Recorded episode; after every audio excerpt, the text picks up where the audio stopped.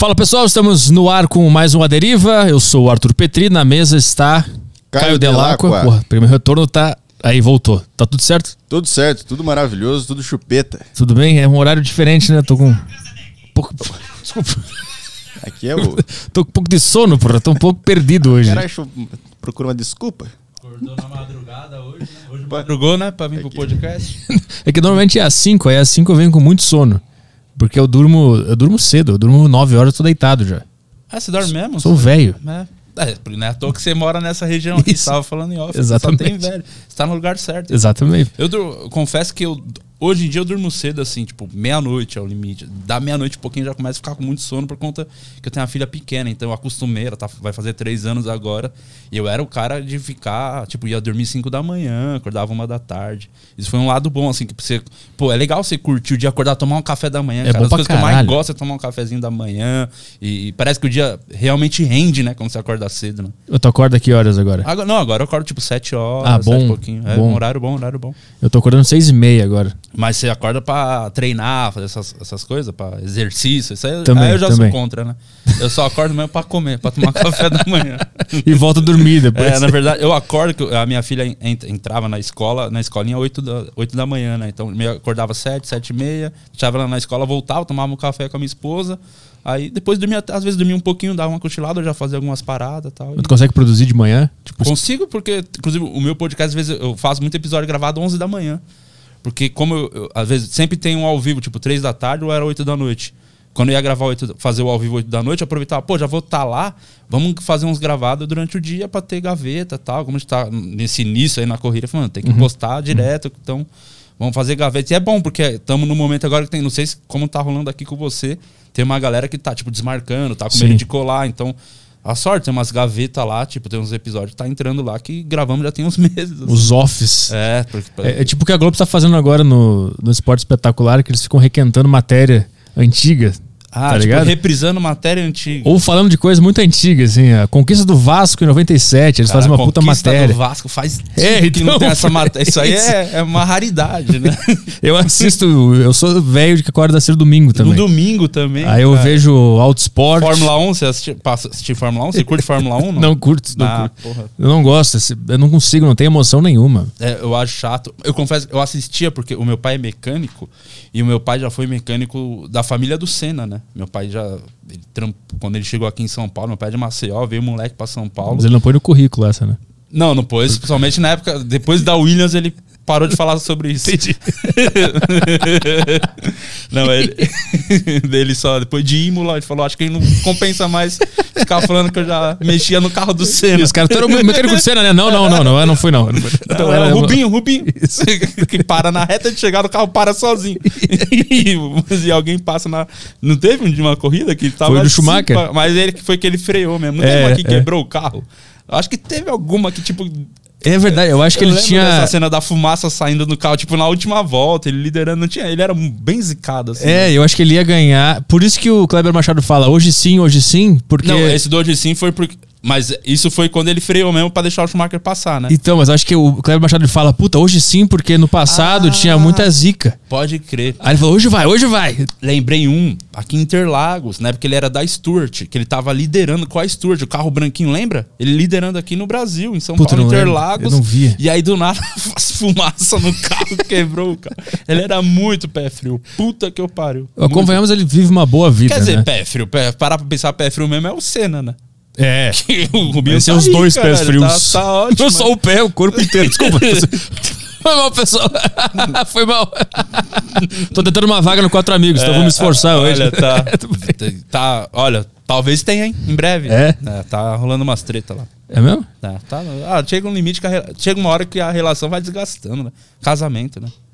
E aí a gente abre os podcasts da vida, os caras ficam falando mal da gente. É. E é tá todo mundo esperando que a gente trete aqui bastante. É. E eu vim disposto a brigar. Não, eu também. Então, eu acho que veio pela minha energia, né? Que, é. eu, tô, que eu tô bem. eu não tô levando na boa isso aí. Eu acho engraçado, a gente tava vendo agora a galera comentando, né? Tipo, vai sair treta, não vai, sei o quê. Vai rolar MMA. Não, vai. tá maluco. Eu acho que as pessoas têm que. Têm, mano, total direito de falar o que quer, o que acha. E nós, comediantes, te, temos a obrigação, de verdade mesmo, de não se importar com o que falam da gente. Principalmente se for piada, é um absurdo. Comediante que se importa com piada é a pior coisa que existe. E mesmo que não seja piada, estão falando da gente, foda-se, mano. Você é comediante, amanhã você vai estar tá fazendo piada zoando o cara. Tipo, você não pode é, se importar com o que estão falando de você, tá ligado? Eu uhum. acho que faz parte da nossa profissão. Primeira coisa que o comediante tem que fazer é essa, essa limpa na mente, tá ligado? Falou, mano, eu, a partir do momento que eu sou, assim, eu não me levo a sério, eu tenho, eu tenho mais liberdade até para conseguir criar, escrever, tá ligado? As piadas, Sim. não se importar. É, antes de falar contigo, eu tinha na minha cabeça essa fé de que vocês seriam assim, porque o público. Teve uma galera que não curtiu o que eu fiz e aí veio me xingar. E aí o meu público também tava xingando nas, nas internas os quatro amigos Sim. e tal. E eu, eu, na minha cabeça, pensei, não, os caras os cara sabem o que tá acontecendo. Sabe, tanto que o Ventura, até no meu podcast, ele falou, saiu esse corte, né? Você deve ter assistido esse corte, que ele, ele fala, porra, o cara, ele curte Bill Burr, o cara faz umas piadas ácidas, faz uma comédia completamente da, diferente da minha, como é que eu quero que esse cara curta o meu trabalho? Tipo, tem esse total entendimento disso, tá ligado? Faz uhum. parte. É, e eu acho. É que eu sou um caso talvez até raro de comediante, que eu não sou o comediante, por exemplo, se eu tô num show eu vou assistir um brother, assistir um show de qualquer comediante, amigo meu, vou lá colar no show. E se eu ver o cara fazendo a piada e eu gostar da piada, eu vou rir pra caralho. Eu sou a plateia que assiste e ri mesmo. Assim, não sou o comediante que fica só analisando, pensando, porra, que piada boa. Uhum. Olha, como é que ele chegou nessa? Poderia ter pensado. Eu não. Eu me divirto pra caralho assistindo stand-up de todo mundo. Então, sempre que eu posso, eu vou. É, agora menos, né? Porque não tá difícil rolar é, em show. Acho que o último que eu fui foi do Léo Lins. Eu fui assistir o solo dele, que ele tava testando o show novo dele, que ele ia começar a rodar. Cara, eu fui mesmo assim pra plateia sentar ali e assistir o show e me divertir, tá ligado? Tipo, é o que eu fazia antes de começar a ganhar grana com stand-up. Ia ver show de stand-up e ia, mano, me acabava de rir. Quantas vezes fui no solo do Rafinha e saía, mano, impressionado de lá. Falei, caralho, é muito foda. Uhum. Cara, eu gosto muito de comédia, tá ligado? Então, eu consigo entender os estilos e por que funciona e curtir, tá ligado? Tipo, é, eu, eu, também curto muito a comédia gringa, gosto muito do Bill Burr, sou fã. Aliás, eu, eu percebi hoje, você é o cara que legendava os vídeos do Bill Burr. Era você Sim, mesmo? Exatamente. eu vi lá, Arthur Petri. Cara, que coincidência. Eu tava vendo hoje uns bagulho lá de, e Cara, que bom, porque um dos grandes arrependimentos que eu tenho da minha vida é de não ter estudado inglês. E, caralho, isso me faz uma falta da porra. E quando aparecia vídeo legendado dos caras lá de fora que eu curto, eu pirava qualquer coisa, entrevista, qualquer coisa. Então, tem muita coisa do Bill Burns. Tem umas entrevistas legendou. também que eu legendei dele. Sim, eu é. vi tudo, já vi tudo aquilo. E eu não fazia Pô. ideia que era você, olha que doido. caralho. Eu sou fãzaço do Bill Burr, Jim Jeffries, pra cara, um monte. Pô, chapéu, não precisa falar. Acho que o mais foda.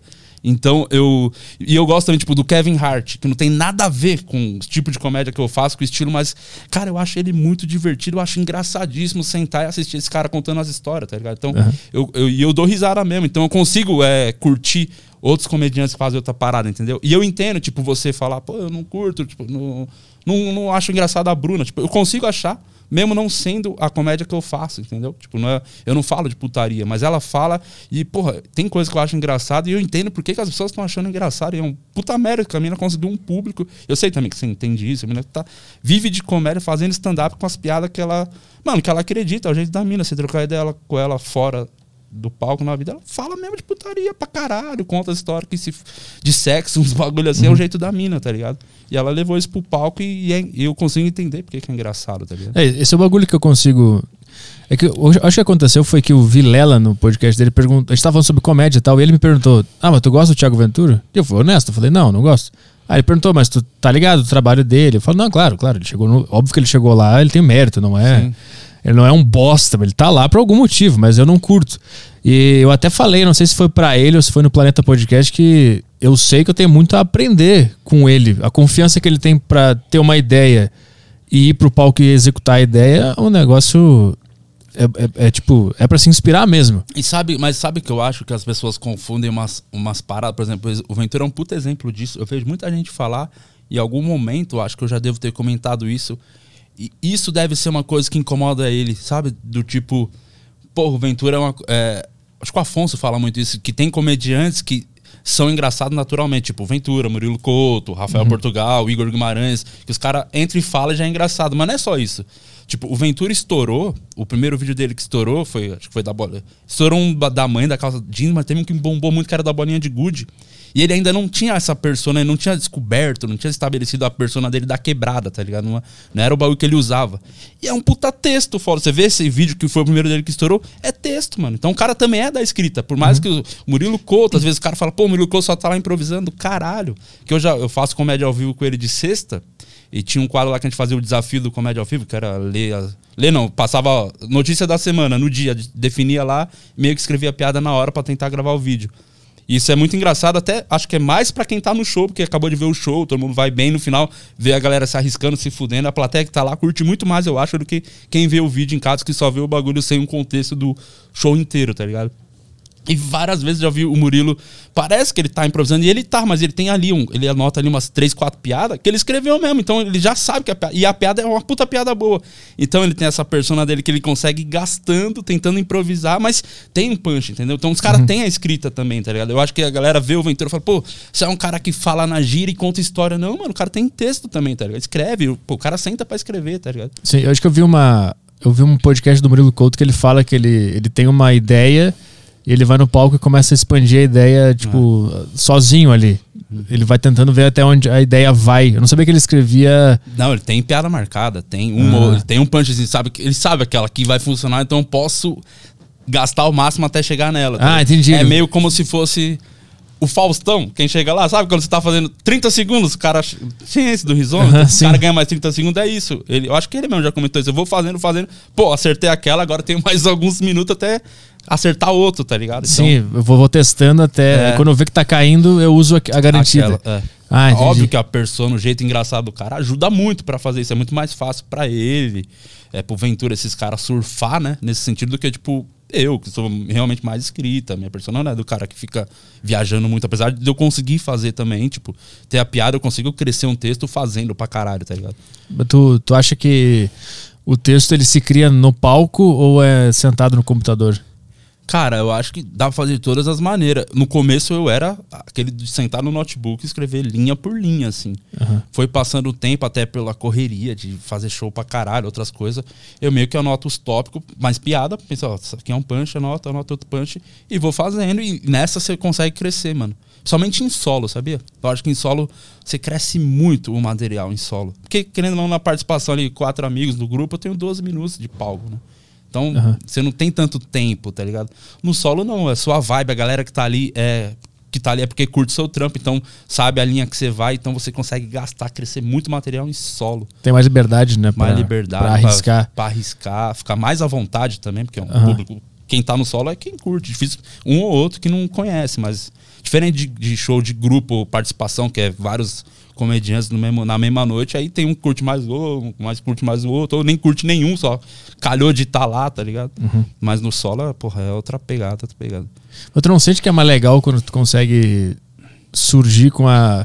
Quando tu consegue expandir a ideia ao vivo, é muito mais legal. Muito mais, muito mais. O tesão de. Eu acho que um bagulho que ajudou muito essa galera foi essa a noite do Neita, né? Que é a noite de teste lá. Que era uma- que a galera se obrigava toda semana a testar material inédito. E a galera realmente tinha semana que tinha comediante que não tinha nada pra testar e falou, mano, eu vou tentar, nem que for, né, gastando, tá ligado? Eu acho que talvez possa ter, de repente, eu acho que perdemos um pouquinho a mão. Eu, falo, eu me incluo também, no sentido dos lances dos vídeos, tá ligado? Talvez não é tudo que precisa ir pra internet. Uhum. Porque que chegou aquela, aquele, aquela ânsia. Pô, que a primeira geração, vamos dizer lá, galera. Rafinha, CQC, geração CQC, os caras botavam um vídeo e um ano depois jogavam outro vídeo, tá ligado? Tipo, demorava, porque os caras levavam público à TV. Pô, o Rabin falou uma vez, quando ele deu a primeira entrevista no Jô, ele ficou um ano lotando teatro por causa daquela entrevista, era um outro momento.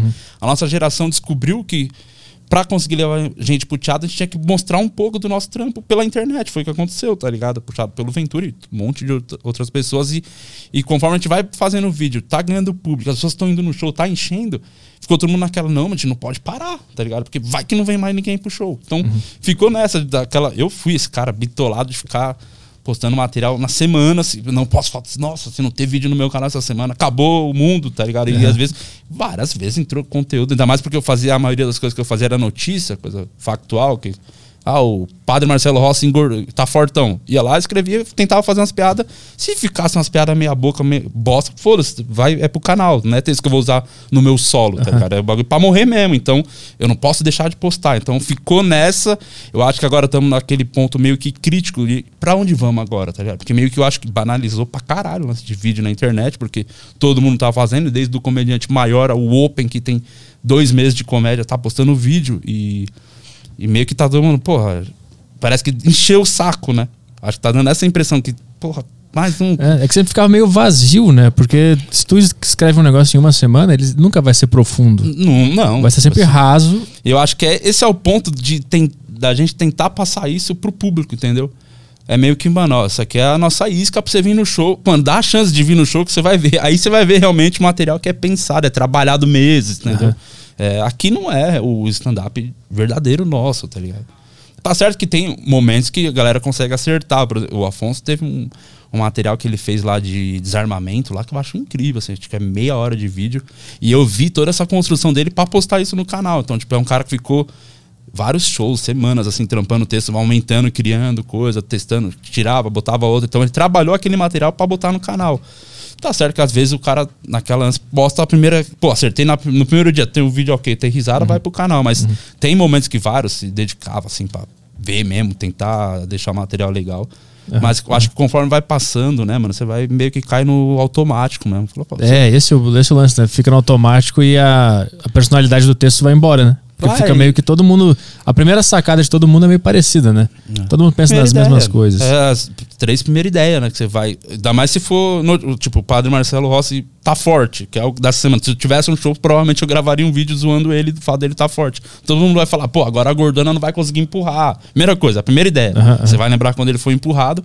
E o primeiro que soltar isso no canal deu, deu essa piada, tá ligado? Aham. Aí tinha esse termômetro nesse quadro do Comédia ao Vivo, desse do desafio, que era ali quatro, cinco cara e conforme o primeiro ia indo, o segundo, os outros que estavam pro final, perdi um monte de piada. É a primeira ideia, tá ligado? Tem vários vídeos aí desse do desafio do Comédia ao Vivo, você vê o último, geralmente era eu ou o Diogo, o Rabin e o Murilo, né, que fechava. Mas como, é, mano, às vezes tava um ou dois, então sempre era nós que ia pro fim.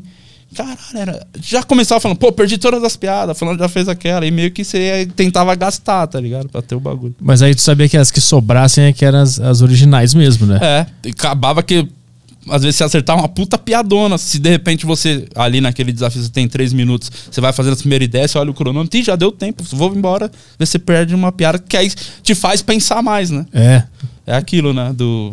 Você descarta. Que falam, né? Você tem que descartar as primeiras três, quatro ideias, você descarta, né? Aham, você escreve aham. e joga fora, porque provavelmente é a primeira ideia de todo mundo. É. E aí que você vai achar as piadas, mas. É, essa sensação é boa de, de, de, tá per- de ver que todo mundo usou as piadas e tu, e. Puta, sobrou essa aqui que era que eu não ia usar. É. E aí tu vai ter que ir no palco e vai ter que desenvolver ela. E, deve ser muito legal. E sair a piada, já aconteceu várias vezes de sair enquanto tá indo um no palco pensando, cara, perdi uma piada, perdi duas já. Aí você olha aqui. Aí você vai, mano, na hora ali pensando, cara, aqui que dá pra falar, que dá pra falar, e você tenta acertar um bagulho, tá ligado? Nossa, a pressão é do caralho pra, pra Caralho, criar. Esse, esse quadro era maneiro de fazer. É maneiro, ainda tem esse quadro no Comédia ao Vivo. Que agora não tem mais nada, né? Não tem show. Eu, eu fui no, no Comédia ao Vivo, acho que um pouco, não sei quando é que foi, foi no passado. O Vilela tava lá, fui com ele ver. Eu não lembro quem é que tava lá, tava o Oscar Filho. Eu nunca tinha ido. Foi a primeira É bem maneiro. Eu conhecia por causa do Berli também, o Alessandro Berli, conhece ele? Sim, ele fez lá, né? Ele já fez lá e ele me mandou os vídeos. O Comédia ao Vivo é o, o show mais tradicional de stand-up do Brasil, né? Porque é o grupo que começou lá na época, um pouquinho depois do Clube da Comédia, Comédia em Pé, mas é o que tá nativo até hoje, né? Tipo, só no Renaissance, acho que é. São 13 anos ou 14 anos em cartaz lá toda sexta, Caralho. meia-noite, tá ligado? Mas que- quem é que começou? Ele foi o Luiz França? O Danilo, Danilo Foi Gentili Danilo, criou ele que o grupo. hoje, né? Danilo Gentili, aí o, acho que a formação original era o Danilo, Calabresa, Márcio Ribeiro, é, Rabin e Luiz França. Acho que era isso. Aí depois o, entrou o Marcelo Adnet. É, passou muita gente foda lá, tá ligado? Gente que grande da comédia. Sem contar que nem sempre tava o elenco completo. Então todos os grandes comediantes iam fazer lá participações, tá ligado? Então Uhum. sempre foi o show assim que eu mais pirava, cara. Sempre foi meu foco de vida era Eu falei, eu preciso ter uma foto no Comédia ao Vivo. Nem que for. Ah. Eu preciso fazer um dia pra ter aquela foto com aquele logo amarelo, Comédia ao Vivo de fundo. Eu preciso. Vai ser a minha reali- realização, cara. Tu ia assistir antes, Ia- da, antes de trabalhar ia com porque stand-up? eu não tinha grana, né? Quando, bem, eu fazia já stand-up, mas não vivia disso. Então era um cara muito fodido de grana. E lá, era, eu lembro que era no Teatro Renaissance, dentro do hotel, um lugar é, de playboy, né? Então Sim. o ingresso era 80 conto pra assistir esse show na época. Eu nunca ia ter esse dinheiro. Então, eu, eu ganhei umas 4, 5 vezes VIP pelo Twitter do Comédia ao Vivo, que eles faziam perguntas. Vamos sortear um par de ingressos, faziam umas perguntas no Twitter. Cara, eu juro que ganhei muitas vezes, eu acho que só eu respondi aquela porra. Teve uma vez que eu tinha ganho umas duas vezes já, eu falei pra minha mina, amor, responde você que tá chato, eu acho, agora. Vão dar pra mim de novo, não vão querer dar, você vê que é o mesmo cara aí. Minha mina ganhou uma vez também. Então eu ia ver nesse jeito, ganhando VIP. E era, ficava maluco assim, cara. Porque falava, meu Deus, que lugar foda. Já teve noite de pegar o Rafinha e Diogo Portugal, né?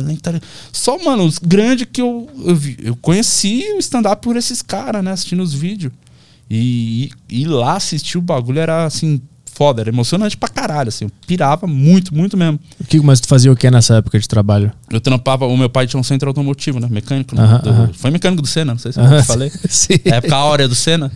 Sim, sim. Época de McLaren, meu pai trampava pra família. e, e aí eu trampava no escritório lá e meio que. ah, tive outros trampos também que nenhum deu certo, né, mano? Porque não, não queria fazer nada disso. Mas já fazia os shows de stand-up já, mas não, não dava grana, assim, mas já fazia show. E eu lembro que uma vez eu fui lá, no- nesse Comédia ao Vivo, eu sempre fui muito fã do Fábio Rabin. O Rabin e o Rafinha, acho que as duas grandes referências minhas aqui no Brasil eram os caras que eu, eu acompanhava tudo, porque eu gostava muito do que os caras faziam, assim, muito mesmo. Óbvio, tem outros que eu sempre curti, Danilo, Diogo, muita galera. Porchat também, apesar de ser completamente diferente do que eu faço, já fui assistir solo do Porchat e, assim, de, dele parar no momento que eu tava rindo alto, acredita? e, mano, porque eu vou mesmo pra me divertir no bagulho, eu acho muito engraçado. Sabe um cara que eu gostava muito, o Rassum. Bom pra caralho. Lente de aumento, aquele show? Lembra esse show? Ele é altíssimo. Eu não tive a oportunidade de ver ao vivo esse show, mas Muito bom. eu vi trecho. Pô, as entrevistas dele no jogo são É, da né? filha em Paris, toda aquela É, história lá. é. Aquilo era muito bom. Eu fui ver ele no Rio de Janeiro. Ele é um cara muito engraçado já, né? Naturalmente Sim. também, mas ele tinha boas piadas mesmo. O- falam muito bem também. O show, aquele show que ele fazia com o Márcio Smelly também era bem bom. o Nós na fita. É. Era. Tinha vários vídeos que viralizavam, né? É. Na época no YouTube, quando o YouTube ainda era. era- as pessoas não sabiam como é que funcionava ainda, tinha vários videozinhos. Tem meme daquele show até hoje. Tem, e você sabia que uma vez. O Oscar contou isso no, no meu podcast, que ele. Quando eles começaram o Clube da Comédia, o Oscar é ator, e ele não tinha texto, não sabia como. Tava entendendo como era stand-up. Ele falou que ele foi ler um, um texto lá pra fazer um bagulho na Globo, e era um, mandaram, deram um texto pra ele, ele leu, e não tinha. Ninguém sabia quem era. Ele foi perguntar pras pessoas de quem é o texto, de quem é o texto. Do nada, ninguém sabia falar de quem era. Aí ele foi fazer o stand-up, ele usou a primeira vez que ele fechou esse texto que ele tinha lido na Globo lá, fazer uma leitura lá de. pra entrar no cast lá, alguma coisa assim. Aham. E aí, algum tempo depois, é, o Márcio Smelly entrou em contato, contato com ele, por- puto com o Oscar, porque o texto era dele. Só que ninguém falou pro Oscar, tá ligado? Ah, Puta, e era um texto bonzão, assim, que ele fez lá a primeira vez pra fazer show e chegou no Márcio Smelly, que era. Aí o Márcio Smelly falou: Não, é meu esse texto, esse caralho. Aí botou o pau na mesa, deu mal treta. Mas aí. o- mas entenderam depois, assim. Então. É, é muito louco, sabe? co- Conhecer esses caras, tá ligado? Hoje em dia ser brother da maioria deles. Eu entrei pro comédia ao vivo depois. Anos depois eu entrei pro grupo, tá ligado? Antes É, do- do é. e foi, pô, eu só queria um dia pisar no palco, fazer show e do nada eu faço parte, hoje eu faço parte do grupo, tá ligado? Então, tipo, pô, eu sou muito grato, assim, por tudo que a comédia fez por mim, que me deu, assim, tudo que eu tenho na vida é por causa da comédia stand-up, tá ligado? Isso que eu quero saber, quando tu, é- tu trabalhava lá com teu pai, trabalhava em outros empregos, né? E tu te nutria esse sonho de, de trabalhar com stand-up. Aí tu ia no show, no Comédia ao Vivo, ficava olhando e tu ficava mentalizando. Quando eu de- ia, eu já fazia uns shows, mas, tipo, ti- tinha um grupo que chamava Riso Ereto. Foi quando eu comecei a fazer stand-up, porque era difícil fazer open nessa época, ter acesso a esses caras e fazer show. Isso é 2000 e quê? 2009. 2009. né? Faz 12 anos já que eu fazer em abril agora. Eu lembro o primeiro show, 24 de abril, 2009. Primeiro show. Primeira vez que eu subi pra fazer stand-up. E era desse grupo aí que um amigo meu é, tem- tinha um conhecido dele que chamou esse meu amigo de escola pra fazer. Ele queria fazer stand-up, queria montar um grupo pra fazer um show numa pizzaria em Guarulhos. Aí meu amigo não tinha coragem, e é um cara muito engraçado, assim, na vida, o Giovanni. Ele falou, porra, não consigo mais ter um cara que conta umas piadas na sala, é mó engraçado, não sei o quê. E, é, é, que era eu. Aí ele me indicou, e eu nem sabia que era stand-up. Ele falou, pô, você conhece stand-up? Não faço ideia. Eu fui pesquisar, eu lembro de ver o primeiro vídeo que era do Nil, Nil Agra. Primeiro vídeo que eu vi de stand-up na vida dele, fazendo umas piadas de handball, assim. Eu falei, caralho, isso é muito engraçado. E depois vi um monte, falei, pô, quero fazer assim. Quando que é o show? É sábado, sábado agora, tem que escrever o texto, não sei se você sabe e tal, tem que, cada um escreve suas piadas. Falei, demorou, vamos embora. E aí eu lembro que, mano, em uma semana consumi tudo, vi tudo que tinha no YouTube de stand-up, todos os comediantes brasileiros que tinha, né? Que não tinha, não tinha Aham. vídeo legendado, não tinha Netflix com especial de hoje tem um, é, muito mais globalizado as coisas, né? E aí eu escrevi, eu trampava numa lan house na época. Um dos trampos também que eu tive antes. Aham. A galera ficava jogando Counter-Strike lá ou imprimindo trabalho de faculdade. Counter Strike e, e, mano, era uma, era uma bosta de vida, que era Tu ficava no, no Corujão, tu fazia aquele que ficava tinha de bagulho de corujão e eu, e eu, eu ficava no, no computador botando mais horas ali pras pessoas, caralho. E tinha gente pedia, tinha muito fiado, acredita? Na lan house, dois contos. Tipo, o cara falava, "Oh, posso pagar semana que vem, não sei o que. E o cara sumia. né? Não, e o pior, quando é, o negócio tá- era uma lan house pequena, né? Cinco computadores. E aí o bagulho tava andando, compramos, investimos mais dois computadores. Aí tinha sete. Eu falei, agora vai, estouramos. E ainda botamos, acho que era o Play 1 na época, botamos mais um videogame. Falei, estouramos. Uma semana depois, todo mundo no mundo tinha computador. Tipo, acabou as lan houses. Foi muito. assim, não instala, acabou o bagulho que parecia ser um negócio do, do mundo, assim, tá ligado? Aham. Aí, imagina o cara que tivesse lan house hoje com o bagulho, canal de corte. Os caras iam estar tudo fazendo. Ca... É, praticamente- na lan house pra fazer os cortes. De os caras iam ter uma equipe fazendo corte de podcast por aí. ia bombar. Você que tá com uma lan house falida aí, É contrata uns caras de 16 anos que eles fazem corte, patrocinam os anúncios e ganham dinheiro das custas. Vai ganhar um dinheirão. Vai ganhar um dinheirão. Se conseguir fazer o corte e dar um milhão de views, vai pagar a galera inteira, vai Nossa sobrar ainda. senhora. Vai, e, e dá uma raiva, né, quando os cortes acertam, que não é no nosso canal. né? Geralmente os que acertam não é do nosso canal. né? Geralmente. Porque os caras apelam muito, né, nas, nos bagulho, nas tampas. Aí tu quer descontar no cara da tua equipe, né? Tu fica bravo com o Pô, cara você- da como tua é que você equipe. perdeu esse corte, mano? Os caras postou. Olha o título que o cara botou lá, meu. Tu é o canal oficial, tu não pegou o título que esse cara botou, meu. Como é que tu não teve essa capacidade? Dá vontade de entrar em contato com o cara É, e e, trocar de Isso funcionário. Isso é um bagulho que você tem que, tem que tem que desencanar, viu? Porque essa galera tá muito focada em achar as, as É. treta mesmo, né? Então, a gente não tem esse foco. Você tá aqui, conversa, depois... o- o- agora a gente senta, quando acaba o nosso, eu falo, mano, vamos pegar... Vamos sentar uns minutos, o que que dá pra cortar que foi legal da conversa? Pô, tal coisa, tal coisa, tal coisa. Mas mesmo assim, os caras vão no... Você falou uma palavra, assim, que dá pra tirar muito do contexto num corte, né? que é o que vai dar o clique mesmo, né? Os caras conseguem pegar isso, né? É esses trechozinhos, né? Provavelmente vai, eles já pegaram alguma coisa nossa aqui. Com- provavelmente. Alguma coisa que a gente não sacou que aconteceu, eles já pegaram aqui. alguma coisa já tem rolando. Já deve estar por aí, inclusive. Isso. Agora estão falando que tem que esperar. Tão, os podcasts estão tentando impor de esperar 24 horas, né? É, é. Tem esse. O Flow começou com isso aí, né? O Flow É. começou? Só que tem uns caras que não respeitam, eles dão strike. Eu já acho que tem que dar strike em todo mundo. Tem que esperar uma que semana. acabar os canais de corte, tudo, você acha? Eu acho que desvirtuou. Desvir- Te perdeu a mão, né? Antes o cara era fã do Flow, da Deriva, do teu, por exemplo. E aí o cara queria divulgar de verdade. Olha esse negócio que aconteceu aqui. Eu quero que as pessoas conheçam esse podcast. Hoje não é mais isso. Hoje são uns caras querendo ganhar grana, querendo ganhar É AdSense. o, é o que a gente tava falando, é o novo Uber, né? Isso. É o galera que virou Uber que perdeu o trampo, agora não pode sair na rua, tá fazendo corte. Fazendo podcast. corte, é. Eu já digo- a família. Eu digo que é o funcionário público, o novo funcionário público. Ganha dinheiro na- mamando na teta. Tô brincando. Minha mãe é funcionária pública, brincadeira. Ganha dinheiro, mamando na teta. Exatamente. sabe? Eu trampei uma vez num. Falando em funcionário público, eu fiz estágio na Secretaria Penitenciária Feminina. Caralho. Que é do lado do Carandiru, não é no presídio, era a secretaria, num lugar grande assim. Mas estágio de quê? Na escola? É, estágio, assim, moleque, não tinha nem. Devia ter uns 18 anos, 17. Comecei, tipo, os os trampinhos, assim, que tra- trabalhava meio período. E, cara, é uma bagunça, assim. Quando eu entendi como funcionava o esquema, que lá não tinha nem bater ponto, né? Você assina um livro, né? Você chega, você assina o livro da sua presença. Aham. Aí eu comecei a me ligar nisso, eu trabalhava das 9 a 1. Tipo, muito fácil. E aí eu fui entendendo essa porra que. E eu fazia muitas coisas em vários setores, assim, é um lugar grande. Falei, caralho, ninguém percebe que eu tô aqui. Quando teve, tipo, sei lá, uns, um, um mês e pouquinho de emprego, eu já percebi que ninguém notava a minha presença. Falei, cara, é muito fácil esse trampo. Aí, tipo, eu chegava às 10 e meia da manhã. Aí eu chegava, a primeira coisa que, tipo, fingia que tava em outro lugar. E aí, galera, sabe? Assinava o bagulho, o- a minha presença. Tipo, já aconteceu de eu chegar às 10 e meia e sair 11 e meia do, embora. Ninguém percebeu, tá Mas por que, que te contrataram, então? O É, estagiário, ganhava 350 conto pra fazer esse... esse... que, que tu, o que tu fazia lá? Tinha alguma coisa pra fazer? Não, ah, de fazer o, o- Ah, vai imprimir umas folhas. Sabe um bagulho que eles faziam? Os filhos da puta? Fazia eu trocar as águas. Galão de água. Galão de 20 litros aqui? É aqueles que sabe que você. Aham. é aqueles de plástico. Eu lembro, sei fazer isso. Você pega aqui com a navalha, você tira a tampinha, abre e vira aquela porra de uma vez, né? Senão você dá uma bosta. Aí você vira aquele galão. E aí era vários setores. Eu, que tinha que trocar todas as águas. E era isso que eu percebi. Eu falei, cara, a galera só se importa que eu troque a água. Se eu não fizer mais nada, foda-se. O cara ir beber água, ter a água dele, tá todo mundo feliz. 350 reais pra trocar galão. É, aí eu chegava, já trocava todos e aí ia embora.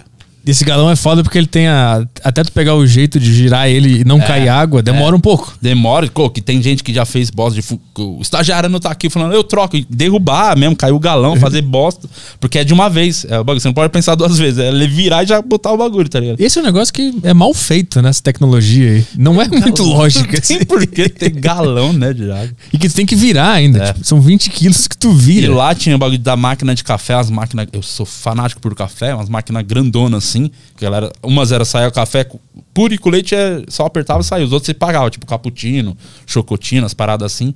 E eu peguei amizade com o cara que abastecia as máquinas.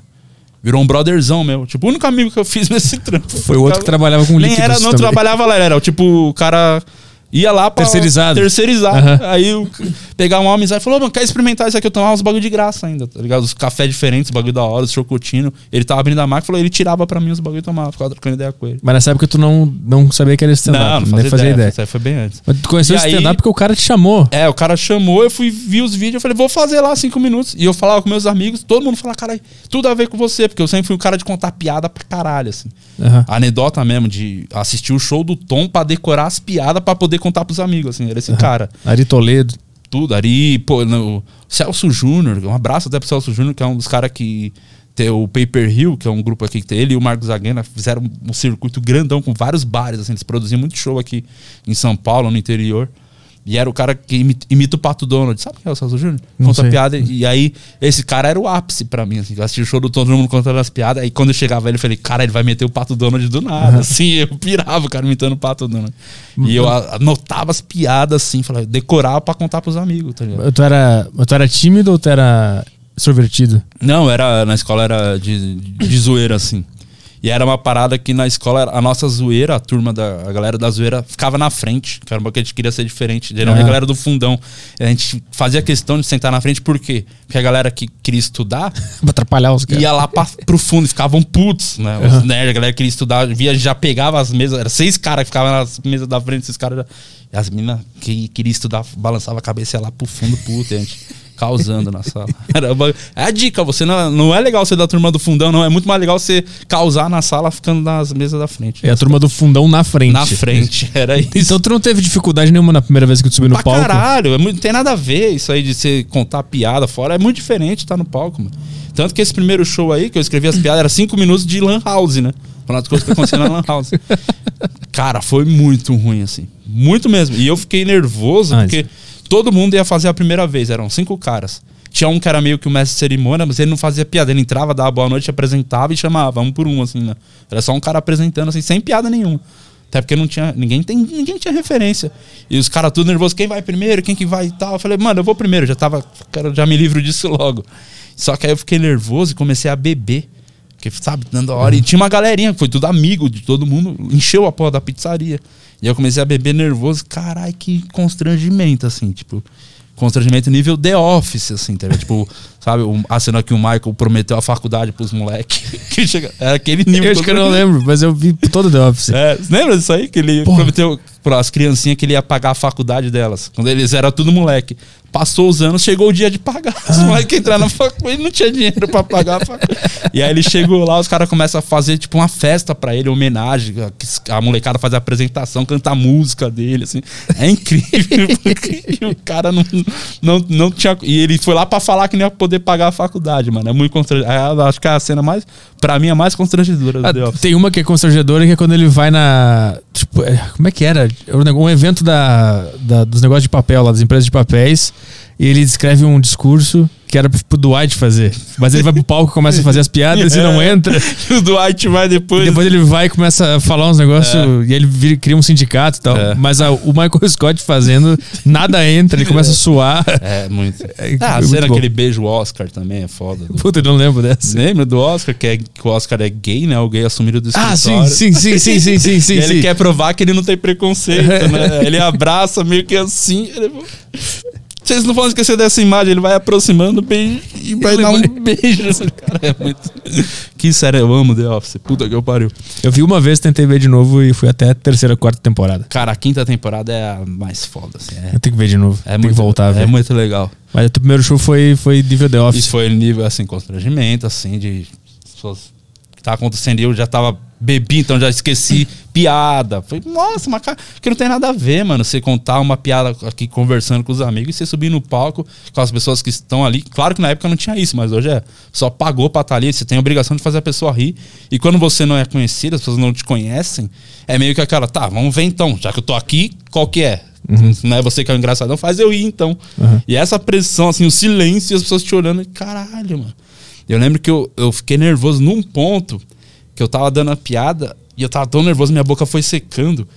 E no, no setup, assim, na, no setup eu parei ó, pra tomar água.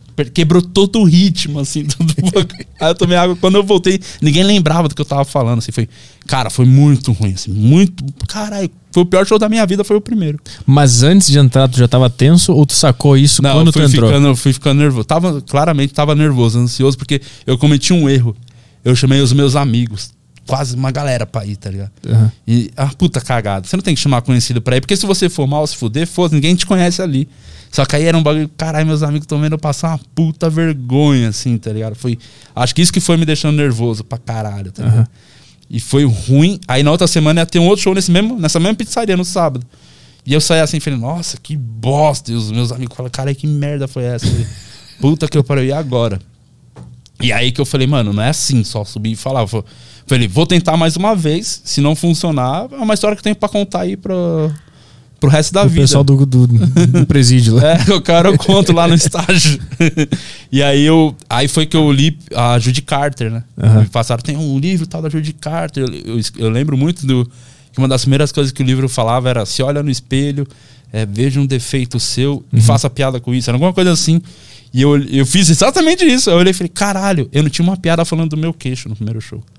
E foi aí que eu escrevi as piadas falando. Eu joguei tudo fora, aquele cinco, fiz completamente diferente. O, a- o outro, no- na outra semana. E a primeira coisa que eu falava era do meu queixo, fazendo piada do queixo ser grande. E aí eu já entrei fazendo essas piadas e já e não bebi também, que foi uma coisa que eu falei, não vou beber nada pra estar, né, ciente do que eu quero, do que eu vou fazer. E aí já teve, não foi um puta show, mas teve uns risos. Eu falei, caramba, é legal isso aqui e tal. E aí eu fui entendendo que tem, pô, dá pra, você tem que estudar, entender como funciona. E a prática do palco de subir pra caralho é o que, mano, realmente é a, a maior escola é o palco, né, mano? Você subir, pegar bar difícil, que a galera não tá prestando atenção, bar que vai liquidificador liga do nada. Cai um prato. Cai prato, pessoas que não estão lá, nem sabia que ia ter o show.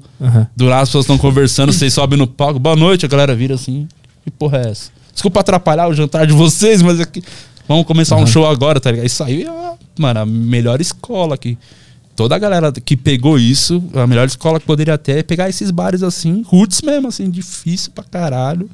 Você conseguir mandar bem nesse lugar, caralho, quando você for pra um teatro, qualquer outro canto, vai ser muito mais fácil, né? Mas dessa primeira apresentação pra segunda, o que que te deu de. Eu vou estudar, eu vou entender como é que funciona isso aqui. Ah, O constrangimento, a vergonha, eu falei, caralho, passei uma puta vergonha. Só que ao mesmo tempo que eu, eu passei a vergonha, eu voltei e fiquei vendo os vídeos de novo. Eu falei, cara, é tão legal isso aqui, mano. Eu, tipo, eu me apaixonei pelo bagulho de ver. Eu falei, cara, é da hora isso aqui pra caralho, mano. Pô, vou tentar mais uma vez. Aí eu fui pedir informação tal, não sei o quê. Eu lembro que um, um cara que sempre foi muito solícito e tive acesso fácil, era um cara que já tava no, no circuito, era o Maurício Meirelles.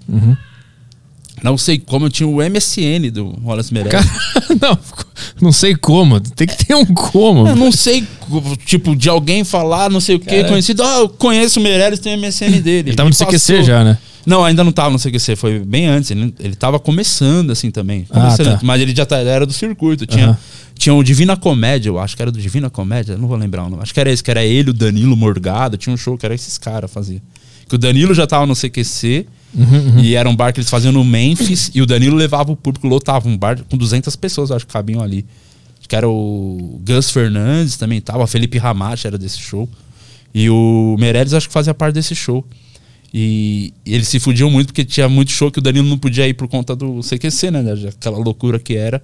E os caras tinham que fazer um show, imagina, o bar lotado pra ver o cara Sim. e. Ele não Pô, tava lá. É, não tava. E o Meirelles era um cara que. Não sei como conseguiu o MSN, eu comecei a trocar ideia com ele, falar, tava começando, tal, dica. E sempre foi um cara muito solícito, assim, tá ligado? Que era um cara que poderia completamente cagar pra mim, assim, já, tá ligado? Ignorar. Sim. Deu atenção, já troquei, troquei muita ideia com ele por MSN, mano. Sempre foi um cara muito É firme. muito louco porque a minha, a minha história é basicamente a mesma. Com o Meirelles? É. Qual que é a do. Eu, eu já era esse cara odioso, né? Antigamente. então eu mandei. Você já, né? Quatro Amigos é só mais uma das É só mais um, tretas. a cereja do meu bolo. Só- o meu bolo é composto por Maurício Meirelles. E agora vem quatro amigos em cima. O cara tretou com CQC. Quem é, quem é Quatro Amigos, caralho? Eu mandei. Alguém me marcou num tweet dele no- na- lá em 2017, acho que era. Que era uma piadinha que eu achei uma bosta. E aí eu, aí eu mandei, ah, que bosta isso aí. E ele me respondeu. Me xingou de volta. Aí eu xinguei ele de volta. Aí começou a. Os xingamentos começaram a virar uma, uma amizade. Começou a, começou a mudar, não era mais xingamento, era uma, uma parceria o negócio. E a gente gravou um podcast lá em 2017. E aí ele, na conversa, ele se mostrou muito interessado por comédia. E eu falei, ele falou que gostava do Bill Burr. Eu falei, caralho, tu gosta do Bill, do Bill Burr? Ninguém conhecia, né? Legenda os vídeos do Bill É, eu falei, caralho, ele também curte, porque na minha mente é só eu conheço essa referência, ninguém mais, eu sei como é que funciona. E esses caras são. Vocês estão fazendo, não é o que o Bill Burr faz. Isso, eu era esse cara, eu era esse cara. E aí eu. Aí quando ele falou que ele curtia, eu, eu, eu me desarmei um pouco. Falei, caralho, ele também conhece. E aí ele foi super legal comigo. Me deu dica, deixou eu abrir o show dele lá em Porto Cara, Alegre. ele é muito sangue bom. O Meirelles é um grande amigo, assim, que eu fiz também. E ele e, e o que eu gosto do Meirelles é que ele- a vida dele é muito parecida com a minha, né? Porque é um cara que ganha. é, veio do nada, se destacou, ganhou grana com comédia, perdeu dinheiro por conta de processo, treta. E ele tem, tipo, é casado, tem um filho, um cachorro. Tipo, a minha, a minha vida, assim, tá ligado? Então, tipo, Aham. Mas essa é a tua vida recente, né? É, de agora, né? Tipo, ele é uma versão. ele ganhou muito mais dinheiro que eu. O Meirelles é muito rico hoje. Mas ele. se- sabe que ele se fudeu em alguns webbullying? Ele tomou processo, mano. que ele Eu não, eu não sabia que tinha chegado a se fuder. chegou de. Ah, se fudeu. Teve processo. Teve uns três, quatro processos disso do webbullying, ele já me falou. E, tipo, por, por vacilo de. Do nada apareceu o rosto de alguém lá mostrando, e a pessoa já cresce o olho e fala, opa, Uhum. vou fuder esse trouxa aqui. Então ele. E ganhou muito. Pô, o Meirelles é foda. Ele tem um bagulho bem foda dele também. Que quando eu. Primeiro Open, assim, que eu fiz num teatro de um grupo que era conhecido, que tava no circuito, é o Seleção do Humor. Não sei se você chegou a ouvir falar do Seleção do Humor. Não. Eles faziam o show sexta e sábado no Teatro Folha. O Meirelles fazia parte desse grupo, o, o Márcio Ribeiro também, Marcela Leal também mina sempre muito sangue bom comigo. E, e era uma época que você, pra fazer o Open, eu, eu pedi, mandei uma mensagem, mandei um e-mail, na verdade, aí o produtor respondeu, manda o texto. Eu falei, caralho, aí eu mandei o texto por escrito, aí o produtor, e o produtor respondeu, ó, tira essa piada e essa, pode vir fazer dia tal. Putz. E aí eu falei, demorou, vou fazer. Aí eu fiz o Open lá. Pô, mó legal, felizão, foi legal, assim, cinco minutos. Primeira vez que fiz teatro, assim, mó da hora, teatro Folha, cheião. E aí, tipo, eu falei, pô, vou dar as caras de novo, né? Daqui a um tempo a galera lembrar que eu existo. Aí, tipo, eu voltei, assim, tipo, 15, 15 dias, 20 dias depois. E o Meirelles estava no dia que eu fiz Open, né? E eu conhecia do MSN, falei, pô, o cara do MSN, blá, blá, blá. E aí o, o Meirelles, ele fez, tipo, em 20 dias, nem isso. Todo mundo que tava no elenco tava praticamente, quando eu voltei, né? Que fez no dia que eu fiz o Open, tava a mesma galera. Todo mundo com o material igualzinho. O Meirelles fez 15 minutos completamente diferente. Foi a primeira vez que eu vi isso de um comediante. Em 20 dias ele mudou o material inteiro. E assim, ele não foi o cara mais engraçado daquela noite. Teve os outros caras que vieram deram porrada. Só que ele foi o cara que me chamou a atenção. tá Ele arriscou, né? Falei, caralho, que foda esse maluco. Ele mudou o texto todo. Eu lembro das piadas que era, ele tinha acabado de casar com a Emily. Ele tinha uma piada que o vestido era caro. Ele fazia ela usar o vestido, tipo, vai na feira, vai de vestido, paga cara. Tipo, eram umas piadas boas zonas, assim. E eu falei, cara, o maluco mudou tudo, porque aconteceu um bagulho foda na vida dele do casamento, ele foi lá, escreveu e fez o texto inteiro. falei, caralho, eu quero esse tipo de comediante que eu quero ser, tá ligado? O cara que se arrisca. É, por mais que ele não foi mais engraçado dele, outros, e o cara tem consciência disso, né? É fora o cara deixar essa vaidade do lado falar, pô, é um grupo, os caras vão vir com as mesmas piadas, vai arregaçar, mas ainda mais numa época que não tinha tanta referência também. E o cara mudou o material inteiro e você vê que o cara tava arriscando as piadas, testando, não tinha embocadura nas piadas. E eu, me chamou muita atenção. Falei, cara, esse maluco é foda, esse cara vai se dar muito bem, vai ser um puta comediante. Passou anos, é o cara que pô, entrou no CQC, é, que era um objetivo de muitos comediantes, né? A galera que começou a fazer stand-up na época ali não queria ser comediante stand-up, queria ser CQC, né? Tipo, era uma, um meio para chegar no CQC, uma galera queria entrar no CQC, virou um Tu, foco. tu assim. tinha essa vontade? Não, nunca. Até porque eu não saberia fazer. Na época ainda não tinha experiência nenhuma, entendia nada. Nunca, eu falei, não, não tenho condições de fazer isso, não sei fazer. Eu já tinha total consciência disso. Eu só queria fazer stand-up. Contar. Cara, quando eu, eu contei umas piadas, deram risada, e teve o dia, a primeira vez que eu ganhei 50 conto pra fazer isso, eu falei, caralho, dá pra viver disso? Será, mano? Eu vou fazer isso aqui pro resto da minha vida. Só quero estar contando minhas piadas, cara. Aham. Única certeza que eu tinha, assim, eu tenho até hoje, assim, independente do que acontecer, o palco stand-up, tá ligado? Tipo, não. Tem gente que usa, fala que o. acho que foi o Rodrigo Marques falou essa frase, é muito boa, que tem gente, tem gente que usa o stand-up como meio, né? O stand-up é meu fim. A única certeza que eu tenho é que daqui vou estar velhinho fazendo essa porra, seja num teatro, seja em barzinho, num comedy, pra, sei lá, mil pessoas, 320, eu vou estar fazendo essa porra. É a única coisa que eu, que eu amo fazer muito, assim, eu gosto demais de fazer e é o bagulho que me dá muito tesão até hoje. Sempre vai dar, tá ligado? Por conta disso, você. Cada plateia é uma coisa, é uma história diferente. Por mais. Você pode até fazer o mesmo material, mas é um outro público. Então sempre vai ser uma novidade estar fazendo show, tá ligado? E quando o Meirelles mudou tudo isso, eu abriu muito a minha mente. Falei, caralho, que foda esse maluco. E dito e feito, eu pensando, esse maluco vai estourar muito. E aí a carreira do maluco andou pra caralho, assim, né? Um baita exemplo, o Maurício Meirelles. O que que tu fez pra, pra ficar bom, pra melhorar?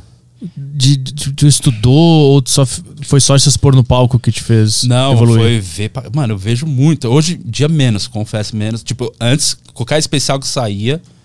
Que hoje em dia tá essa facilidade. Pô, vários streaming aí postam especial de comédia, tem canais legendando os bagulho.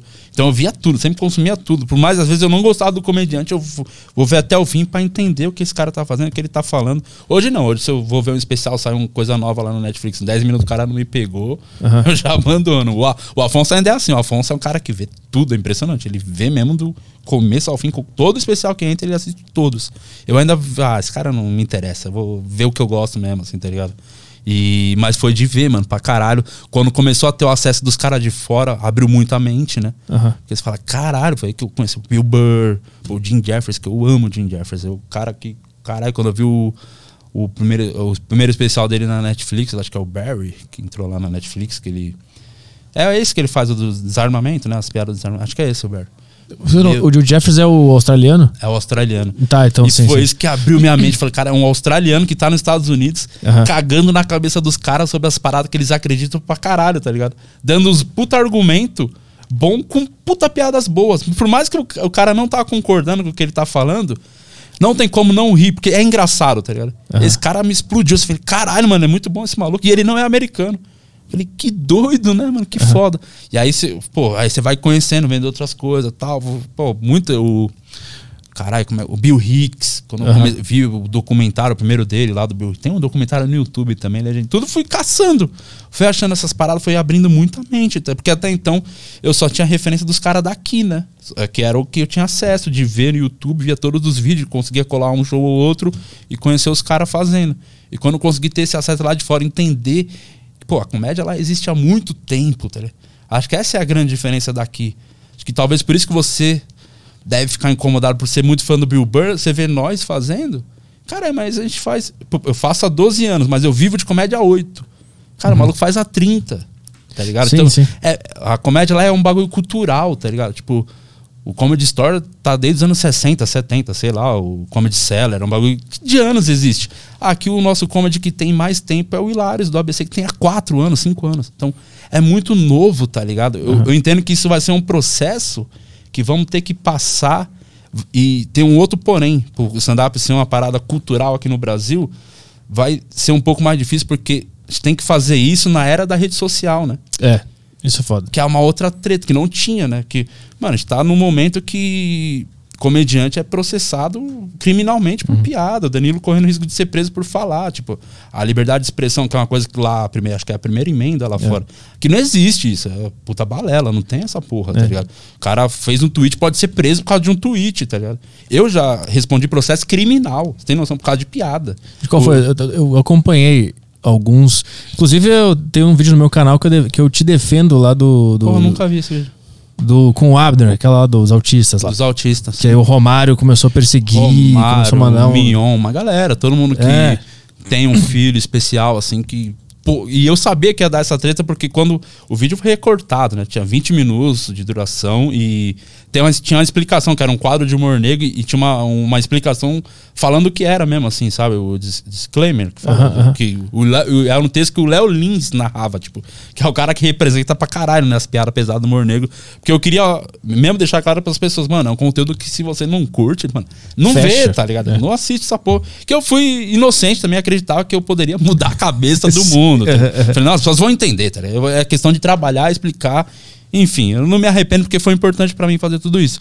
Mas deu muita dor de cabeça, assim. E esse aí foi, tipo, o vídeo tinha 20 minutos, recortaram dois e começaram a rolar nos WhatsApp, no Instagram, e todas as marcações que tinha de Instagram marcavam esses caras famosos, assim, entendeu? Aham, que poderiam abraçar a causa pra gerar a treta, a dor de cabeça. Que deu realmente, foi.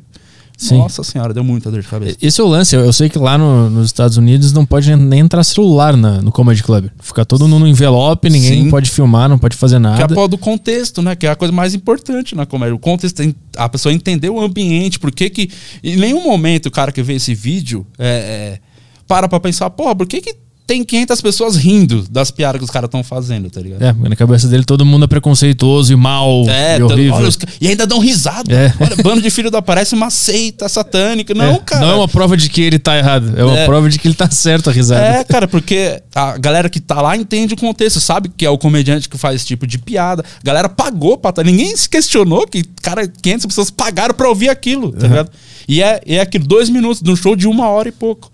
Então essa galera viu tudo que rolou, tá ligado? De piada, desde piada me zoando. Tava falando aquecido mim, já, né? Da minha filha e até tudo mesmo que eu falo, tá Aham. ligado? Deu muita dor de cabeça esse quadro, chegou ao ponto que eu tive que tirar tudo, né? O piadas pra pra família, né? Tive que tirar por conta de justiça mesmo. Já da internet ou do show? Da internet. Ah, tá. É, É, que, é a internet que é o foda. É. Na rede social. não Só que na minha cabeça eu achava, mano, eu vou. Eu quero botar para as pessoas. tem- tem- eu fui inocente, achava que. Porque assim. Tinha dois caras que eu achava que podia fazer isso, bater um pouco pra mostrar pras pessoas. Eu e o Léo Lins. O Léo Lins é um cara muito ocupado por causa da TV, tá ligado? Não é um cara que tá. Nunca foi de ficar postando vídeo de stand-up na internet, né? Ele tem o- o- outras paradas. Ele é muito focado no programa, faz o show. E é foda que roda o Brasil, ele faz questão de passar sempre todas as capitais, né? Pra fazer o solo dele, o, web, o Bullying Art. Ele passou todas as capitais pra fazer o show. Foda demais isso. E o show foda, o Léo Lins é foda. Só que ele não era um cara que. Agora que ele tá indo pra internet, né? Fazendo mais coisas. Ele não era o cara de estar na internet. Falei, pô, acho que era legal alguém poder. Quem poderia fazer isso e bancar? Eu Falei, eu acho que eu posso. E eu fiz mesmo, pô. Parar pra pensar, teve é, 24 vídeos, eu fiz mais de 3 horas de conteúdo só com piadas de humor negro. Teve, tipo, 24 vídeos, 3 acho que deu, deu problema, 3 ou 2. Não é muita coisa você parar pra pensar, 20 e poucos, todos tinham. Cara, nesse próprio vídeo da, que tem as piadas dos autistas, tinha. Cara, passou piada despercebido que eu até agradeci, porque se eles soubessem que atrás tinha umas bem mais pesadas que aquela, tá ligado? E, e foi foda, mano. Mas foi importante porque é, estabeleceu a comédia que eu quero fazer, que é a comédia, né?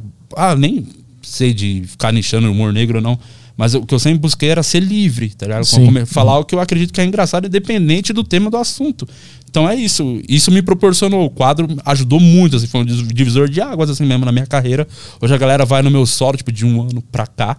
Mudou muito a vibe que a galera vai, tá O ligado? pessoal sabe que o negócio Sabe vai na eu profundeza. vou falar e às vezes espera que eu fale mesmo, quer que eu Aham. fale. Então isso pra mim foi importantíssimo. Por mais que perdi dinheiro, deu treta, processo, mas cara, foi compensou muito porque eu me aproximei mais do comediante que eu quero ser, tá ligado? Emocionalmente, quando isso acontece, quando vem essa pressão toda de fora, de processo de gente falando que tu é um merda na internet, no post no Instagram, isso te abala Não, mentalmente? hoje não, mas o primeiro, nossa senhora, a primeira vez que deu treta Qual foi o primeiro? da capoeira. Ah, eu vi esse hoje, eu tava Esse- dando uma lida sobre isso. Esse, porque foi a primeira vez, eu acho que até alguém da minha geração se fudeu. Hum. E foi aí que eu entendi também o quanto que é importante o contexto na comédia, porque a da capoeira só deu bosta por culpa minha. O pior foi isso. Eu que tirei o contexto, porque esse material tava no meu primeiro solo, o primeiro especial que eu postei lá, o Sem Maldade. Tem uma hora de show. E nesse solo, apesar de não ter muita piada de humor negro, tem uns momentos. Tem um, lá, tem um, fazer uma piada de estupro, tem um, uma de gente sem perna tal, mas a maioria era coisa minha, falando de mim. É, coisa de, eu estar fudido de grana, era mais isso o show, né? Mas tinha uma outra pesadinha. E aí, nessas que eu tava o canal crescendo, postando vídeo toda semana, teve um dia que eu fui gravar e não deu certo a gravação. E aí, naquela inocência, burrice, pensando: caralho, vou ficar uma semana sem vídeo, vai fuder, o que eu faço? Ah, já sei, vou cortar um, um material do solo, que até é bom já dar uma divulgada de novo. Eu juro por Deus que eu tive, é, Petri, eu juro, eu tive esse cuidado. Eu falei: eu vou ver o que pode dar problema ou não. Eu fiquei, pô, do estupro nem fudendo, imagina isso aqui, do Mina Sem Perna. Aí tinha uns outras coisas lá. Eu falei: porra, O cara foi uma mais leve, capoeira. Vou falar, vou botar o da capoeira que é impossível dar problema. Sim, na alegria, minha cabeça. pessoas dançando. Impossível. Berimbau. Qualquer coisa que tem berimbau envolvido não vai dar problema. É, achava, vai achando. E aí, caralho, eu lembro que quando deu. Esse vídeo ficou lá, eu subi, deu a treta porque foi pro Facebook, eu subia no Instagram, no YouTube e no Facebook, né, os vídeos. E no Facebook caiu numa comunidade lá e alguém já pegou, foi pros WhatsApp dos grupos. E aí eu tava, eu lembro que eu tava no shopping com a minha mina, a gente tava vendo alguma coisa pra casa, assim, algum bagulho de móvel, loja de móvel. Do nada, mano, meu celular não parava de vibrar, coisa pra caralho. Nunca tinha visto tanta mensagem chegando em todas as redes sociais: Facebook, Instagram, é, todas, todos os bagulhos, YouTube, xinga, todo lugar. Eu falei, caralho. Aí do nada a minha mina viu e falou: Não, tá acontecendo alguma coisa? Você tá estranho? Eu falei: Não, tá de boa. É, o cara, meu- o cara finge, não tem nada acontecendo. não, tá- aí meu produtor já ligando, mandando mensagem que tava que o meu produtor também na inocência tinha o telefone dele de contato lá. Era telefone para as pessoas para facilitar, quer contratar, já fala diretamente por telefone. E, mano, a galera ligando para ele do mundo inteiro, tipo a gente assim de todo lugar do mundo ligando. Pra falar, questionar sobre essa- esse vídeo da capoeira, assim. Foi bizarro a proporção que tomou. Mas no final das contas, também é uma proporção pequena, porque na sua bolha, parece que é gigante, porque Uhum. todo mundo que você conhece só fala disso, mas não é todo mundo que sabe. Tem gente que nem sabe que aconteceu essa treta, tá ligado? Então, Sim. ma- é uma coisa que eu até dou a dica pros comediantes. É, respira quando acontecer, porque parece que é muito grande, mas não é. tá? Não é. Na sua bolha parece que o bagulho tá grande, mas não tá, né? Todo mundo que sabe. Só que o que aconteceu? Que pegou mesmo. E aí esse, esse foi foda, porque deu a treta, começou a chegar, a vibrar os bagulhos no celular da minha mina. E minha mina tava grávida, tá ligado? E era uma gravidez de risco. Foi bem no começo que a médica falou pra ela, ó, ela trampava até comigo fazendo os bagulho de produção. A médica falou, ó, sai, fica em casa de repouso com a gravidez de risco, que ela não podia engravidar. Uma história longa, assim. E a médica falou, mano, é, é repouso total, não tem estresse, nada. Eu falei, peraí, então esquece de trampar, vamos fazer, fa- fica só em casa, esquece de trabalhar, fica tranquila. E nessa começou a chegar mensagem, ameaça pra ela, xingamento, querendo matar ela, os caralho. E, Caralho, os caras voadora por cima da cabeça dele. é, e eu penso, e eu falei, pô, não pode passar estresse do nada, a mira tá sendo bombardeada na, na internet. e aí falei, caralho, que merda aconteceu? Aí que eu me liguei, caralho, o vídeo. por- Nossa, por- aí na hora já foi caindo, pra que que eu cortei essa parte, postar? Porque o vídeo ficou lá no meu canal um ano, dentro do solo, nunca Ah, deu sim, problema. Sim. E aí no dia que eu tirei e subi ele sozinho. Aham. Deu a treta, é aí que eu entendi, aí você entende que eu entendi o contexto. Cara, o contexto é a coisa mais importante na comédia, eu não fazia ideia disso. É muito importante o contexto, tá ligado? A premissa era, era que, tipo, não dá medo, né, capoeira? É, que, que os caras não batem, só ameaçam. Isso, isso. Aí ficava ameaçando, né? E É, quando bate, bate. bate por cima. Só, é, só pra né, te assustar. é, só fingia aí, ele não batia, voltava tal. Ficava fazendo as piadas. Era isso. E era isso. É que a frase que eu acho que pegou foi que tu, obviamente, no contexto, como que tu fala, não, não respeito isso aí, mas obviamente que é uma brincadeira. Porque- E os caras pegaram uma puta pilha. Como você não respeita? Tem que É, respeitar. tanto que um ano, ficou um ano no meu canal, esse show inteiro não deu problema, porque as galera viu o que tinha antes, que era o começo do show, era aquelas piadas do meu queixo, era, eu contava do acidente que eu sofri num carro, capotei o carro, aí o carro deu PT, eu comparo o PT com o, o estrago que fez na buceta da minha mãe quando me pariu, por causa do queixo.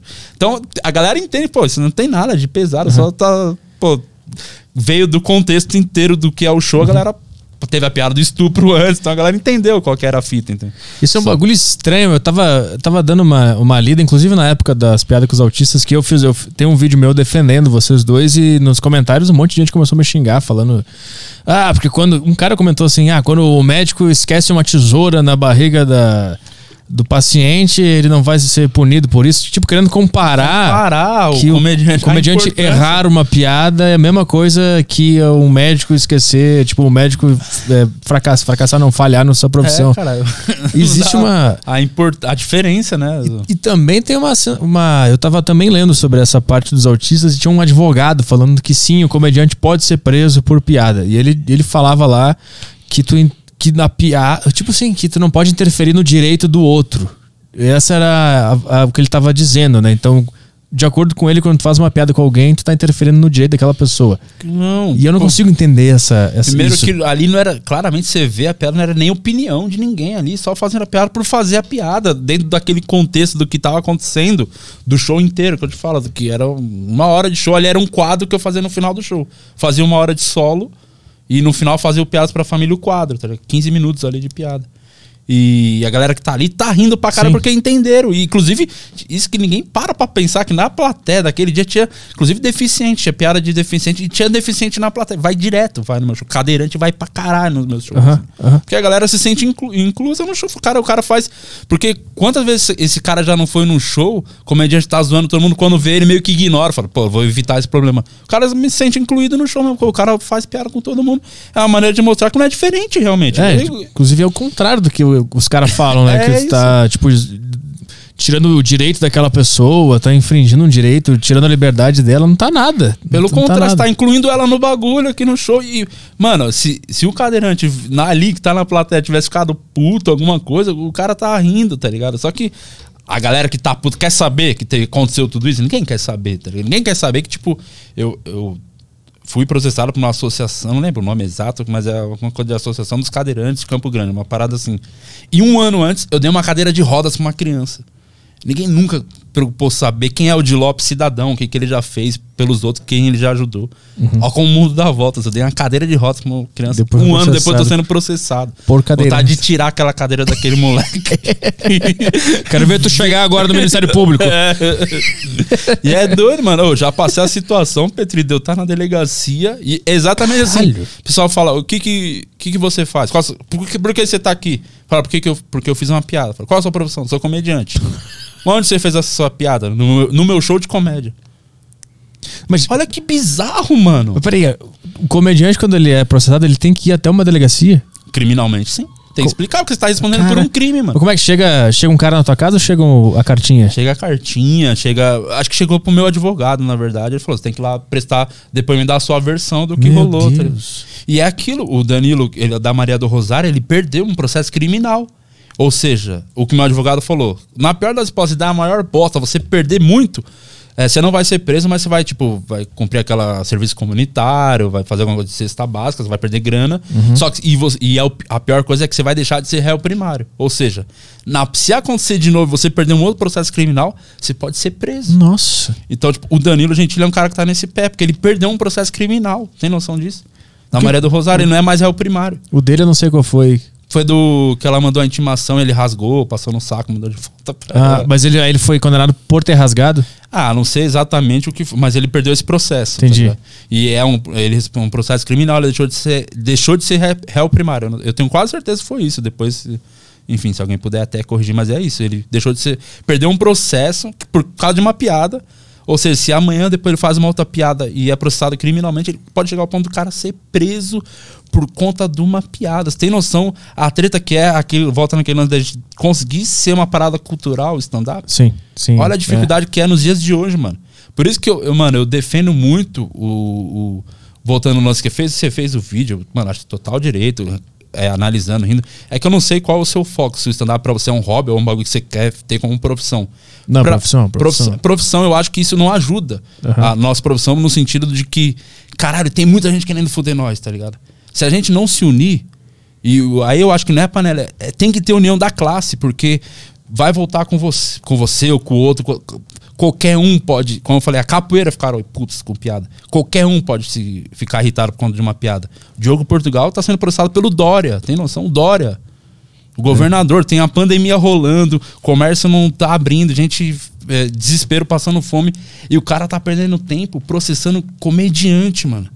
Sim. Por conta de piada. Olha o, a dificuldade que é pra nós fazer o bagulho, tá ligado? E ele tem poder também, né? É. É, um poderoso. Por isso que eu sou sempre a favor. Eu vou sempre defender a comédia. E do cara eu não sabia que você tinha feito o vídeo, da hora, obrigado.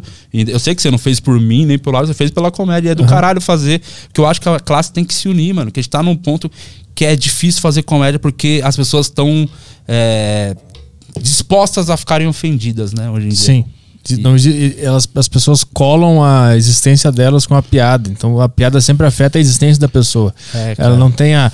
Mas é que tá o ponto. Eu acredito que a, as pessoas vão entender o que é comédia quando ela entender que tudo é insignificante e que a vida é uma grande palhaçada. Essa é a minha A visão. vida é realmente. E é quando todo mundo. É o de se levar a sério pra É, caralho, né? aí todo mundo se desarma e consegue entender. A vida é uma palhaçada, Por isso que, aqui vai acabar. que o cara ficou puto? Porque ele foi o alvo da vez. Cedo ou tarde você vai ser o alvo de uma piada. E não é nem ele, é a coisa que ele gosta. É, e aí o cara se sente, fica puto É. e quer. pro- Porque ele não aceitou a piada. Então, o problema tá em quem fez a piada, sendo que o cara fez a piada e as pessoas estão rindo. Tem um registro no vídeo que as pessoas estão rindo, ou você que se ofendeu com a piada? Tá em você que não aceita a piada, caralho. É. Você que não, não entende. Até certo ponto você gosta. Se não tá falando de você, foda-se, é do caralho fazer a piada. Se a piada te atingir, e aí não pode, aí o humor tem limite, aí você tem que ser processado, ser preso. Uma piada, mano. Ser preso é foda. Eu, eu- eu entendo o cara se incomodar, E tem total direito de processar. meter um processinho Pô, tudo bem. só pra tudo bem. descarregar a Mas insegurança chegar dele. ao ponto do cara perder o processo que eu já acho bizarro. É, né? Tipo, é, é. o Rafinha teve que perder o processo da Vanessa, cara. É. Você não acha? Isso, isso é um absurdo, mano. Mas aí porque é pessoas poderosas, Sim, né? mas, pô, é só uma piada. A menina ficou brava, tá bom, tá no direito, quer processar, processo, mas chegar ao ponto do cara perder esse processo por conta de uma piada. Cara, é muito perigoso, mano. O, o jeito que as pessoas estão. A inversão de valores das coisas, entendeu? Como. Cara, o cara tem que se fuder porque ele fez uma piada a ponto de pagar uma grana pra pessoa que já é milionária. Ah, mas eu doei toda a grana pra instituição. Então, já, porque ele já não doou, cara. Você tem dinheiro. É, doa direto Você não fez isso porque cara. você queria pegar a grana pra doar pra alguém. Você fez porque você ficou o seu ego. Só fez pelo seu ego, entendeu? Sim. E aí, mano, o cara, o Danilo, caralho, fez um tweet lá, foda-se. Tweet, esse cara. Você vai levar a sério o Danilo, que é o comediante. Você tá levando a sério um cara que é um comediante. Saiu do barzinho, fazendo show ali em Santander, nos barzinhos. Hoje o cara é grande e tal, tá na, na TV, é o maior talk show do Brasil. Mas é um comediante, mano. Fazendo uma piada, você vai levar a sério ele. Olha, olha o que tá acontecendo no mundo hoje. Quanta coisa que tá rolando no mundo. Gente roubando as vacinas, cara. Pra não morrer, precisa tomar a vacina. Tem gente roubando essa porra. E vocês estão perdendo tempo com, com comediante. É, outra coisa também, tu pode fechar o negócio e não. É, é tipo. É como, é como se tu pudesse parar uma bala que tá te- o cara tá atirando em ti. tu e se tu pudesse fazer assim e aquela arma some, É, mano. tu ia fazer isso aí. É, é, é- por isso que eu acho que a comédia tem que se unir, por mais que. vo- não falando de você de geral, porque você fez, no- quando deu 63, você fez, não sabia, você fez o vídeo lá meio que defendendo a comédia. Não, Só eu teve eu comediantes que fizeram esculachando, falando que não era comédia. Isso, é Então. isso é gravíssimo, porque isso vai voltar com você cedo ou tarde. Alguém vai Uhum. se ofender com uma piada que você fez, porque sempre tem um alvo, mano. Sim. eu- Você acha que não tem um alvo, mas al- alguém vai. ah, e esse cara pode te fuder, tá ligado? Eu, eu sempre defendi, desde o início do meu, do meu outro podcast, o Saco Cheio, Uhum. eu sempre defendi, desde quando eu comecei o podcast, sempre defendi comédia. Mas tem um, um outro lance que o, o que eu tava fazendo ali era meio que um sarcasmo, uma ironia com a própria comédia. Não, eu acho um absurdo se alguém ficou ofendido ou ficou bravo com você por causa daquele vídeo. O comediante vai se fuder também. Muita comediante que ficou. não pode se levar a sério. O comediante não pode se ofender com piada, mas principalmente não pode ligar pro que falam dele, cara. A sua profissão é fazer piada com tudo, cutucar a ferida. E aí, se alguém fala de você, você vai ficar putinho, pelo amor de Deus, né? Então, eu acho que o comediante tem que ter mesmo essa desconstrução dele de não se levar a sério. Primeiro, primeiro passo pra fazer comédia, tá ligado? Se você tá se levando a sério, você não vai pra lugar nenhum fazendo essa porra. Eu até imaginei na época que, puta, vão entender isso aqui como uma crítica séria e que eu sou melhor e que Não, e você é falou que ruim. você acha ruim. Você acha. Quanto tempo você faz comédia? Eu, a primeira vez que eu fiz foi 2013 e depois eu fiquei um tempo sem fazer e fui fazer de novo em 2017 com o Meirelles e a partir dali eu continuei fazendo. Mas aí eu fiz tudo solo, todo Ah. meu eu fiz meu show sozinho, organizei noite sozinho. Pô, porque mano, eu não. eu não sei se. Eu, tá, eu queria conversar isso com você mesmo, assim, de até certo ponto tentar não te convencer de nada, cara. Não, vamos- Mas, vamos- pô, vamos eu acho que seria do caralho você entender o lance que eu vi. Em algum momento você falou sobre panela. Uhum, uhum. Vou te falar uma visão que eu já tive, inclusive. Quando lá no meu comecinho eu tava fazendo show, lá fazia o Risereta, aquele grupo lá que não deu certo. E fazia os showzinhos por nossa conta, fechava bars, caralho. E aí eu vi o Comedians, que foi o bar que inaugurou, que era todo mundo queria fazer, o comédia ao vivo, e eu tinha a impressão, caralho, olha, só panela faz lá. E eu sempre tinha essa. eu- quando me perguntavam, por que você não faz aquele bar lá, ou como você não faz show lá? Eu falava, ah, mano, é só panela que faz. Eu respondia isso pra amigos, caralho. Até o dia que eu parei, mano, pra pensar, eu falei, por que será que eu não faço show lá? E é muito simples. Porque ninguém me conhecia. Como é que alguém vai te chamar pra um lugar sendo que você não foi visto? Entendeu? Uhum, Você entende? Então tinha um- uma cena de comediantes que estavam fazendo o circuito e eu não tava. E a partir do momento que eu parei de me. De, falando por mim, que deu certo pra mim, né? De me é, culpar os outros, eu pensei, caralho, eu tenho que estar na cena. Como é que eu vou estar na cena? Tendo um bom material. Então eu foquei ali, eu preciso ter 15 minutos que funcione em qualquer lugar do mundo. 15 minutos que funciona em qualquer, desde o barzinho difícil ao comedy club, ao comedians. Então tem que ter 15 minutos. E eu foquei nisso pra caralho. Fui fazer canja nos barzinhos, que tinha um ou outro que era já tava no circuito. O cara via e falou, pô, Di, não sei o que, tal. Porque o lance pra mim que é difícil pra caralho, muitos comediantes falam, você tem que trombar a turma. Fazer o network, tá ligado? Eu não consigo fazer isso até hoje. Eu sou péssimo nisso, tá ligado? Eu sou. Pô, minha vida é diferente, sou casado, quero estar na minha casa. Se eu não tô. Eu não tô trampando, mas quero estar em casa. Já tá na posição que tu não precisa mais, né? Sim, mas era um bagulho que sempre foi difícil. E Eu Uhum. nunca, nunca fiz direito isso. Eu pensei, eu preciso provar no palco, fazer meu show legal. E quem vê o show fala, ó, alguém comentar o dia, pô, o menino manda bem, até que pintou uma oportunidade, eu tô nos lugares. E foi o que aconteceu, tá ligado? Tipo, pô, adoraria que você colasse um dia lá no meu show, fosse abrir, eu queria ter uma noite de show, eu adoraria ir lá fazer, Uhum. tá ligado? Porque eu acho que a comédia é- é é muito livre, tá ligado? Acho que tem público pra todo mundo e a galera quer, no final das contas só quer rir, independente se a piada é putaria, se é pesada, se é coact, se é falando de, de você, de pobre, de rico, não importa. No final das contas a plateia só quer dar risada. E, e de verdade, cara, pô, se você tiver oportunidade, cola nos bagulho, adorar que você colasse um dia lá no Quatro Amigos, vai lá, mano, pô, faz canja com a gente, faz uns minutos, cola, mano, de verdade, porque a galera da comédia tem essa visão de que, a maioria, né, não todo mundo, mas a galera que eu conheço, que eu ando, a galera gosta muito desse lance de se ajudar, tá ligado? Não estender a mão pro outro, tá ligado? Tipo, o Abner, esse moleque deu a treta. É um menino que eu vi, gosto pra cara do trampo dele. Levei ele pra fazer um show comigo em Campo Grande, tá? Não tinha por que ter levado. Depois que eu tomei o processo, eu vi que realmente não tinha por que ter levado. e o moleque tá respondendo comigo o processo, tá ligado? E tipo, tá, tamo fechado, não tem essa. Tava junto, o assunto todo. Porque as piadas que deram treta desse.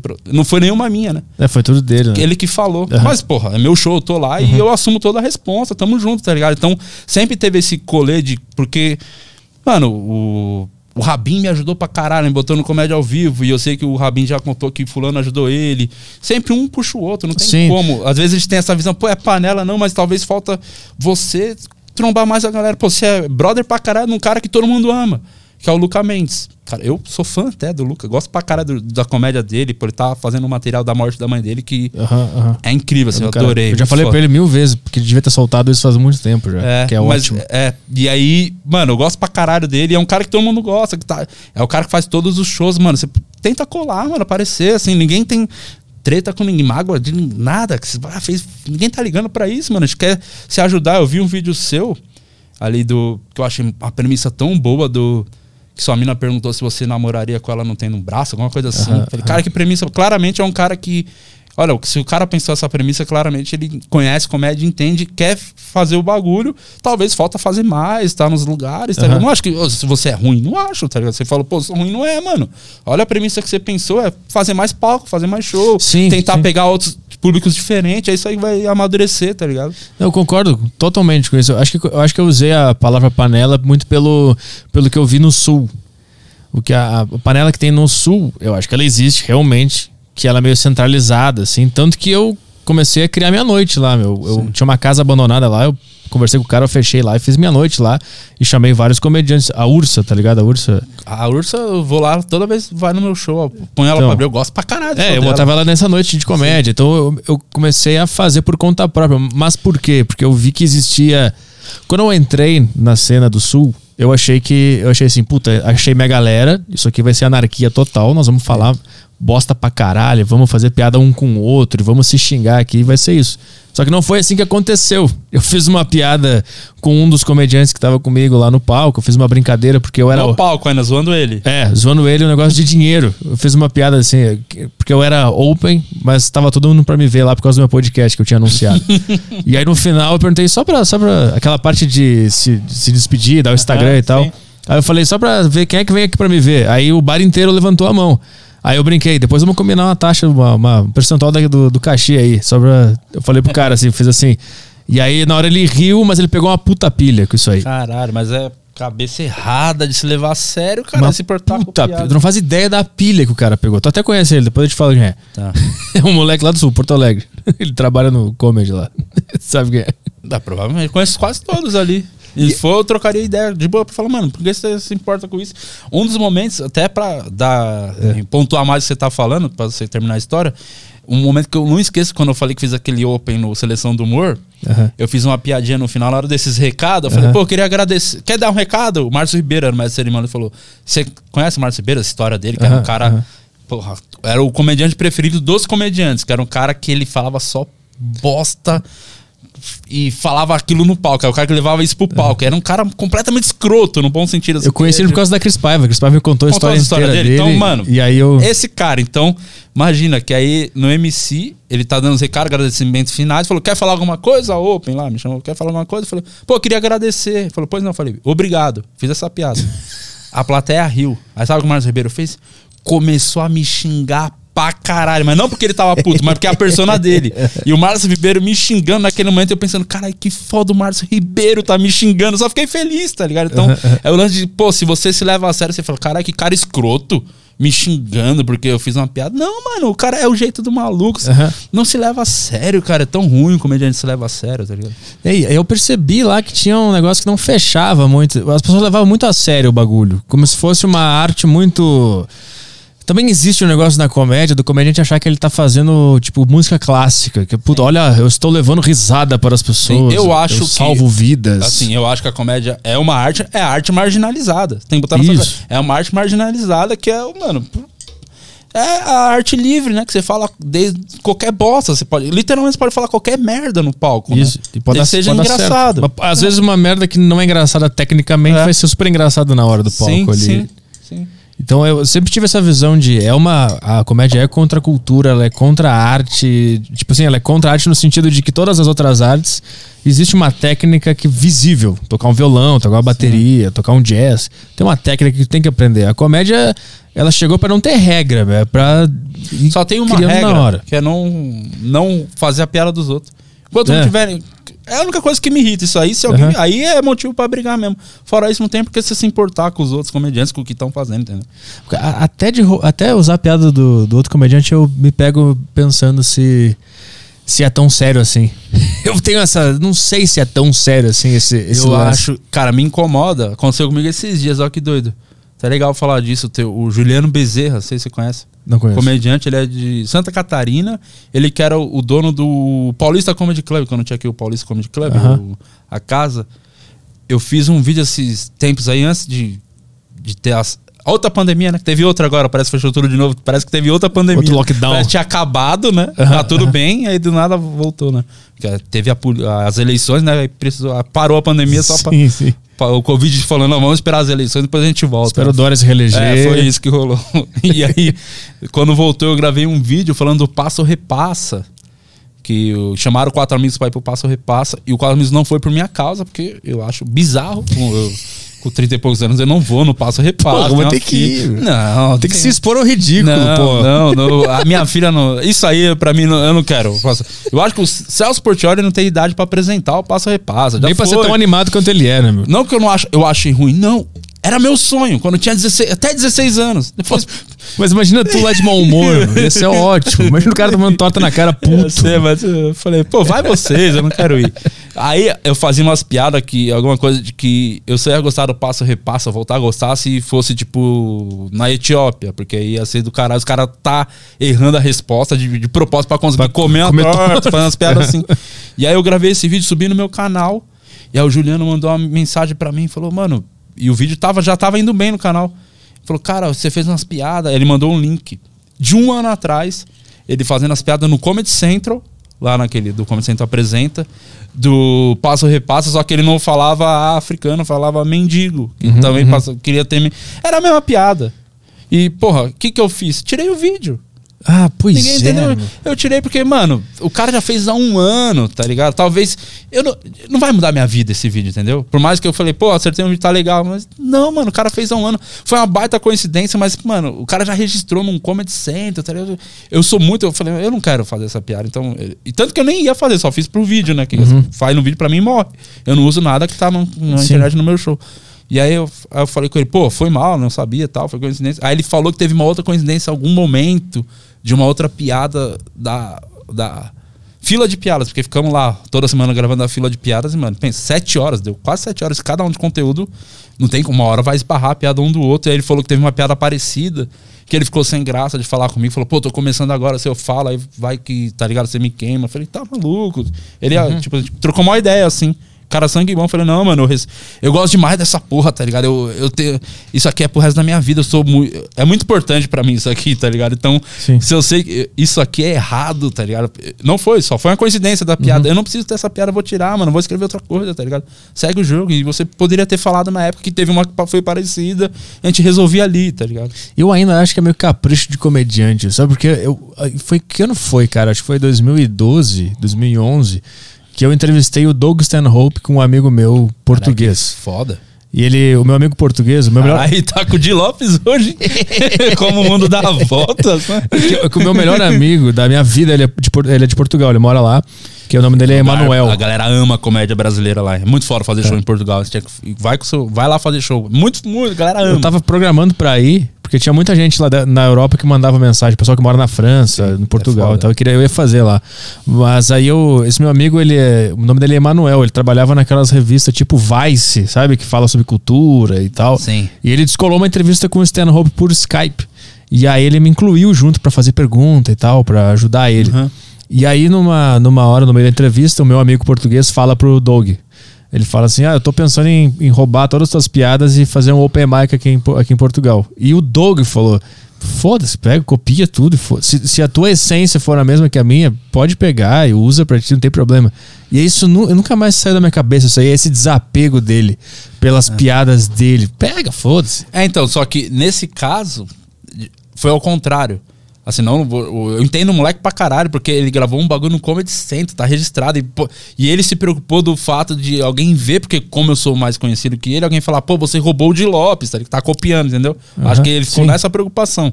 Mas o que, assim, já aconteceu, de, até no próprio Quatro Amigos, outro dia o Márcio fez uma piada lá, coisa de mãe, eu não lembro o que era. E alguém, eu falei, pô, eu fiz essa piada numa fila. Foi esses dias. Ele Falou, porra, fude, porra, não acredito que tava fazendo uma piada. Essa mesma piada no meu solo. Eu falei, cara, assim, eu não me importo, pode fazer, tô nem aí, da minha parte, porque é uma piada que eu não faço. Se, sabe o que eu tô fazendo? Eu gravei lá, há três anos, tá lá no meu canal. E você tá indo pro outro caminho, mas tem a piada que esbarra. Eu, eu não tô me importando, mas eu entendo o cara que se importa, porque o cara ficou nessa, nesse pensamento, cara, ele tá pensando em proteger a imagem dele, a carreira dele, que ele pode. Vão falar que eu tô copiando. O primeiro pensamento dele foi no. Né, O de Lopes me copiou, eu copiei ele. Por mais que o vídeo dele é antigo e, e é, e é normal, é a tendência das pessoas, né? Vai seguir o que. Na, ali vai comparar, pô, o cara tem, tem mais seguidor, eu vou. Esse cara não vai É, tá. ele é o original. É, é. Teve outra também que aconteceu. Mas é interessante ele falar isso do caralho. Pô, cara, você entrevistou o Doug Stanhope. Há mu- Há muito tempo. E, inclusive, essa entrevista, ela tá em texto aí pra quem quiser ver. Ela existe ainda no. Não sei se era Vice, era Point, um negócio Mas assim. tá inglês, português Tá, de Portugal. Português de Portugal. Português de Portugal. Ela tá, eu até posso achar o link depois e postar aqui nos comentários. Eu quero, quero muito ler essa aí. Me manda depois. Mano, mas aí esse. Ano passado eu fiz um- uma série de shows no Bexiga ali, né? Eu fiz, eu fiz um. Em outubro ali, todo domingo eu fiz no Bexiga. E eu tinha uma piada sobre DJ que eu fazia nesse show. E aí, alguns dias depois, o Berli, que é, que é meu amigo, que me tava fazendo show também, ele mandou o show de um cara gringo que era, a premissa era a mesma. A minha. Era exatamente a mesma. Aí ele falou: Ih, vai pegar mal se tu continuar fazendo essa piada. Eu falei, cara, Não, não, mas não. eu não vou parar de Eu fazer. acho que tem a diferença da premissa, porque, mano, é, dá pra gente falar das mesmas coisas com outras piadas, né? Nesse caso específico que eu citei do passo repassa, a piada era a mesma, só mudou que era africano e mendigo. mendigo, aham. Então, tipo, A premissa, cara, não tem como não. Porra, aí, não tem, aí vai se fuder. Você quer ser é, único de premissa? tá maluco, a premissa é. Pois é. É que isso é estranho, porque se tu se preocupa assim, ah, eu pensei nessa piada, agora o cara fez também, meio que. É meio que é óbvio que todo mundo vai acabar pensando a é mesma muita coisa. gente fazendo né? comédia hoje no Brasil, mas e no mundo inteiro, muita gente faz comédia. É. E aqui tá, e cada um pensando as suas paradas. É, cedo ou tarde pode esbarrar. Ainda mais com esse bagulho de todo mundo tá postando vídeo toda semana, querendo gravar conteúdo, vai acabar esbarrando mesmo. Eu, eu acho que se a gente for ah, ouvir todos os stand-ups que já foram realizados no mundo, Vai eu acho que tudo já foi feito. É. Eu acho que todas as premissas já foram feitas, todos os ângulos já foram vistos e, e a gente meio que provavelmente um cara na, na sei lá, na Polônia tá pensando a mesma coisa que a gente tá pensando hoje. É um negócio muito É. não, não é inédito assim. não. Talvez, quando se for um bagulho muito pessoal, não, né? Sim. Tipo, a sua mina te falar aquilo do. Você vai namorar. Só se tem outra mina que é louca igual a sua pra fazer a mesma pergunta. Mas eu, eu acho que braço. todas são assim. eu acho que eu achei muito boa mesmo essa premissa. Legal pra caralho. Boa essas piadas, essa piada sua. E tipo, nem, é que nem é uma premissa, é meio que é verdade. É, é Eu isso. mi- eu misturei então, por isso que eu duas. acho que de- aí se alguém falar a mesma coisa, ah, minha mina perguntou, eu falei, porra, peraí, o Petri tem. Não é possível mina e a dele falam a mesma coisa. É a mesma. Aí eu descubro que eu tô sendo corno por ca- por causa de uma piada copiada. é a mesma mina.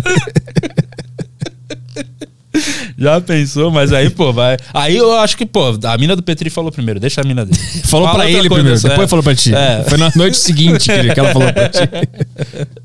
Pô, mas eu queria, eu queria te mostrar mais coisas desse meu show aí. Pô, eu queria. Mano, eu quero de verdade. Eu não tô falando da boca pra fora, não. Não é pra fazer média, não. De verdade. Eu adoraria colar, fazer com você lá e você colar lá também fazer no meu show, onde, tipo, mas de verdade, mano. Quero que você entre num circuito e conheça, cresça fazendo. Todo mundo. Eu quero que o bagulho, quanto mais gente tiver fazendo, melhor pra todo mundo. Eu quero ver disso aqui pro resto da vida. Quando tiver mais gente fazendo sucesso, estourando, stand-up. É isso. A nossa luta é fazer o stand-up ser uma parada cultural. Isso vai É. levar anos, uns 20, 30 anos. Talvez eu nem esteja mais aqui quando isso acontecer. Eu, eu vejo isso pela minha namorada, meu. Quando eu conheci ela, ela não conhecia stand-up, ela não sabia o que, era. E aí ela começou a ver as minhas coisas ela ficou muito assustada. Meu, com o meu podcast, com o meu stand-up, ela ficou assim, caralho, que porra é essa que esse cara tá fazendo? E aí eu comecei a explicar pra ela, comecei a mostrar Bill Burr, comecei a Sim. mostrar os caras que eu curto. E hoje ela grava comigo o podcast, fala as, as bobagens junto comigo. Então, tipo assim, por esse experimento eu vejo que É. é, possível. E como tem muitos gêneros, tem nichos pra caralho. É. muita- E o Brasil é grande pra caralho, né? Tipo, é muito doido, assim. Não sei até onde você já foi fazer show, mas muda pra caralho. Você faz um show aqui, vai pro Rio. Talvez é nem foda. tanto, mas Nordeste vai fazer Salvador, é um outro tipo de plateia, vai pro Sul, é diferente fazer show em Porto Alegre e fazer aqui. É, a galera é, é mais fria um pouco, tá ligado? É. É, uma outra galera tá, tá gostando, mas não, não expõe tanto. Esse é o meu público. De forma geral, o meu público é assim. É muito doido isso. E eu percebi que em Porto Alegre eles aplaudem mais do que riem. Eles curtem a ideia. Foda. Sabia ideia que eu- foda. um bagulho que eu. eh, Vai parecer que eu tô só sendo. Tô mentindo, mas eu juro. Um bagulho que eu, eu não gosto muito é de palma. Porque se. Tanto que quando eu faço minhas cerimônias, a explicação, eu não fico. eu não- dificilmente falo, ó, aplaude, gostou da pena. Não, vai na, na sua. Porque eu acho que quebra. vários momentos quebra uns ritmos Quebra legal. Que você tá no, né? Num, tá Aí você fica, não, não, não. surfando. Fica, peraí, Aí a galera peraí, peraí. aplaude, você espera, tá ligado? Aí, né? Eu acho que, óbvio, tá, é legal que aplaudir, mas, Uhum. tipo, não precisa toda hora, né? Tipo, se, se valer mesmo a pena, quer aplaudir mesmo, então aplaude. Então, tipo, no meu solo eu nunca fui de. Apesar que os moleques abrem, né? Mas eu. Sempre que eu faço abertura de show, dificilmente eu falo, ó, bate pau. No começo, assim, quando eu pegava os barzinhos difícil, até pra prender a atenção, mas Uhum. teatro, principalmente comedy club, que a galera ali já tá, sabe um pouco mais o que tá rolando, tá ambientada no que tá acontecendo. Eu falei, mano, só vai e faz as piadas, tá ligado? Eu, eu saquei que Porto Alegre o pessoal é fechado e aplaude mais que ri. E incrivelmente Curitiba pra mim foi o público mais louco que eu já, que eu já me apresentei. Então, sabia que quando eu comecei, o que sempre falava pra mim que Curitiba era a plateia difícil, fria. Todos os shows que eu fiz em Curitiba foi foda, era É, explosiva. Todos, todos, todos. Os caras. eu- Quando, cara, eu lembro que eu entrei no teatro lá, os caras em- com casaco girando camisa, assim, muito louco, meu. Isso não aconteceu em nenhum outro lugar, meu. Ia, ia falando e os caras iam. E isso tudo aconteceu por causa dos seus podcasts. É. Que foda, né, mano? Por isso que eu acho que você devia surfar no circuito e colar nos outros lugares, até pra amadurecer o seu material também com outro tipo de plateia, tá ligado? Sim. Porque uma coisa que me ajuda muito, o fato de fazer piada mais pesada, o comédia ao vivo, é um show que, como já é tradicional, a maioria das pessoas que estão lá são turistas, porque fica no hotel, os caramba. Então a galera sabe que tem stand-up, às vezes nem sabe quem é o elenco. Então não tem fãs meus ali, galera que conhece meu trabalho. Então quando eu vou fazer um material, tipo, mais pesado, que eu sei que no meu solo a galera tá disposta a ouvir, é, quando eu vou fazer nesse lugar que ninguém sabe que eu vou falar disso, e eu acertar ali, caralho, é muito mais. Cara, dá um, um prazer do caralho. Eu falei, caralho, acertei essas piadas delicadas aqui nesse lugar. Então, quando chegar no onde a galera quer ver no meu público, vai ser foda, tá ligado? Sim. Você conseguir é, estruturar um material numa plateia que não é a sua, é do caralho. Não... É, eu, eu meio que tinha desistido disso há um tempo, assim, mas mais por, sei lá, não consegui me inserir, achei que. Eu pensei, ah, eu tenho meu público, eu vou criar uma cena minha. Não nova, tá do errado. Eu acho legal você ter o seu público, criar a sua, mas não, você não precisa, não precisa necessariamente ser ex- tá excluído da outra da, de verdade. O, a galera da- do stand-up é muito peito aberto mesmo pra todo mundo, mano. Tanto que o que tem de show noite, agora, e é do cara que tá tendo os comedy club agora, né? Tava, chegou um ponto antes da pandemia que tava. é, Quase acho que toda a capital tinha um comedy club. E acho que ainda tá isso. Só, infelizmente, Curitiba fechou. Mas Porto Alegre tem comedy club. Tinha lá o Canoas, que era foda. O, do- Tem em outra cidade do interior lá. é, né? o Canoas fechou, infelizmente. Ah, fechou, fechou? esses dias. É, mas era muito legal lá. O, tinha no Farroupilha, tinha um bem legal lá. Era em Farroupilha? Não tinha um em São Caverna, Caverna. Ah, é, como- tinha esse também. E aí, tá, pô, Floripa tem, Goiânia tem, Brasília vai abrir um agora, é, BH tem. Então tá, olha que fora, é importante pra caralho pra nós. Pra Uhum. cena tem em todos os lugares. Imagina, você com seu solo, você consegue fazer uma turnê no Brasil todo só em comedy. Fica Uhum. Ah, aquela é bagulho de teatro, é muito mais interessante encher um teatro. Você tá no comedy ali 100 lugares. E é comedy assim, né? Sim. Pequenininho, 80 pessoas, 60. Do cara, você poder rodar com o seu show, tá ligado? E em, em Brasília vai, vai ser um comedy agora lá? Vai, vai, o. O Marx, é o. Cara, esqueci. É o Marx o nome dele, esqueci o primeiro nome. Caralho, mano, como é que é o Marx? Ele, que- ele que é o do Goiânia, que é o do Goiânia. Do Guardians Comedy Club, que chama lá, que é Ah. o de Goiânia, o comedy. Ele vai abrir agora um em Brasília. Ah, e Brasília legal, mano. sempre teve uma cena muito aquecida por conta dos Sete Belos, né? O grupo de lá, que eles tinham É. um bar, dois bares que eles faziam segunda e terça, que ficaram assim, durante anos fazendo. E aí esse, esse menino aí, o Marcos, Marcos Williams, o nome dele, lembrei. Marcos Williams, que, que é o dono do Guardians Comedy Club, ele vai abrir agora também em Brasília, porque quando você vai pra Goiânia, tipo, em duas horas de casa você tá em Brasília, então você já conseguiria fazer, tipo, esse rolê, vou fazer o Goiânia Uhum. sexta, faço sábado Brasília, já faz, tipo, dá pra encaixar um, um show no outro, tá ligado? Quando eu fui pra Brasília, eu fiz lá no Teatro do Sesc lá. Puta enrolação. É lá no. É um pequenininho, 200 lugares? É, esse Eu aí. fiz já show lá. Eu fiz lá com o cara da mesa, era o Gilberto. Eu não lembro o nome do O cara. cara, eu lembro que o cara era engraçado. Ele, a gente foi tocando Mamonas pra passar o som, ele ficou cantando junto, por isso que eu lembro dele. Ah. Mas puta enrolação pra conseguir a data e liberar e ter que mandar direito autoral. Os puta negócio nada a Quando ver. eu fiz meu. lá foi esse Marcos Williams, que já produzia, que é comediante, também faz e produz, né? O cara correria, faz os corre dele. Foi a primeira vez que eu fiz duas sessões de um solo, foi nesse teatro aí. Lá em Caralho. Eu esqueço. Brasília é uma praça que eu gosto muito, assim. E, e da hora que vai ter um comedy club agora lá, mano. A galera ama comédia. Tu não, tu não. Teve algum momento que tu mesmo produziu os teus shows? Primeira vez que eu fiz. Meu primeiro especial, o primeiro que eu gravei, eu e minha mina fazia a produção, minha mina me ajudando pra caramba. A sempre foi lado a lado, assim, que eu tô há 10 anos, 11 anos. Fiz 11 anos esses dias. 11 anos, eu acho. Quase certeza, 11. Ela, ela te pegou antes da. da- Ah, tô há 12 quando comecei, então ela pegou um ano Ah. fazendo. Então, tipo, Legal. passou o perrengue assim de estar no metrô esperando abrir, porque não deram carona pra nós. Já aconteceu, já foram cuzão comigo, comediante, não deu a carona. Só se o cara leva no metrô, eu chego a tempo pra ir embora, sabe? Fazer show que nem cachê deu. Foi uma bosta. Era época bosta, assim. Ela sempre acreditou. Sempre, mano, foi muito parceiro. Então, assim, ela. É meio que uma vitória nossa, né? Tipo, a conquista dos dois, né? Porque, pô, ela correu junto comigo para as coisas acontecerem. E, é- e o primeiro especial, eu enchi o Teatro Santo Agostinho, que é o que o Quatro Amigos está em cartaz, acho que há cinco anos. E 700 pessoas lá. Eu enchi vendendo ingresso de show em show. Eu ia nos shows, pedia pra dar, ou quando eu tava de convidado, pra dar canja, pra vender ingresso no final a 10 reais. Vou gravar meu DVD. Isso foi 2016. Eu lembro uma vez o Humberto Rosso, lá do Planeta Podcast, Uhum, Já vim aqui, ele tinha inclusive. um bar no- na Lapa, ele e o Bernardo Veloso. Mó legal lá. Eu lembro que um dia eu fui falei, mano, posso lá fazer 15, é, fa- dar uma canja pra vender ingresso pro meu DVD no final. E, eu- e aí eu fiz o show lá, tipo, vendi 50 ingressos no Bahia. Na mesa e mesa, ó, vou gravar o DVD dia tal, pô, é importante, cola. Por 10 conto, quero pra galera aí. Só precisava ter o bagulho lotado pra ter o registro. E aí, cara, quando. Ia ser numa quarta-feira, assim, um teatro grande, porque, enfim, era o primeiro teatro que eu tinha feito, o Quatro Amigos. Sabe? que Eu não, não consegui encher teatro com o solo ainda. Mas eu falei, vou fazer o corre por conta. E eu vendi de mão em mão 700 ingressos, cara. E a galera toda foi ali. Vendi 10 conto, assim, tipo, deu nada de. Não pagou o DVD, né? Sim. Mas eu enchi o bagulho na raça mesmo, assim, na, na- Falei, mano, eu quero registrar isso aqui e eu vou fazer essa porra no corre, tá ligado? Não vou ficar esperando alguém vir cair do céu. Aham. Quando, E- quando é que tu te sentiu confiante? Porque, tipo assim, pra tu sair de mesa em mesa pra vender, é porque tu sabe que tu foi bom na- no show e as pessoas gostaram. Sim. Quanto tempo demorou É, pra, pra tem- tu sacar? Não, eu, eu tô ligado, sei fazer isso aqui agora. Ah, mano, acho que.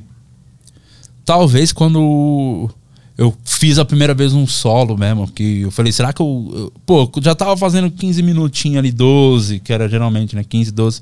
Funcionava pra caralho. Será que isso aqui em uma hora eu consigo. Eu consigo segurar uma hora a plateia, prestar atenção, ser um show legal? E foi a mesma coisa. A primeira vez que eu fiz o solo era o, no Omni Corinthians, Teatro do Corinthians, aqui no Tatuapé.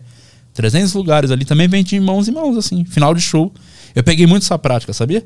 De acabar o show e vender as paradas pra galera. galera que a galera tá. É o melhor momento pra você vender um bagulho. Porque a galera acabou de te ver, tá na sua vibe e, pô, 10 conto, a galera vai comprar. E eu lotei assim, vendendo pra amigos e final de show. Mas quando a noite era ruim, tu vendia mesmo assim? E eu falei, mano, vou tentar vender. Às vezes vendia um, vendia menos, né? Mas Aham, sempre aham. vendia, porque por mais que você ache que a noite. Tem muito pouco da, do nosso ego também de achar, pô, hoje foi ruim. Só que é aquilo, às vezes a pessoa tá gostando. Só que ela não demonstra tanto, né? Uhum. Então a pessoa, pô, achei bom, vou. Só que, fala, pô, hoje o show foi estranho, não foi bom. E, eu, e quando eu gravei esse especial, é, antes de lançar no YouTube, eu fiz mídia do DVD. Imprimi e vendi tudo. Vendi a 20 conto, no final do show também. Eu lembro que eu vendi o meu carro, que eu tenho até hoje, o Fit, eu dei entrada nele, 20 pau, de vendendo de DVD, final de show. E ia falar, vou vir, porque eu sei que é um bagulho que funciona. Você quer ganhar. Galera que faz livro pra caralho, mas galera, mano, vai no final do show, vai vender livro, mano. Vai, galera compra, tá ligado? Vai na vibe. Até, dá, ah, aqui, ó, HQ. Agora o que eu vendo no final é isso aqui, ó. Aproveitar o ensejo, ó. HQzinha, ó, o Anjo Assassino, te dá, inclusive é seu isso aqui, ó. Boa. Pra você. Isso aí tá no meu site, recebe no Brasil inteiro, frete grátis lá, no vlogs.com.br. Pegou? Mas enfim, agora eu vendo isso aí no final do show. Quando tem show, né? Quando voltar o show, eu vou vender minha HQ e tal. E é uma parada que eu descobri fazendo assim. né? Eu falei, mano, será que se eu vender o que vai. Vende ingresso? Vou fazer um solo. Dá pra tentar vender no final. Aí eu mesmo. Eu ia, fazia um desenho assim, ingresso, vale. Nem ia no. Na primeira vez que fiz solo, eu não ia imprimir o ingresso na bilheteria, porque você pagava taxa também. Aham. Eu fazia por conta como se fosse um vale ingresso, tá ligado? Aham. Aí eu mesmo imprimia na papelaria, imprimia e ficava na mão e dava. Só 10 conto dava pra ele. Só trocava pelo ingresso lá na hora. Da onde que vem essa, essa fé que tu te- tem e teve que as coisas iam dar certo? Que tu ia chegar no lugar que tu queria chegar? Ah, mano, é. Assim, eu sou confiante, mano. Eu não sei se é arrogância pra caralho. Ou. Enfim, eu sou. Eu, eu- de verdade, eu sou confiante. Mas bagulho que eu faço só, assim. foi, só era confiante, não tinha nenhuma força por trás para ser confiante. A principal é que eu, sempre odiei muito trabalhar. Nenhum emprego, cara, nada me dava tesão. E quando eu fiz stand-up a primeira vez, eu tinha certeza, cara, eu tenho que fazer isso pro resto da vida. Eu tenho que ser bom. Tanto que o meu foco sempre foi: eu não, não quero fama, não quero ser famoso, não. Só quero que ter. é, que as pessoas conheçam meu trampo a ponto de, pô, é o Di Lopes, quero ver o show dele. Quando eu estiver passando numa cidade e tal, em tal lugar, as pessoas queiram assistir, tá ligado? Então. Mano, eu falei, isso aqui vai ter que. Não tem outra opção, porque eu não quero trampar, é muito ruim trabalhar. Come- O primeiro passo pra ser comediante é. é Ser vagabundo. vagabundo. odiar trabalhar. Então vai ser comediante. Segundo passo, é não se levar a sério. E terceiro, mano, foca. Foco pra caralho. Você vai. É isso, o stand-up é muito. f- Eu não sou o cara engraçado na vida, eu não sou um cara que as pessoas olham pra mim e já dão risada. Então, se eu, eu tenho que correr atrás, eu tenho que escrever. Eu sei que eu tenho que escrever mais que os outros pra ser mais para conseguir ser um pouco en- engraçado ou igual, ou ser notado, tá ligado? Então, eu vou, se eu tiver que escrever mais, eu vou escrever mais. Se eu tiver que testar mais vezes, eu vou testar mais vezes. Se tiver que me fuder mais, eu vou me fuder, cara, porque eu descobri um bagulho, cara, que eu acho que é pouca gente tem essa sorte na vida, que é viver de um bagulho que você ama. Aham. Não é que eu gosto, acho legal. Eu amo essa porra. Pra mim, faz uma falta do caralho não ter show, tá ligado? Nesse momento é nada. É mais. Adoro fazer meu podcast, é do caralho. Gravei um seriado agora também, faço os bagulhos, mas nada. Dá mais prazer do que subir no palco e contar as, as coisas que eu penso, as minhas piadas, cara. Nada, nada, cara. Como eu gosto de fazer essa porra. Por isso que quando eu vejo um cara que tem a possibilidade de estar fazendo também, que gosta, tipo, você. Pô, fiz questão de vir aqui, porque, primeiro do caralho, é, até te, te agradecer, porque te vive num mundo hoje que as pessoas não têm essa mente aberta de, pô, às vezes você pensa diferente do cara, quero nem falar com ele. Não, mano, do caralho tá aqui, te conhecendo melhor, você me conhecendo. Do, nu- acho que nunca se trombamos uma outra vez de vista, assim, mas nunca paramos pra conversar, tá ligado? Sim. primeira vez agora, assim. Então, obrigado mesmo pelo convite, fiquei feliz pra caralho. Te espero, inclusive, lá no meu. E acho que falta mais isso das pessoas, tá ligado? Ter, tá aberto mais pras coisas, aceitar mais também. Se, eu acho que o, o mundo tá, mano, tá muito. Tá, tá maluco, né? Cada dia que você vê. O padre Marcelo Rosa do nada tá forte, eu não engoli isso ainda. O, o Henrique Castelli apanhou pra cara e continuou lindo. Umas coisas que acontecem Ele achou que mundo- tava feio, né? Ele chorou. Cara, ele tava lindo no ponto. Você tem noção que esse maluco quebrou o queixo? Olha o meu queixo como é ruim. O meu queixo bom é assim. Ele ficou com o teu queijo. Não, Só que não. lindo. É, ex- exatamente. Só que bonito. Isso que é foda. Você tem noção que ele quebrou o maxilar, costurou o queixo e, e ele foi, antes de ir pro médico, ele foi fazer ensaio fotográfico. Ele foi trampar, você viu? Juro que é verdade. Ele tirou foto com a cara arrebentada e ninguém percebeu que ele tava.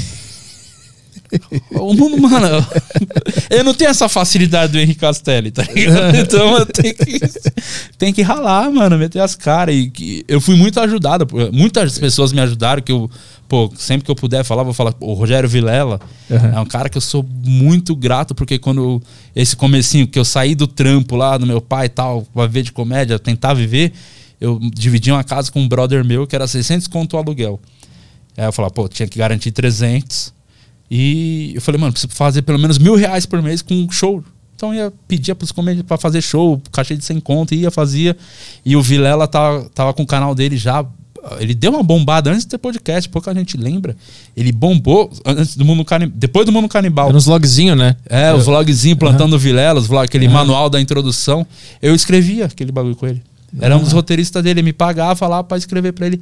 E essa grana, assim, foi fundamental pra eu sobreviver e conseguir correr atrás do meu sonho que é viver de comédia. Então, se, porra, eu tô aqui hoje, eu tenho que agradecer muito ao Rogério Vilela, serei eternamente grato a ele, cara. Me ajudou pra caralho. Então, pô, o Thiago Ventura me ajudou pra caralho, que ele foi o primeiro cara que começou a se destacar da nossa galera e sempre puxou todo mundo.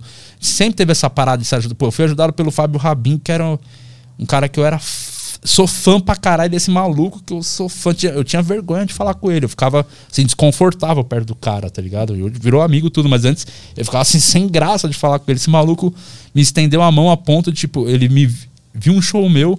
Pouco tempo depois me indicou pra fazer convidado no Comédia ao Vivo. Do nada me liga um cara. Eu não sabia nem que o Rabin tinha meu telefone. O cara me ligou. É, falando, pô, o Fábio passou seu contato, eu queria é, ver, queria fazer stand-up aqui na minha empresa, dois dias aqui de evento e tal. Falei, pô, não sei o que, da hora, não sei o que, quanto é, pá, não lembro- quanto foi, acho que eu fechei dois shows por três pau. Nunca tinha ganhado essa grana na vida. Três mil. Aí quando acabou, eu falei, mano, só me fala um bagulho, que Fábio te indicou? Quem é esse Fábio? Aí ele falou, Fábio Rabin. Eu falei, caralho, maluco não me conhecia direito. Tipo, ele viu meu trampo, gostou, indicou pra um evento de um brother dele, tá ligado? Aham. Que foda. Então, tipo, eu faço questão mesmo, eu quero que a gente tem que se puxar, se ajudar, porque eu fui muito ajudado, tá? Não, não chegaria aqui sozinho, não cheguei sozinho em lugar nenhum. É, devo muito a muita gente que me ajudou pra caralho, assim. Direta e indiretamente. Isso aqui foi tu que desenhou? Não, isso aí é o Edgar Agostinho, Ah. que também é comediante. Ele tá começando lá, um open de. Ele mora em Nova Odessa, ali do interior. Bom, o moleque manda bem. E ele é cartunista, ele desenha. Ah, é tá, tu, tu escreve o roteiro. É, eu fiz com ele o roteiro e Entendi. ele desenhou. A, a veia artística que tu tem, quando é que tu sacou que tu tinha? Só depois de começar a fazer stand-up? Só depois de Cara, isso é muito louco. Porque tu não tinha. Tu não era o cara que já tinha uma ambição artística Zero, quando era na zero. infância. Eu era um cara perdido, não fazia ideia do que eu ia fazer da minha vida. Porque eu trampava em vários. Eu trampei com meu pai, eu trampei nesse bagulho do. do, do Da Lan do House. lado do Carandiru, Lan Ah, House. Carandiru também. Nada, mano. E tipo, cara, eu odeio, eu odeio tudo isso aqui, cara. Só quero ir embora. Eu tô aqui só querendo ir embora, tá ligado? E eu falei, cara, que eu não fazia ideia do que eu ia fazer da minha vida. Eu cheguei a fazer um ano de gestão de marketing, faculdade, tranquei, porque, Bum, Mano, e aí do nada apareceu o stand-up, assim, tipo, a comédia me salvou, tá ligado? Quando eu comecei, eu tava num ponto da minha vida que eu, assim, problemas familiares, um monte de coisa acontecendo com a minha família, eu fudido de grana com dívida no Bradesco, 50 mil reais. Tanto que foi um bagulho que eu fiquei conhecido da galera no meio da comédia por conta desse meu material falando do Bradesco. Eu tinha uma dívida de 50 conto. Aí os comediantes comentavam entre eles: quem é o Di Lopes? É o cara que fala do Bradesco, das dívidas, é o cara das dívidas. Eu Fiquei conhecido assim no, no nicho da- dos comediantes por conta desse material. Que é isso, mano. Você pegar e fazer as piadas com as desgraças também, vi- tá ligado? Vi- vi- botar, viver a comédia, tá? É isso. Expor as, as dificuldades, tudo. Expor o seu. né? Só não fica falando de autista, ofendendo o cadeirante, não. Também fala, falo esse bagulho meu que acontece que é pesado pra mim. E, e a comédia, de certo modo, bota uma luz nisso e dá um alívio. Então, Aham. eu tinha dívida no Bradesco de 50 mil reais, fudido de grana, saí da- do emprego. Aí falei, cara, eu preciso ter pelo menos mil reais pra me manter aqui. E eu não consigo trabalhar em nada. Então, se não for agora a comédia, não tenho o que eu vou não sei o que eu vou fazer da minha vida. Então, cara, eu vou me dedicar muito. Por isso que eu trabalho pra caralho. Tipo, eu não considero trabalho porque eu amo muito, mas eu trabalho muito, assim. Eu tô a todo momento pensando em comédia, tentando alguma coisa. E tudo que eu faço é relacionado com comédia. Então, caralho, eu, eu vivo muito essa porra e me ajudou muito. Tipo, eu tinha essa dívida eu achava assim, cara, é um bagulho que eu nunca vou pagar. Tanto que o meu nome, o Di, com 2H, até contei no Flow isso aqui, que é o D-I-H-H, foi porque quando eu comecei a fazer stand-up, eu pensei, pô, se um dia eu ganhar qualquer graninha, vou botar um nome artístico, que aí o Bradesco não vai me achar, né? Eu- na minha cabeça, eu nunca vou pagar essa grana. Se um dia eu conseguir chegar perto de ganhar 100, 50 mil reais, a última coisa que eu vou fazer é dar pro Bradesco essa Eu vou grana. fugir. Não, vou, boto no, embaixo do colchão o dinheiro, tá ligado? Mas é- O, o que que era a dívida? O que que tu comprou? Ah, era a treta que o. a- uma na época das empresas lá, meu irmão administrava e tava no meu nome os bagulho. Aí faliu, Ah. quebrou, aí me fudi. Meu irmão fez as picaretagens pra caralho também. Ah, eu pensei que era. é, não, o cara família, comprou me muito. fudi muito com a família, assim. Meu irmão é. Já, mano, fez estel- estelionatário, assim, os baratos envolvido com crimes, caralho. É, Tipo, tu não dá com ele. é, não, dá- não, não falo com ele tem anos, assim, tipo, perdi contato total, assim, porque me fudeu muito, assim, tipo, cagou com a minha vida, assim, Caralho. nesse sentido. Então, É depois que tu fez sucesso, não Hum. tentou uma não, já tentou, mas, tipo, mano, tudo bem, não tenho uma água, mas vive sua vida, eu vivo a minha, não quero ter contato, tá ligado? Tipo, é isso. Mas e, é, vários problemas, tudo que eu já cheguei a fazer piada de tudo isso, tá ligado? No, no, no stand-up. Então, caralho, quando eu paguei essa dívida, tipo, eu limpei meu nome, tá ligado? Por conta da comédia, mano. Já tava em quanto a dívida? Tava. Quando eu fui pra pagar, também o SUS tava em um milhão. O quê? 50 mil em um milhão. Um Caralho. milhão e duzentos. Aí negociou. E aí eu falei, não tenho, né? Impossível. Nem terei. isso. É, não. Não tenho Se um nem eu terei. tivesse aqui, eu ponho debaixo do colchão também um milhão, mas não vou pagar um milhão pra vocês, tá maluco?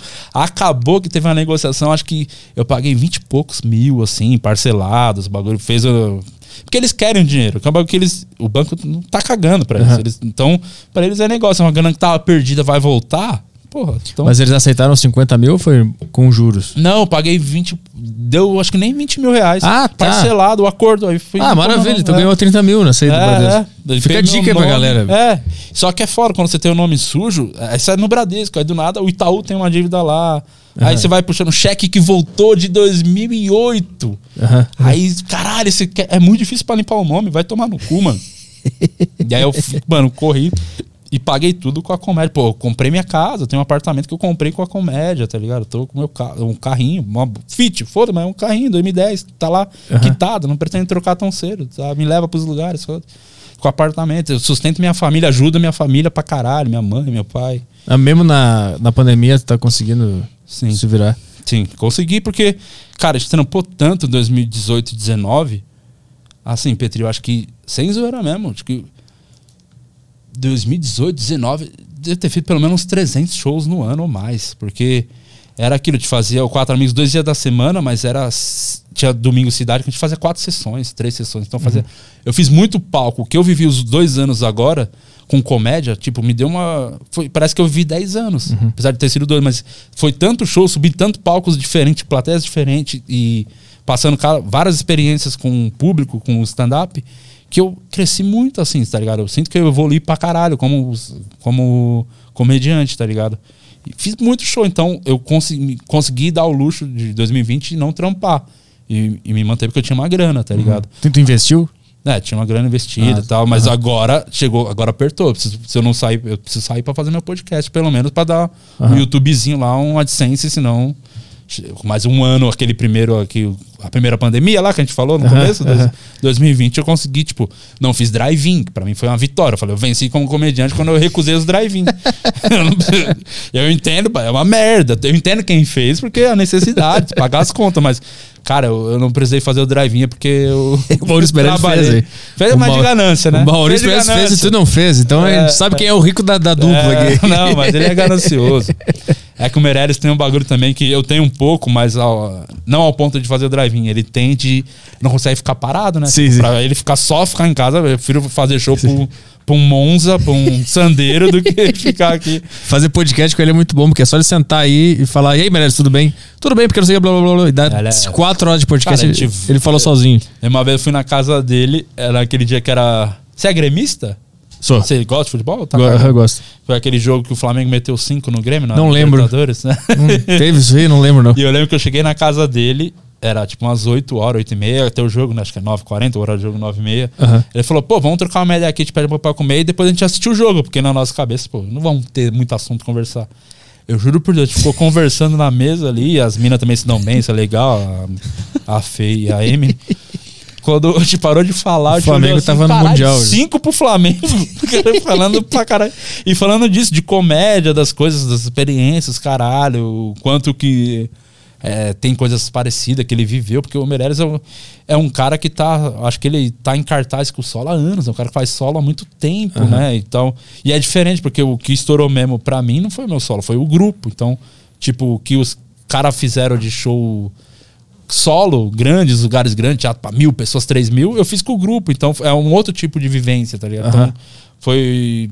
Pô, é da hora trocar essas ideias, assim, com. Eu adoro falar de comédia, então se, eu- se a gente não, eu fico aqui até oito da, da noite aqui, ficar falando de comédia.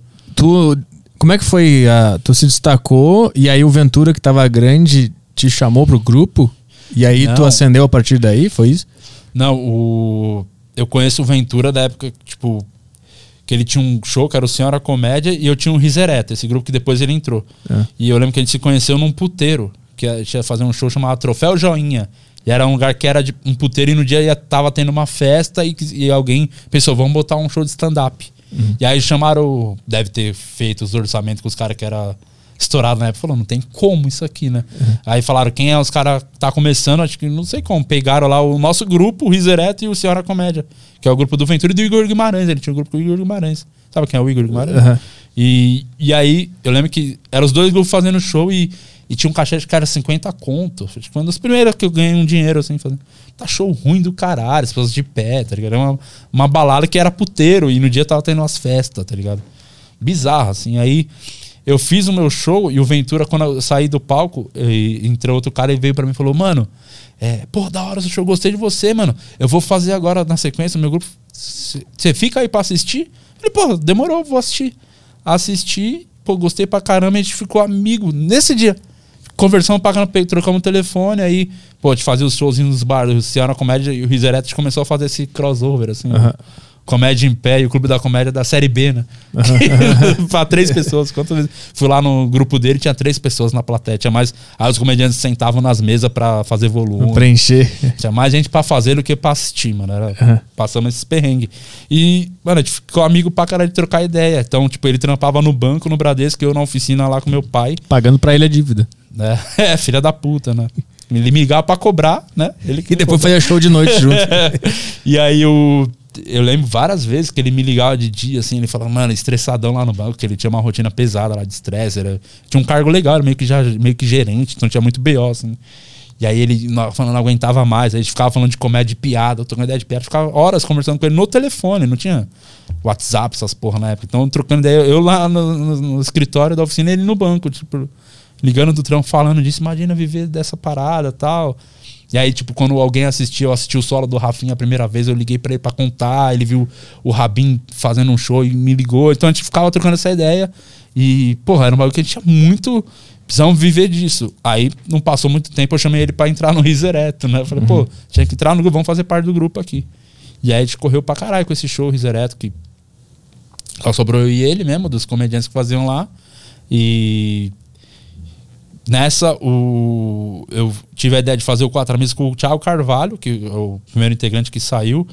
E aí o grupo era eu e o Thiago Carvalho. Ia ser dois amigos o show. Tinha, porque a gente queria fazer uns eventos e tal. E a gente se fudia muito em show.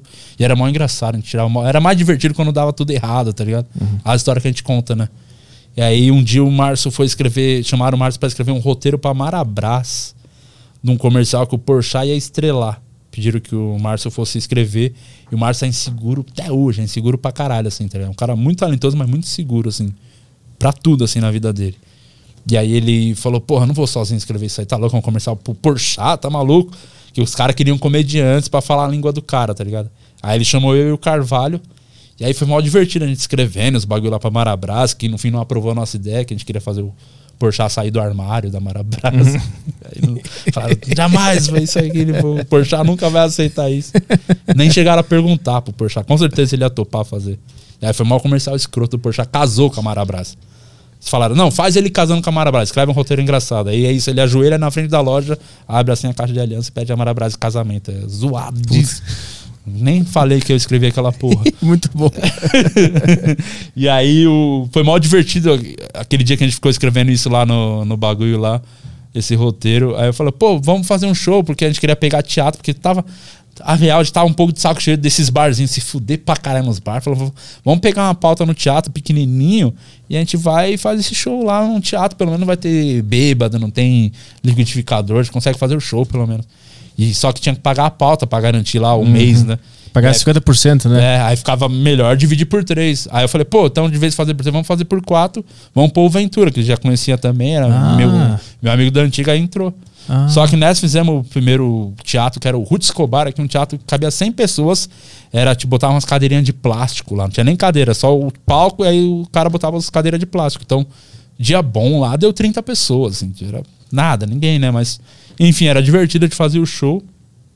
Um ano depois, o Ventura começou a estourar os vídeos dele. E aí a gente foi fazer show no Teatro do Corinthians, primeira vez que aconteceu. É, um dia antes, o teatro ligou e falou: Mano, não para de gente ligar querendo ingresso e acabou os ingressos. Tudo por conta do Ventura, pra ver o Ventura, né? E aí, mano, esgotou um dia antes. Nunca imaginou um bagulho desse. Esgotar um teatro um dia antes. Aí teve dia que fez duas sessões, tá ligado? Foi muito doido, assim. E tudo pra ver o Ventura. Então, tipo, o show era meio que os amigos do Ventura, tá ligado? Ninguém sabia quem era nós. E aí era uma parada que a gente batia muito, que a gente precisava acertar um conteúdo que as pessoas fossem. Que a gente fosse ligando, pô, os caras estão indo ver o Ventura por conta da internet, porque ele tá botando vídeo. Vamos fazer alguma coisa que como grupo para as pessoas quererem assistir o grupo e a marca ficasse grande, entendeu? Não fosse só por um ou por outro. Óbvio que tem uns que gostam mais de um, gostam mais de outro, mas o importante é o grupo. Aí foi que veio a fila de piadas, né? Que assim, a fila de piadas mudou a nossa vida. Foi um negócio pra o público ver que tinha todos aqueles caras no grupo. É, ele não- galera- Entendi. Chegou o ponto, a galera ia pra ver o Ventura, só que aí chegou o ponto que a galera tava indo pra ver a fila de piadas. Tanto que no começo, muita gente achava que o show era a fila de piadas. Era o show na fila fazendo as piadas. Ah. Não, a fila é um quadro no final ali, 15 minutos, 20, não sei. E tinha um show de stand-up antes, total. Aham. Então a galera não entendia, tanto que a galera começou a ir no teatro falando, ah, então é assim, tem um show, depois tem o bagulho e tal. Foram começar a entender quando começamos a soltar o especial do grupo, que aí no primeiro especial tem, cada um faz a sua parte de stand-up e no final é a fila. A gente falou, é assim que funciona o show, então venham assistir e tal. E, mano, esse bagulho, assim, mudou muito.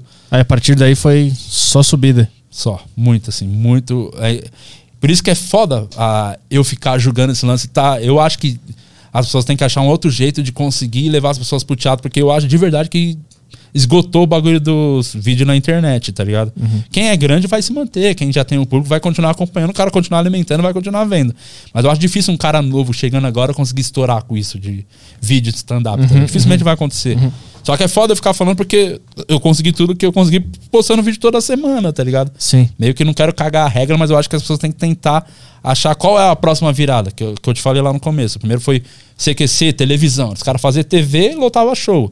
O- a nossa galera foi fazer o YouTube, lota show. Agora a gente tem que achar uma outra maneira de lotar os shows, entendeu? Uhum, E aí é um trabalho que vai ter que a galera se reinventar e tal.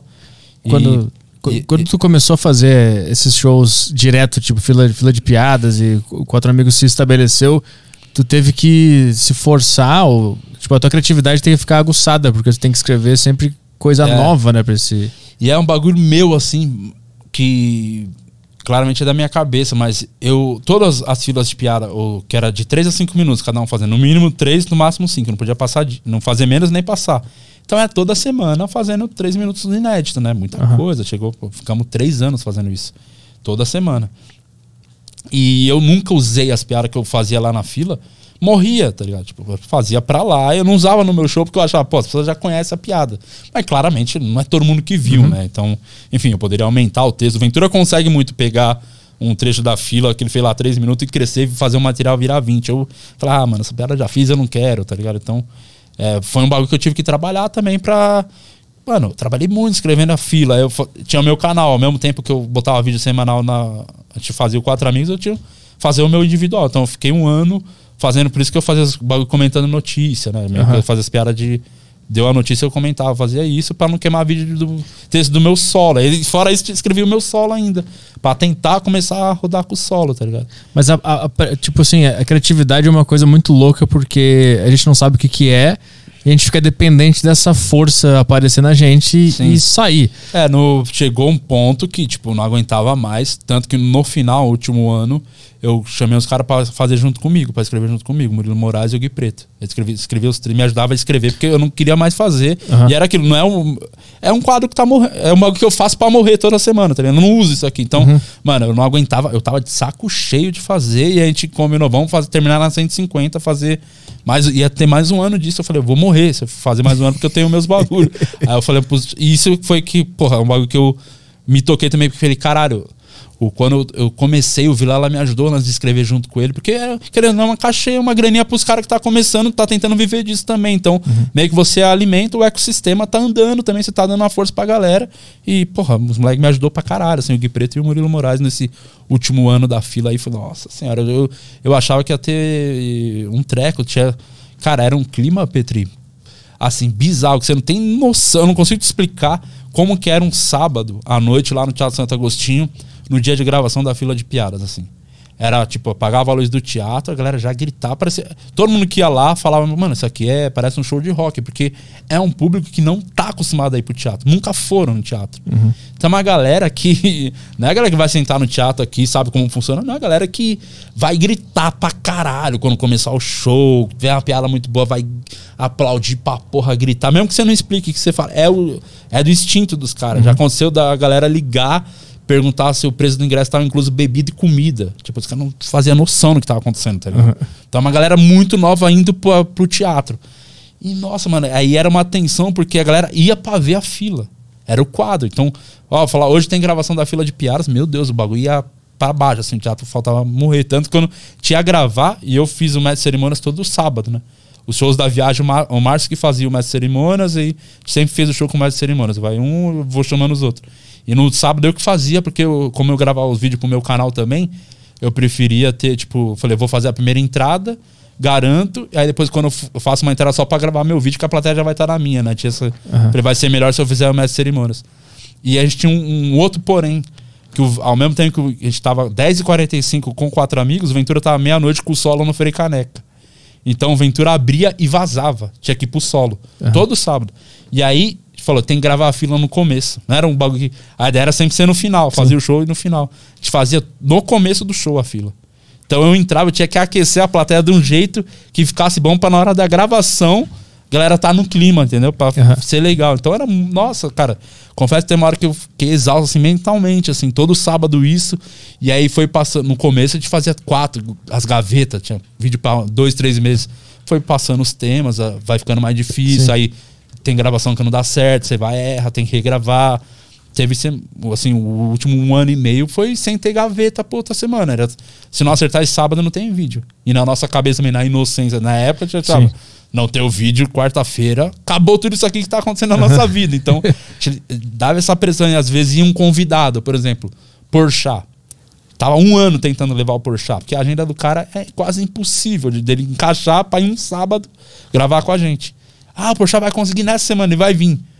E aí tinha que dar certo a gravação com o Porchat, porque senão não tem um vídeo com o Porchat, que ia ser importantíssimo pra gente, tá ligado? Aham. E tinha um combinado que se um não gostou da parte, cai a fila toda. Então todo convidado que ia sabia, ó, se alguém não gostar, a parte não for legal, o vídeo não vai parte. Você vai ciente, sabendo que pode ser que você grave e não, Aham. não tem o bagulho. E aí, mano, era pressão. E, tipo, isso foi legal nesse ponto de. Pô, porque às vezes o cara não ficou. conf- Pô, não gostei, foi muito ruim minha parte. Aí a gente tinha esse. O grupo. Sempre na visão de grupo mesmo. Falou, mano, se um não tá satisfeito, já era. Aham. Caiu, tá ligado? Mas mas isso forçou a criatividade pra caralho pra tu Pra aprender a caralho. escrever. E aumentou a resposta. né? Você não fala, pô, eu não quero foder os caras, tá ligado? Aham, Então, eu aham. tenho que fazer minha parte. Tanto que você vê a fila, tipo, os caras que já fez e tá lá no fundo, tá assim, ó, tranquilo, rindo. E quem ainda vai entrar tá assim, concentrado, no mal nervoso. É, antes, chegou um ponto lá que lá no camarim, antes de entrar no palco, assim, era cada um num canto, assim, pensando nessas piadas, a gente mal se falava. Na atenção de. Enquanto eu não gravasse a fila, cara, Uhum. ninguém ficava tranquilo, cara. Bizarro. Em algum momento teve bloqueio criativo de não vai sair mais nada na minha cabeça aqui. Vários, tem até hoje, né? Eu, tipo, acho que agora, caralho, não sei o que eu vou conseguir escrever. Direto acontece. Eu acho que o bagulho é. é primeira coisa que eu tirei da minha vida que foi importante, essa pressão de ter que ter vídeo. Eu já, isso aí eu tô bem tranquilo. Ó. Se tem a possibilidade de gravar uma coisinha pro meu canal, eu gravo, senão. Tô de boa, tá ligado? Então isso já ajuda. É, a banca de piadas, que agora é o quadro do momento lá que a gente faz no, que é toda semana, que é, é muito mais tranquilo de fazer, porque é a parada dos quatro sentados ao mesmo tempo e comentando, como se fosse podcast, né? Conversando. Aí se um dá uma piada, o outro consegue complementar aqui, então não tem aquela pressão do. Cara, cada um fa- A fila era os quatro juntos, mas é cada um por si, né? Cada um faz suas piadas. Então, isso deu um alívio. Mas, cara, chegou vários momentos que eu cheguei no teatro e não tinha uma piada pra fazer a fila, assim. E aí. Caralho. Mano, pensar uma coisa, tá, tem que tentar.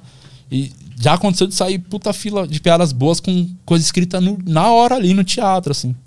Melhores do que quando você conseguiu escrever antes, falou, ô, tô tranquilo. Às vezes ele tinha solo, né? Todo mundo tinha, ainda tinha essa, né? Eu tô fazendo um solo antes. Falei, vou já testar as piadas da fila hoje. Eu, às vezes eu fazia isso no meu solo, falar, galera, a gente vai gravar a fila de piadas tal tema. Então eu queria abrir mesmo, vou testar umas piadas aqui do pra eu saber se tá bom pra fazer lá na fila, os caralho. Então a- isso ajudava, eu conseguia testar um pouco antes, mas não era toda vez que tava pra fazer, né? Aí era um, mano, um desespero, assim. E, e fora fazer o show dos quatro amigos, que tem essa coisa muito específica de ter o, a fila das piadas e tal, a tua mente como um comediante pensando no teu próprio show. ah, como é que tu en- enxerga o mundo? Tu tá sempre observando tudo e pensando que deve ter alguma piada ali? Ou tu tem um momento que tu escreve? Eu acho que teve, né, a fase quando. Somente no começo, né? Que você faz, você fica. "Ah, Aquilo que eu falei no começo, eu sentava mesmo, escrevia, tipo, o meu segundo solo, o Antissocial, que é o segundo show que eu gravei. Esse eu sentei mesmo, assim, eu fiz no escritório, no meu apartamento. E era pra escrever, falei, eu preciso ter um show novo. Aí eu fiz tudo, sentava no computador, anotava a ideia, pô, isso aqui acho que cabe no show, na estrutura. Depois, mano, você meio que também você vai entendendo, aprende, faz, a, aprendendo também a fazer. Eu, eu consigo fazer de um jeito até pra ficar mais espontâneo no palco, não precisa ser palavra por palavra, né? Que você precisa falar exatamente o que tá escrito. Então, eu tinha um punch, eu fazia de um jeito até chegar no punch, aí vinha outro punch, era meio que isso. Aí chegou um ponto que eu anotava. Esse- hoje em dia eu só anoto os tópicos. Veio uma ideia, pô, uma ideia de piada, tô com o celular, anoto no celular e, pô, isso aqui dá um texto. Mas essa ideia ela vem, ela vem do nada, de repente. é, a maioria da- hoje em dia, de repente. Tu não fica se forçando a Não. ter ideia. Não fico mais. Deveria, inclusive. Eu acho que é um exercício bom. Você, pô, hoje eu vou sentar, vou tentar escrever alguma coisa. Eu não, não, não consigo mais fazer isso. Confesso que Eu nunca relaxo consegui, da minha parte. Eu nunca consegui porque parece que é forçado. E eu acho que tem que ser meio espontâneo. Você na, assim. na- veio um momento. Cara, muita coisa de ideia vem quando eu tô tomando banho. É. Tá no banho aqui, do nada vem uma. Pô, isso aqui ajuda, ah, dá pra fazer. É. Já aconteceu com você, de você pensar. Isso aconteceu comigo esses tempos. Eu tava deitado, quase dormindo, meio que dormindo, aí veio uma ideia na cabeça de pé, falei, pô, isso é legal. E aí eu já fico imaginando eu contando as piadas, né? Ah, isso aqui, isso aqui. E eu com mau sono, falei, porra, meu celular, eu durmo num lado da cama, minha mina do outro, e, e o, celular a fica- cabeceira tá ali do, do lado dela. Eu falei, vou, será que eu levanto pra anotar? Eu tinha bastante isso. ah, não, amanhã, eu- amanhã eu anoto. e aí esquece, no dia seguinte esquece. Faz ideia. Aconteceu muito com você também isso aí. Eu tinha muito, eu sei que eu tô passando agora por um bloqueio criativo faz muito tempo, meu. Eu não tenho mais essas coisas. Eu posso saber um pouquinho da, da sua vida de stand-up? Como é que você começou? Claro. É, me conta um pouquinho de. Eu quero saber alguma curiosidade. Parece psicólogo. Me conta um pouquinho. É, conta um mas- pouquinho. Deita aí, conta. Vou pegar o caderninho aqui, deixa eu anotar. Eu vou botar um café. Eu, de verdade, eu queria muito saber como é como você conheceu o stand-up primeiro, assim, como Aham. apareceu na sua vida e como quando você decidiu fazer, por quê, assim. Eu conheci em 2006 com o George Carlin. Foi o primeiro cara que eu vi. Porra. É por isso que você acha que a gente é uma bosta. O problema tá em você. Você, quer ser amigo do Doug Stanhope, quer ver George Carlin, Bill Burr, e acha que, porra, vai ser de Lopes, Márcio Donato que vai. Para, mano. O problema tá em você. Para de ver essa gente. Se inscreve no meu canal no YouTube. Apaga tua memória toda aí das coisas que tu conheceu. É você que ficava junto com ele lá, É, aloprando, ele. cuzão também. Você É. também. Para de ver essas porra aí. É, vai, não. ver, vai ver isso. Vai ver quatro amigos, Jogo pô. Portugal, porra. Jogo Portugal. Vai ver Jogo Portugal. Tava aí ontem. Tá. Deu risadas boas com ele. Pra caralho. Até que era gente boa. É, muito. E o Diogo é foda, hein? Vale frisar um exemplo, porque é o, o primeiro cara mesmo aqui do Brasil, né? Assim, Sim. é o cara que foi lá no jogo, no Faustão, e virou a chavinha pra geral. O cara que popularizou a certo ponto pra muita gente conhecer a comédia foi ele, né? E até hoje, cara, ele tá no Comédia ao Vivo.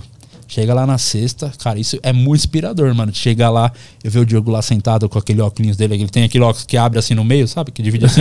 e tem a corda agora, porque a esposa dele fez ele usar a corda no, no óculos que ele esquecia toda semana. Ele, é, o Ah, Diogo é muito brisado. sim, sim, sim. E ele tá lá no caderninho anotando as piadinhas novas. Vai ter todo show, testa piada. Ah, tô- vou tentar gravar um vídeo lá pro meu canal hoje. Aí tá lá naquela. Pô, o cara que começou lá quase 20 anos, 15 anos, 16, sei lá. Uhum. E o cara tem esse tesão, tá? Pô, é foda. Ele é muito inspirador. O cara das antigas tá até hoje fazendo coisa nova, mano. Eu lembro É. quando eu fui lá assistir, ele tava lá com o caderninho dele. Eu até dei uma olhada. pra É, que é, ele, mano, ele é, é- o Diogo é foda, hein, mano. Puta cara, eu gosto demais, assim, respeito muito. É, um, é inspirador, mano. Você vê o cara que. O primeiro mesmo, assim, eu fez andar pra Maomé, pra, pô, nas, Sim. nas pirâmides, né? E tá até hoje aí focado, cara. É foda, foda. Então, eu conheci o. Mas olha a loucura, meu. A gente, lá na minha escola, a gente era viciado nos vídeos do Alborguete.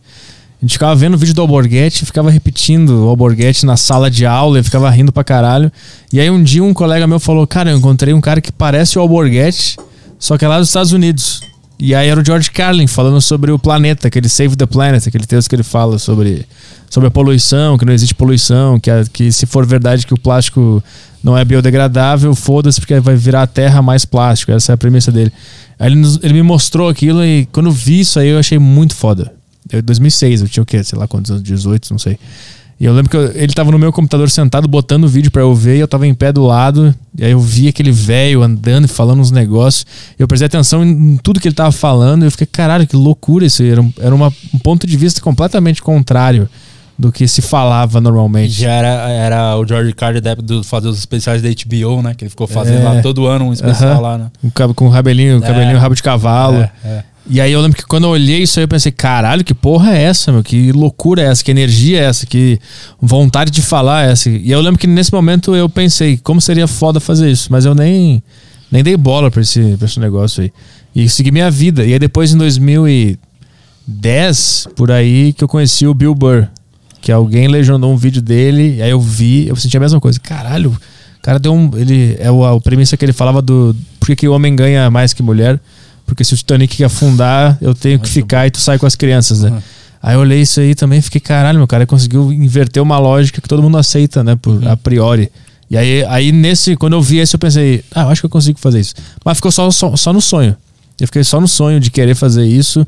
Tava na faculdade, fazendo jornalismo e com esse negócio na cabeça, assim. E ficava vendo o vídeo dele, do Stan Hope e Bill Hicks. Comecei a conhecer, né? A partir do Bill Burr, comecei a conhecer os outros caras. E aí esse meu amigo de Portugal começou a me mostrar o Bill Hicks, o Stan Hope, começou a mostrar o Jason, os caras lá de fora. E aí eu fiquei viciado nesse negócio. Eu baixava o CD dos caras, ficava ouvindo na faculdade, eu ia pra academia ouvindo CD de stand-up. O seu preferido é o Bill Burr. hoje. É, né, e o Stan Hope, são os dois. E aí eu. Mas eu fiquei assim, achando que eu ia fazer isso só nutrindo como um sonho mesmo. Eu não tinha como fazer, não tinha onde fazer. Eu, eu duvidava muito se eu ia realmente conseguir fazer e tal. E aí em 2013 eu comecei a procurar bar de open mic em Porto Alegre, não tinha muita coisa lá. Quando você viu aqui no Brasil acontecendo a cena, primeiro, tipo, que é o Danilo, os caras lá, Porchat, o que você sentiu quando você chegou a ver isso aí? Você, pô, tá rolando stand-up aqui no Brasil, você nem, Nem vi. percebeu. Nem vi. Eu tava fissurado no- nos caras que eu tinha descoberto e tava vendo, vendo, vendo. Eu lembro que algum, em algum ano eu descobri os vídeos do Rafinha lá, da, do muçulmano, do, do casamento. Aí eu- neném. Isso, da neném. E aí eu vi isso aí, eu fiquei, caralho, legal também, mas não. Eu lembro que só, só pegou assim na, meu, na minha memória, mas eu não fiquei acompanhando. Então eu não peguei a, o surgimento aqui. Eu tava, eu tava vendo os caras lá de Aham. fora, viciado.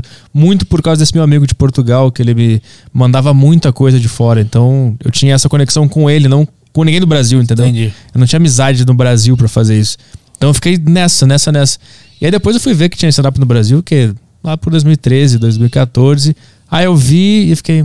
É, porque eu já tinha toda essa bagagem, entendeu? E eu não consegui entender direito caras, como- que, que tava acontecendo. Eu pensei, caralho, é isso? Mas também na minha mente de jovem revolucionário que Aham. achava que era só chegar no palco e fazer o Bill Hicks, que pronto, tá aí o negócio.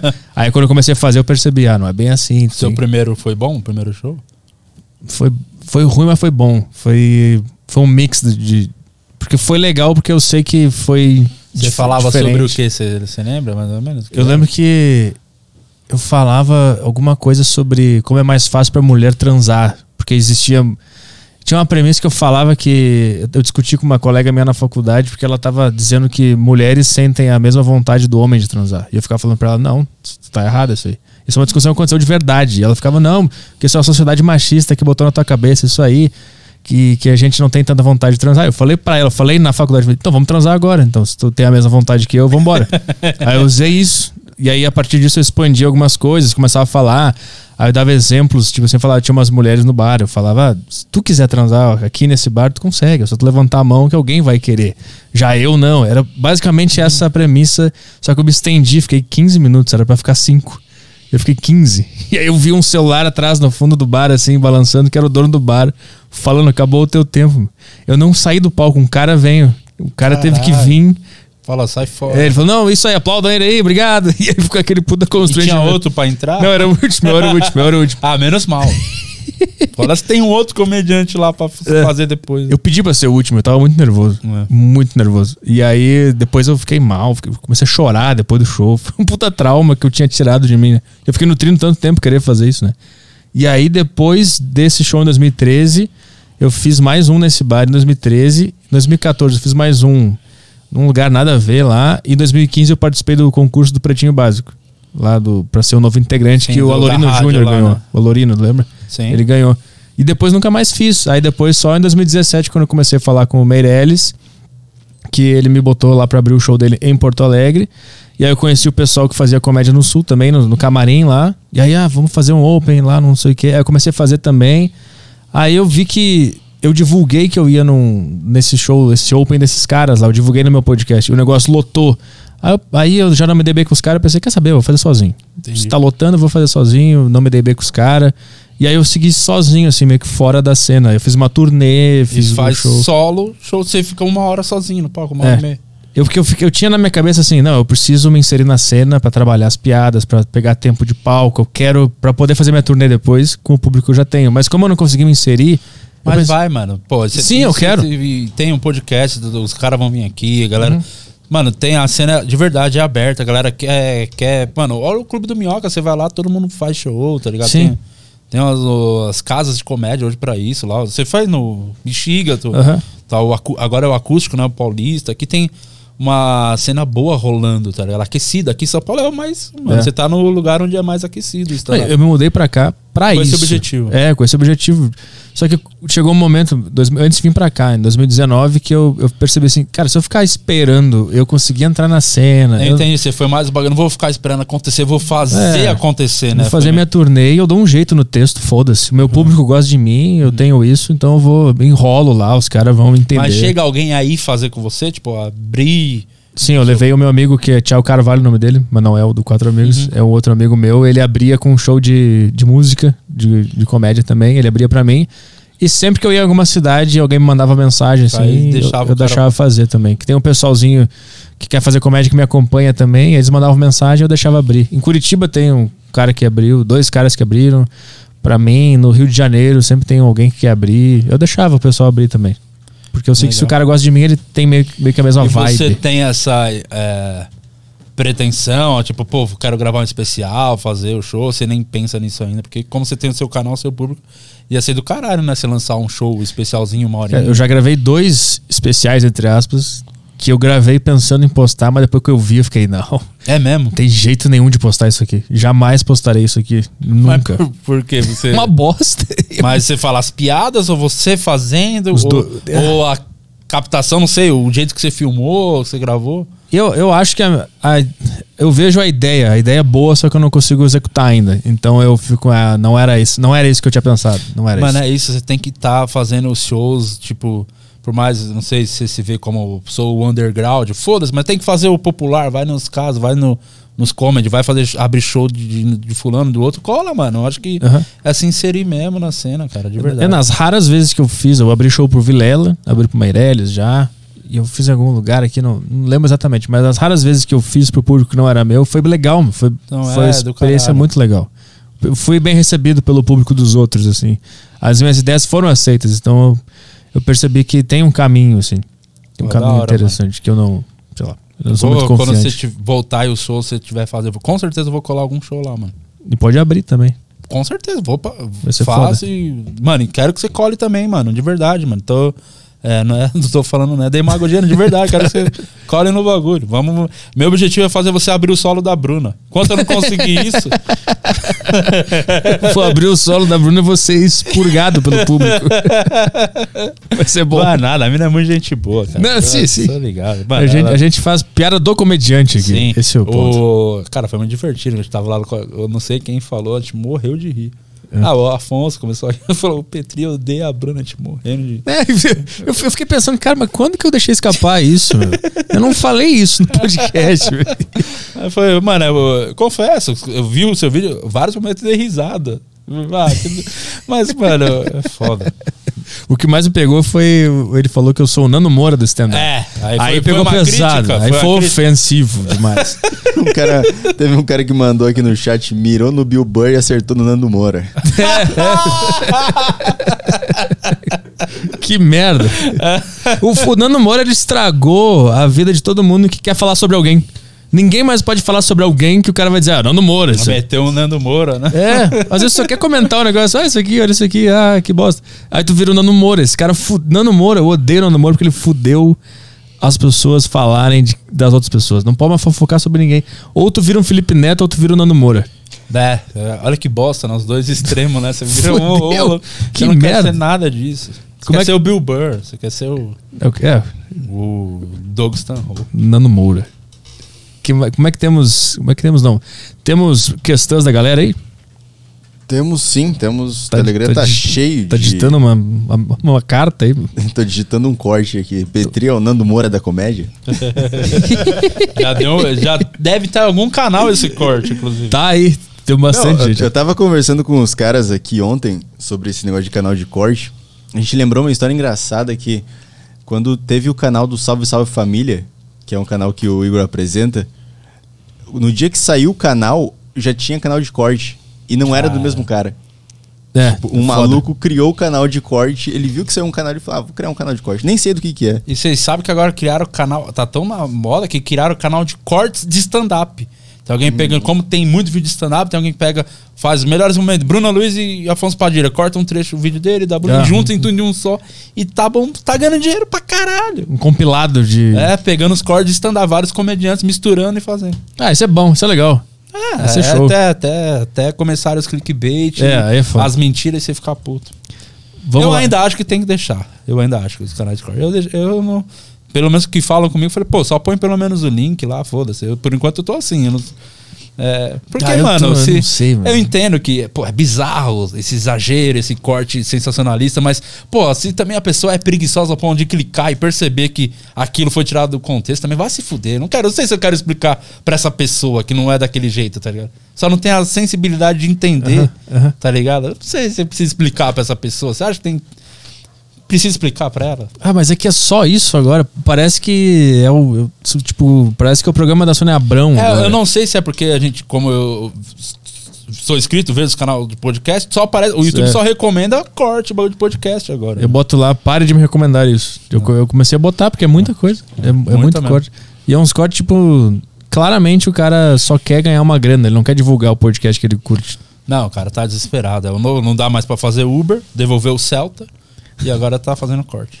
Vamos lá, tem o Emílio aí pra gente. Agora vem a questão. Boa. Tem uma questão do Luiz aqui no grupo do Telegram, que é ah, Salve, pergunta pra ele como foi o processo da criação da HQ e se ele pretende criar outras histórias. Manda um salve pro Hotel Horsecock, please. Hotel Horsecock, Horsecock. pau do cavalo? Pau do cavalo. É isso aí. É um hotel, é um, é um motel, né? Parece nome de cachaça. um assim. motel. Deve ser motel, né? Com esse Uma- nome, né? uma temática é, meio- motel, né? É, ele mandou hotel, mas deve ser alguma coisa meio rural. Quem é que hos- hospeda no Horsecock? É. Horsecock. Onde é que tu vai ficar? Vou ficar no Horsecock. Mas parece o nome de cachaça, mano. Quando vocês transaram pela primeira vez? Onde que foi? Foi no Horsecock. Ah, é meu sonho transar lá agora. Já tô. Inclusive, vai conseguir uma permuta agora pra eu realizar esse sonho. Horsecock. Horsecock. É em São Paulo? Não falou, né? Deve ser em São Paulo, né? Deve ser alguma coisa. Deve ser algum empreendimento da família dele. E ele tentou Ele- fazer é uma herança, propaganda. O cara, ele nem queria, né? Sobrou, é. do bisavô dele, vai Ele herdou o. Horsecock. Imagina. Caralho. que bosta. Então, mano, a HQ foi porque, pô, eu sou muito. Gosto muito de. Do mundo nerd, gosto de. Sempre curti muitas paradas de super-heróis. Li HQ, mais moleque, via muito. É, gosto de filme, cinema, série. Inclusive, até aproveitar aqui o seu, falar que no dia 25 eu vou fazer um. Fazer a cobertura do Oscar no meu podcast. A gente vai fazer o bagulho do Oscar, vai analisar os, os prêmios, os concorrentes, quem vai ganhar os prêmios. Do nosso jeito lá, daquela grande bobeira de gente fazer lá o podcast. Mas tá empolgadão com esse dia, que vai ser o dia do Oscar. Eu gosto muito de filme, Porra, eu não consigo. O Oscar é é sempre uma época que É eu fico chato. meio alheio a tudo. É chato, mas eu gosto de. A gente vai tentar zoar isso de algum jeito, vai fazer um episódio disso. E a HQ foi de ter referente. Eu gosto muito de filme policial, série policial. Então essa, essa HQ não é nem super-herói, é mais a policial. E, e eu, na pandemia do ano passado, a outra pandemia. A primeira. A primeira eu tava. é, teve um. Lá pro terceiro mês eu fiquei agoniado, né? Comecei a ficar com crise de ansiedade porque não podia fazer show. Falei, preciso ocupar minha cabeça. Eu tinha um desejo de algum dia fazer ah, uma HQ e tal. Eu falei, porra. Aí eu lembrei que tinha essa ideia e eu chamei o Edgar Agostinho, que é um baita ilu- ilustrador, moleque manda muito bem. E é comediante e tal. Ele me ajudou a escrever o roteiro e ele desenhou e fizemos essa HQ. Serão quatro partes. Esse é o primeiro capítulo. No segundo semestre sai o segundo. E, pô, comprem aí, dá uma força pra nós, que vai estar lá no. Tá no meu site de lopes.com.br. Frete grátis pra todo o Brasil, mano. Então dá essa moralzinha, é baratinho. Boa. O que mais temos aí? O Gui Lhotina. Nossa. Tá Tá engraçadão, engraçadão. aqui. Mandou aqui. Boa tarde, Gi, Petri e Caio. Pergunta pra ele: Como é conviver com as críticas sobre as piadas pesadas? Sou seu fã, ah, você é fera demais. Manda um abraço pro Guilherme Henrique. Abraço, Guilherme. Valeu, mano, por acompanhar. Ah, cara, eu acho que aqui o ponto principal é isso. A partir do momento que você não se leva muito a sério, é, você não. Você acaba ah, ignorando, né? Tipo, chegou ao ponto que eu, tipo, ah, tudo bem, não, não gostar, xingar de boa. Tem, quem tá, eu sempre tô focando mais em quem gosta, assim. Acho que esse é meu trampo. Eu falei, pô, a galera que gosta, eu tô. É até um exercício que antes, no começo, quando tinha alguém, um hater, alguém reclamando, eu respondia, mesmo que fosse pra aloprar o cara. Hoje eu nem respondo, só ignoro todo mundo. E quem manda uma mensagem mandando elogio, eu tô fazendo questão agora de responder, tentar responder essa galera, porque eu vou focar em quem pode ir no meu show, que realmente quer curtir o bagulho, acompanhar meu trampo. Então, eu acho que o foco, eu tô botando minha energia em quem gosta e não quem não A gente gosta. tem de ignorar, né? A mensagem Ign- positiva. Faz né? o contrário, né? Chega, te- não responde, né? Quem mandou, "Ô, parabéns, igual. O comediante fica desconfortável com o elogio, né? Você fica. "Ah", porque o nosso bagulho é vir da desgraça, né? Quando o cara te, te ofende, você consegue tirar uma piada mais fácil da, da situação do cara te ofender, né? Se identifica Se- mais. É, né? Se o cara tá te elogiando, você fica. O que, que eu vou falar desse maluco, né? Mas eu tô tentando focar energia nisso. Então, até no Instagram eu tô tentando fazer muito isso. É, responder a galera que marca, mandou uma mensagem falando que gosta do trampo, tô tentando responder a galera ali. Eu e tento- quem não gosta, pff, Eu tento fazer isso aí também. Dar uma atenção pra quem manda mensagem positiva. Mas Sim. é difícil. é difícil. É um exercício diário, você vai trabalhando. Mas chega o ponto que eu já, de verdade, assim, eu tô bem tranquilo quanto a isso, não me incomoda nem um pouco. Vamos lá, o que mais temos aí? Tu tem que sair pra fazer às seis do teu podcast? Não, hoje foi gra tá gravado. Ah, tá, beleza. Tô Tem tranquilo. uma questão aqui no grupo do Telegram de um grande, um cara que eu sou muito fã, Quem é? Que você. Bill Hicks. Você não imagina. Ressurgiu. Doug Stanhope. Léo Lins. Léo Lins tá aqui no grupo do Telegram e mandou uma questão. Ah, tá. Já, já peguei a sacanagem. Arthur Petri, eu gostaria de questionar o nosso amigo companheiro Di Lopes Eu particularmente não acompanho muito a carreira dele porque eu gosto mesmo é de humor pesado. No caso dele, só tem o pesado, né? Porque o humor mesmo fica de lado. Mas eu queria saber como é ficar me copiando o tempo inteiro. Parece Sabe o que o- Ciro Gomes. O Léo Lins faz questão de falecer, é um dos caras mais doce que existe no mundo, sabe? Ele é um doce de pessoa, um cara muito gentil, muito tranquilo, assim. Você vê ele fazendo as piadas fala, caralho, maluco, será que ele é assim na vida? Não. Ele é um amor de pessoa, cara, o Léo Lins. E é um cara muito sangue bom, um dos caras mais é, gentis que tem na comédia, assim, de ajudar pra cara, trocar ideia pra caralho. A primeira vez que eu tive problema, eu liguei pra ele e ele sempre falou, mano, sempre que precisar, liga, porque ele já tinha passado por mais coisas tal. É um cara muito solícito, assim, muito sangue bom. E ele foi na fila de piadas, ele fez piada com isso. Falou, pô, ele, ele começou fritando todo mundo. E aí ele fez uma piada comigo, falou, ô, sou fã Di Lopes, como é que eu não vou ser fã de alguém que me imita, tá ligado? Aí tem uma galera que fica mandando, ah, copiando o Léo Lins, copiando o Léo Lins. Na verdade, ele mandou. né? É, sangue bom demais. Muito é que gente tu achou da imitação aqui do nosso, do nosso amigo? Quem foi que imitou isso aí? É um cara do grupo aqui. Da, É. Ah, Nada a ver com o Léo. Parece Nada qualquer, a ver. qualquer um menos o Léo Lins. Né? o objetivo era não parecer o Léo Lins. Ele conseguiu. Ficou Foi. parecendo o Márcio Canuto. É, ficou uma mistura de Márcio Canuto com, sei lá. Não, não, nenhum momento lembrou o Léo Lins, mas enfim. Ah, vamos. Próximo áudio. Tem mais um áudio aqui pra recuperar o- a depressão desse aqui. Vamos lá. É, Fala Caio, fala Petri. Então, a minha questão aqui vai pro Di Lopes. Eu queria saber se a criatividade dele pra escrever as piadas vem do nada ou se ele tem que guardar um tempo do dia dele pra sentar e realmente forçar a escrita daquelas piadas. Ou se vem do nada, se ele tá assistindo um filme ali, do nada ele pensa em escrever tal coisa. Eu queria gostaria de saber aí o processo criativo do Di Lopes. Do nada, né? A gente meio que falou disso. É, né? Hoje- pergunta repetida aí, vamos ficar É, mais meio do atentos. nada.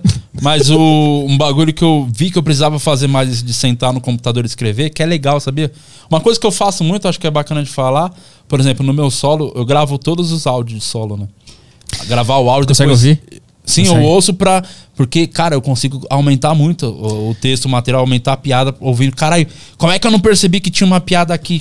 Cara, eu tenho- Porque você não, não se assiste, né? Então você fica ali meio que sentindo que você, de reação de plateia. Mas tenta fazer isso um dia de. Não precisa nem gravar, ver, que é muito, Uhum, muito bizarro. Se assi- é, é meio estranho se assistir. Mas ouvir o áudio, você, sei lá, tá, tá treinando, fazendo a esteira, ouve o áudio e tal. Puta, e eu não consigo. cons- meu. Cresce muito o material, cara. Caralho, eu- isso é um bagulho que eu, eu tô sofrendo há muito tempo pra ouvir. O que eu, quando eu escuto a, o primeiro sílaba da minha voz, eu desligo. É mesmo? Eu fico com um ódio da minha voz, Cara, de mas mim. tenta. Porque você- você vai tirar muito. Caralho, mano. É louco como passa umas piadas na sua cara. Eu falo, como é que eu não fiz até agora isso aqui, tá ligado? Tipo, É. se, eu, se eu ouvir depois. No, nesses shows que eu fiz no Bexiga, eu me propus a, a gravar, sentar e melhorar pro próximo domingo. Aí Uhum. no nosso próximo domingo gravo, sento e melhoro pro próximo domingo. Fiz cinco domingos, né? Então eu sempre fiz esse exercício. E foi uma, foi uma tortura, porque eu, Mas ajudou. Ajudou pra caralho. É, mano, Mas então. eu olhava e eu. A minha namorada me ajudou, porque se dependesse de mim eu não ia ficar. Aí eu ficava, caralho, que lixo, eu sou um bosta, que merda isso aqui. Aí ela segurava na minha mão, olha essa porra, fica olhando, segura. Olha, É não é importante, horrível, mano. calma. E eu ficava, é uma merda isso aqui. Eu levantava, chegava uma hora que eu não aguentava, eu levantava, botava as mãos na pia e ficava assim, caralho, Caralho, você é muito você- ruim, é muito ruim. Não, mano, tem. Desencana disso. Desencana disso, cara. porque Vai te ajudar pra caralho. Eu preciso, eu preciso fazer isso. Vamos pra próxima aí. Tem a questão aqui do Rafael Araújo. Vocês falaram sobre isso, mas eu não sei se vocês responderam a questão da forma como ele colocou aqui. Vou, vou ler aqui. É, boa tarde, Caio, Petri e Di. Di, não acha que essa obrigação inconsciente de fazer vídeo toda semana de piadas sobre temas corriqueiros do cotidiano atrapalham o desenvolvimento da comédia? Brasileiro, importante. Da comédia brasileira? É.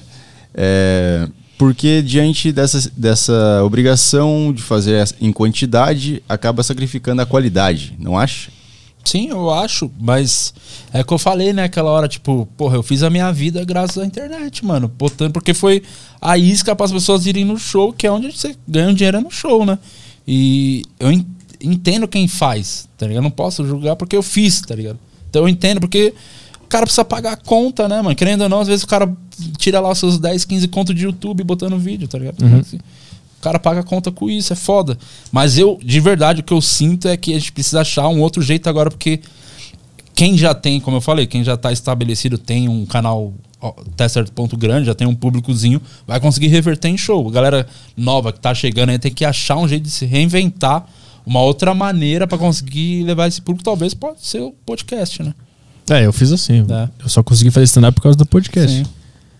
Vamos lá. Tem a questão do Lisandro. Ah, fala Tigrada, boa tarde Petri, Caio Di. Salve pra todos. Como o, Di, é, como o Di enxerga o mundo fora da comédia em São Paulo? Fora Não. da comédia de São Paulo. Como enxerga o mundo? Eu não enxergo o mundo. Como enxerga o mundo da comédia fora de São Paulo? É. Ah, inclusive, enquanto vocês estavam conversando, que eu tava marcando meu oftalmologista Ah, aqui. boa. Vai resolver isso aí. Tá foda isso aqui, cara. As coisas elas embaçam do nada, assim. Como o Di enxerga o mundo da comédia fora de São Paulo? É uma parada que até eu já conversei com outros comediantes que moram fora de São Paulo. E aí o cara vinha aqui pra São Paulo, ele mandava uma mensagem, ó, vou estar a semana em São Paulo. O cara fazia show pra caralho. Todos os dias fazia show, falava, cara, São Paulo é foda. Vou morar lá, o bagulho. Vou ter show todo dia. O cara vem pra cá. Não tem, por quê? Porque ele não tá lá fora. O cara que vem de fora, os caras dão prioridade. Vou, vamos botar, o cara só vai estar aqui Ah. essa semana. O cara faz show pra caralho. Uma coisa que o Diogo Portugal falou, que foi o que ele fez, que é o primeiro cara, acho que é o melhor exemplo pra gente dar. Antes dele sair de Curitiba, ele fez a cena dele lá. Então ele construiu um público, fez show pra caramba, tinha a noite dele lá e depois começou a sair. Que às vezes a galera fica naquela, preciso fazer comédia, tem que ir pra São Paulo. Não, às vezes você pode criar a cena na sua cidade, mano.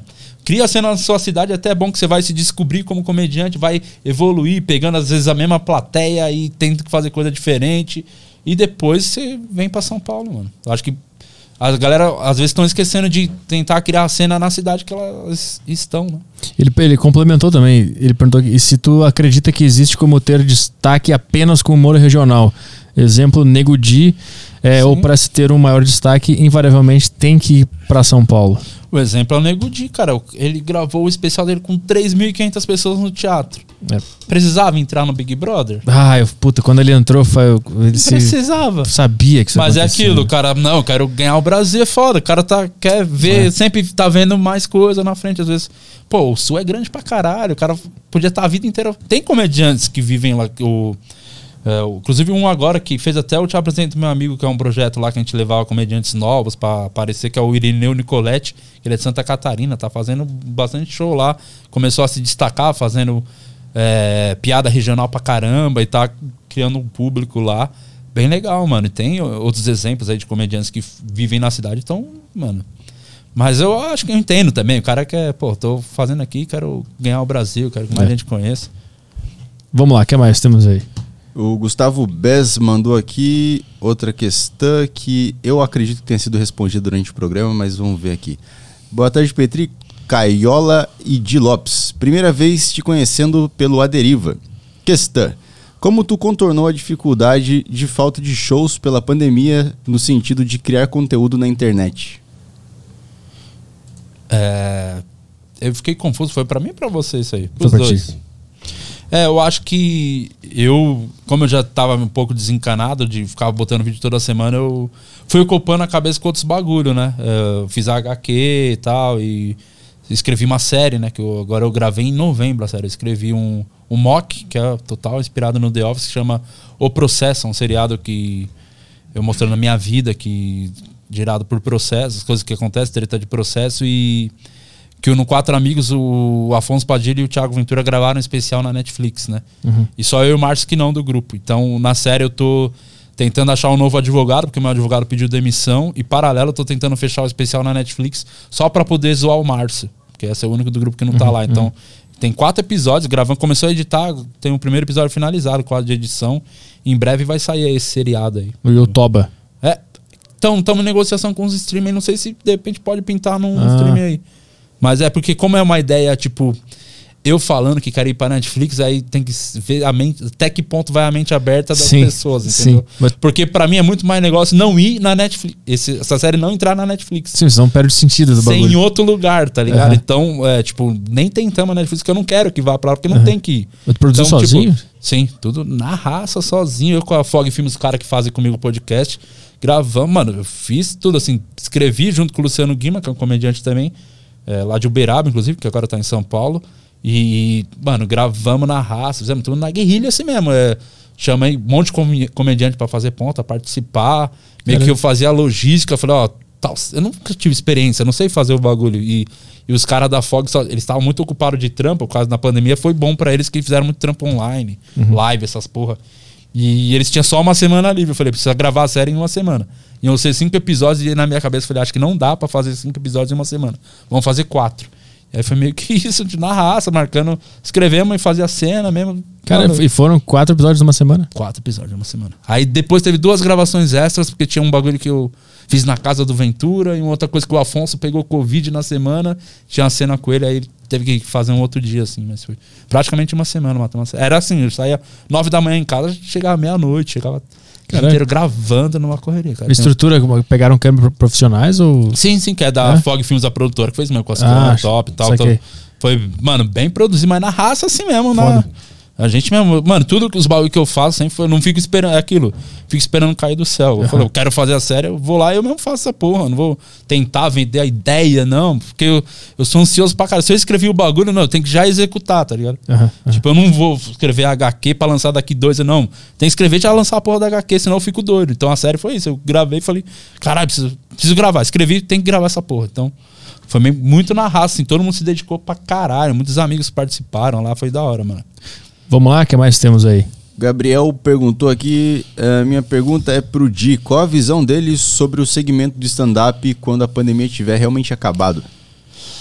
Ah, mano, eu sou dos esperançosos que tem gente que acha, pô, acho que agora caiu da pandemia, a galera vai. Eu acho que a galera vai estar sedenta pra sair, pra ir em show. Eu acho que vai ferver realmente, assim, tudo de novo. Assim, o mercado vai estar aquecido, a galera vai querer sair, ir nos comedy, ir no teatro. Então, acho que é hora da gente trabalhar, É, achar a maneira das pessoas irem, do interesse, é aquilo.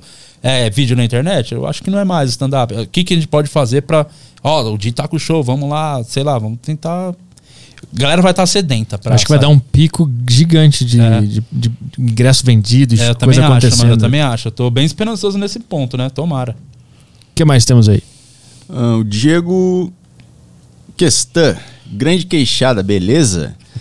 o Quatro Amigos estourou. Lembro que vocês lotaram três sessões aqui em Joinville. O que mudou no Di dos, perren dos perrengues de metrô para o Di de hoje? Você se considera realizado na comédia? Ah, que mudou que eu não ando mais de metrô, né? Pô, me sinto muito realizado, cara. Eu fiz coisas que eu nunca imaginei que ia conseguir. Pô, eu viajei, eu fiz show com um grupo no Japão. Viajamos, fizemos show no Japão, fiz turnê na Europa com o grupo. Fiz solo na Europa. Eu fui com o grupo fazer. Fizemos o Portugal, que era Lisboa, é, Porto, Dublin e Londres. E aí, lá em Porto, o- lá no Portugal, né? Porto e Lisboa, um dos produtores lá, que é o David, que é brother nosso, o David, que é um cara que levou até, faz as corre pra levar pra Dublin. Ele gosta do meu trampo e lá em Portugal a galera gostou muito do meu show por conta do, das piadas pesadas. Que o público lá ama esse tipo de humor. Gosta muito. E aí ele falou, mano, vamos vir fazer seu solo. Falei, demorou, vamos. Eu fui fazer. Então, mano, pô, não sei, tô feliz pra caralho, assim, com o que eu conquistei já, tá? Não tenho que reclamar de nada. Fiz show literalmente no mundo todo, assim, fizemos show no Japão, mano. Chegamos, a gente fazia show num teatrinho com 30 nego. Dia bom, assim, do nada fizemos show no Japão com duas mil pessoas no teatro, assim, mano. Foi. Veio muita coisa legal, assim, com. Porra, que eu nunca imaginei que ia viver na vida, cara. Eternamente grato, tudo que rolou, assim, não tem que reclamar, assim, de nada. Depois que tu chega no topo, assim, da onde que vem a fome pra criar? Mano, é, é que eu gosto demais de fazer isso, né? Então, tipo, o- é aquilo. Eu fiz, eu fiz a turnê na Europa, fiz o solo na Europa, Porto, Lisboa e Dublin. No, aí eu cheguei em São Paulo na quinta, cheguei no Brasil. Sexta eu tinha um show de diadema. Tipo que é, mano, a vida segue, caralho. Vai ser essa Lisboa todo dia. E eu, vamos pôr diadema e fazer, e foi do caralho, tá lá. É isso, mano. Só de subir no palco é foda. Isso, mano, é, é o bagulho que eu vou fazer. É o Diogo Portugal, né? O cara faz há tanto tempo, tá lá interessado em escrever piada, fazer. É muito da hora fazer stand-up, cara. Eu amo demais isso aqui, tá ligado? Muito, muito mesmo. Vamos pra próxima aí. O Gabriel mandou a questão dele aqui. Não, o Gabriel não, o Gabriel já foi. É, o Henrique. Fala, fiote, tá bom? Queria saber a ideia do Di.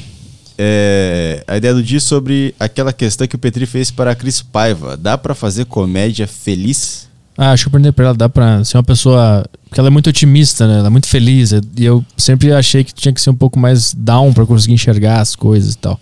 Eu perguntei pra ela se dá pra ser um bom comediante sendo feliz, acho que é isso. Eu acho que tem aquele bagulho. Você pode ser feliz, mas se você passar por experiências na sua vida traumatizantes, coisas pesadas, fortalece, né? Até a sua felicidade, a sua comédia. Então, eu sou um cara feliz hoje, mas eu passei por muita treta, assim, na minha vida, muita coisa pesada e a comédia me ajudou sempre, tá ligado? E hoje eu sou um cara feliz, porque eu passei é, coisas tensas pra caralho lá atrás. Eu, tipo, ó, tinha dívida no, no banco, hoje eu tô fazendo meu show aqui, tem gente vendo, então, porra, como é que eu não vou ser feliz, tá ligado?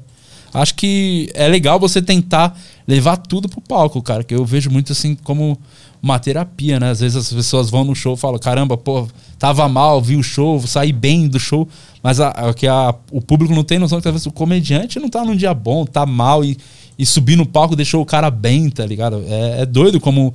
é, eu, eu vejo meio que um lance terapêutico, assim, né? Tipo, minha mina faz terapia, ela fala, pô, você devia fazer terapia. Eu falei, já faço. Vezes que eu tô no palco, aquilo ali pra mim é tão bom, é tão relaxante falar uns bagulhos, assim. Às vezes eu erro a piada, às vezes eu erro a piada, mas eu falei, eu tentei aquilo, pô. Vamos pra outra. Isso, cara, nada. Essa energia do palco é impressionante, cara. Como é foda fazer o bagulho, né? E quando você acerta aquela ideia que você pensou, falou, caralho, não é que eles. Eles acreditaram nessa bobeira que eu falei Sim, aqui, sim. foram nesse barulho. Aham. Cara, a satisfação, quando isso acontece, é- tem- acho que não tem nada mais gratificante, assim, né, mano? É muito louco. Quando funciona é muito estranho, é muito É. louco. Já aconteceu, tipo, você tem uma matéria, você falou, mano, isso aqui é muito. Acho que a galera não vai comprar isso aqui, não tem. Não sei. Aí o bagulho. Você consegue fazer o bagulho funcionar. E às vezes não funciona de cara e você não, você acredita no bagulho e vai até o bagulho funcionar. Isso é foda, cara. Isso eu aprendi uma- num show que eu fiz nessa minha turnê. Teve uma piada que, antes de falar, eu, eu tava muito inseguro, né? Na defensiva. Eu falei, ah, isso aqui vai ser uma merda, vamos tentar. Tipo, eu tava muito pessimista. Aí eu falei e comecei a fazer a piada e todo mundo achou do caralho. Eu tava muito pessimista em relação a ela. Você tá ligado? Eu, a plateia percebe quando o comediante tá um pouco inseguro ou nervoso. E, cara, e não Consome. funciona. Não funciona. Se você. A galera assim. Não sei explicar. A segurança é importante. É tão importante quanto a piada. Você tá seguro falando aquilo, sabe? Às vezes até mais importante, É, né? tá, mais que a gente gosta de fazer, falar uns bagulhos às vezes um pouco mais absurdo, um pouco Uhum. mais pesado. Se a gente não tiver. O mínimo. A primeira coisa que a gente tem que ter é confiança no que tá falando, senão. É. Galera, nem o cara confia na- nesse absurdo, por que, que eu vou embarcar nessa? É, tipo, parece que você tá com medo da arma que tu tem. É, Aí tu vai é. pro duelo tremenda e não vai funcionar o bagulho. Vamos lá pra próxima? Do G. Almeida aqui. Ah, Di, como foi lidar com a exaustão durante o ano em que você mais fez shows? Chegou a pensar em dar uma pausa antes da pandemia? E, cara, não só pensei como fiz quando acabou 2019, chegamos do Japão, foi o último show, em dezembro. Eu tava muito cansado, muito assim mesmo. E minha filha com dois aninhos, acabou de nascer, eu queria ficar mais em casa, né?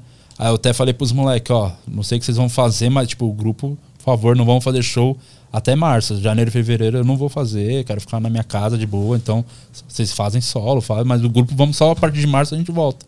Dá esses dois meses de férias, tá ligado? E aí eu, pô, falei, também não vou fazer solo. Só que, tipo, na segunda semana de janeiro eu fui lá no Comédia ao vivo. Teve de falar, vou lá só fazer cinquinho, tentar uns minutinhos, fazer um pouquinho. Mas eu fiquei em casa, falei, quero ficar em casa, passar mais tempo em casa. Cara, foi tão bom, tão legal. E aí voltou março os shows. Fizemos três shows, é, duas cidades do interior de São Paulo. E chegou domingo Florianópolis. Na segunda fechou tudo. E não voltou até hoje, de verdade, assim, né?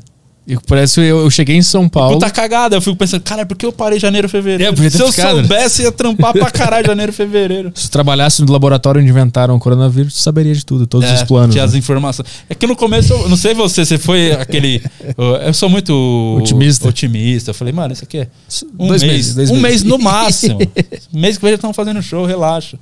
E é, todo mês eu falo isso. Mês que vem tá voltando. Eu já acho que nunca mais vai voltar ao normal. Eu acho que fudeu, acabou. Vai ser cada E vez mais poder que- do Estado, policial batendo em gente que não tá sem máscara. Vai ser um horror. Quando voltou, outubro, né? Mais outubro, ah, setembro ali, né? É. Que com, com as reduções e tal, teatro menos gente, caramba. Já foi do caralho, mas teve show ruim pra caralho, mano. Como, cara, como prejudica a comédia é, distanciamento e máscara. Ah, sim. Meu Jesus, principalmente teatro. Até que eu, eu sempre falava isso. Quanto mais risco você ter de pegar coronavírus, é, melhores são os shows.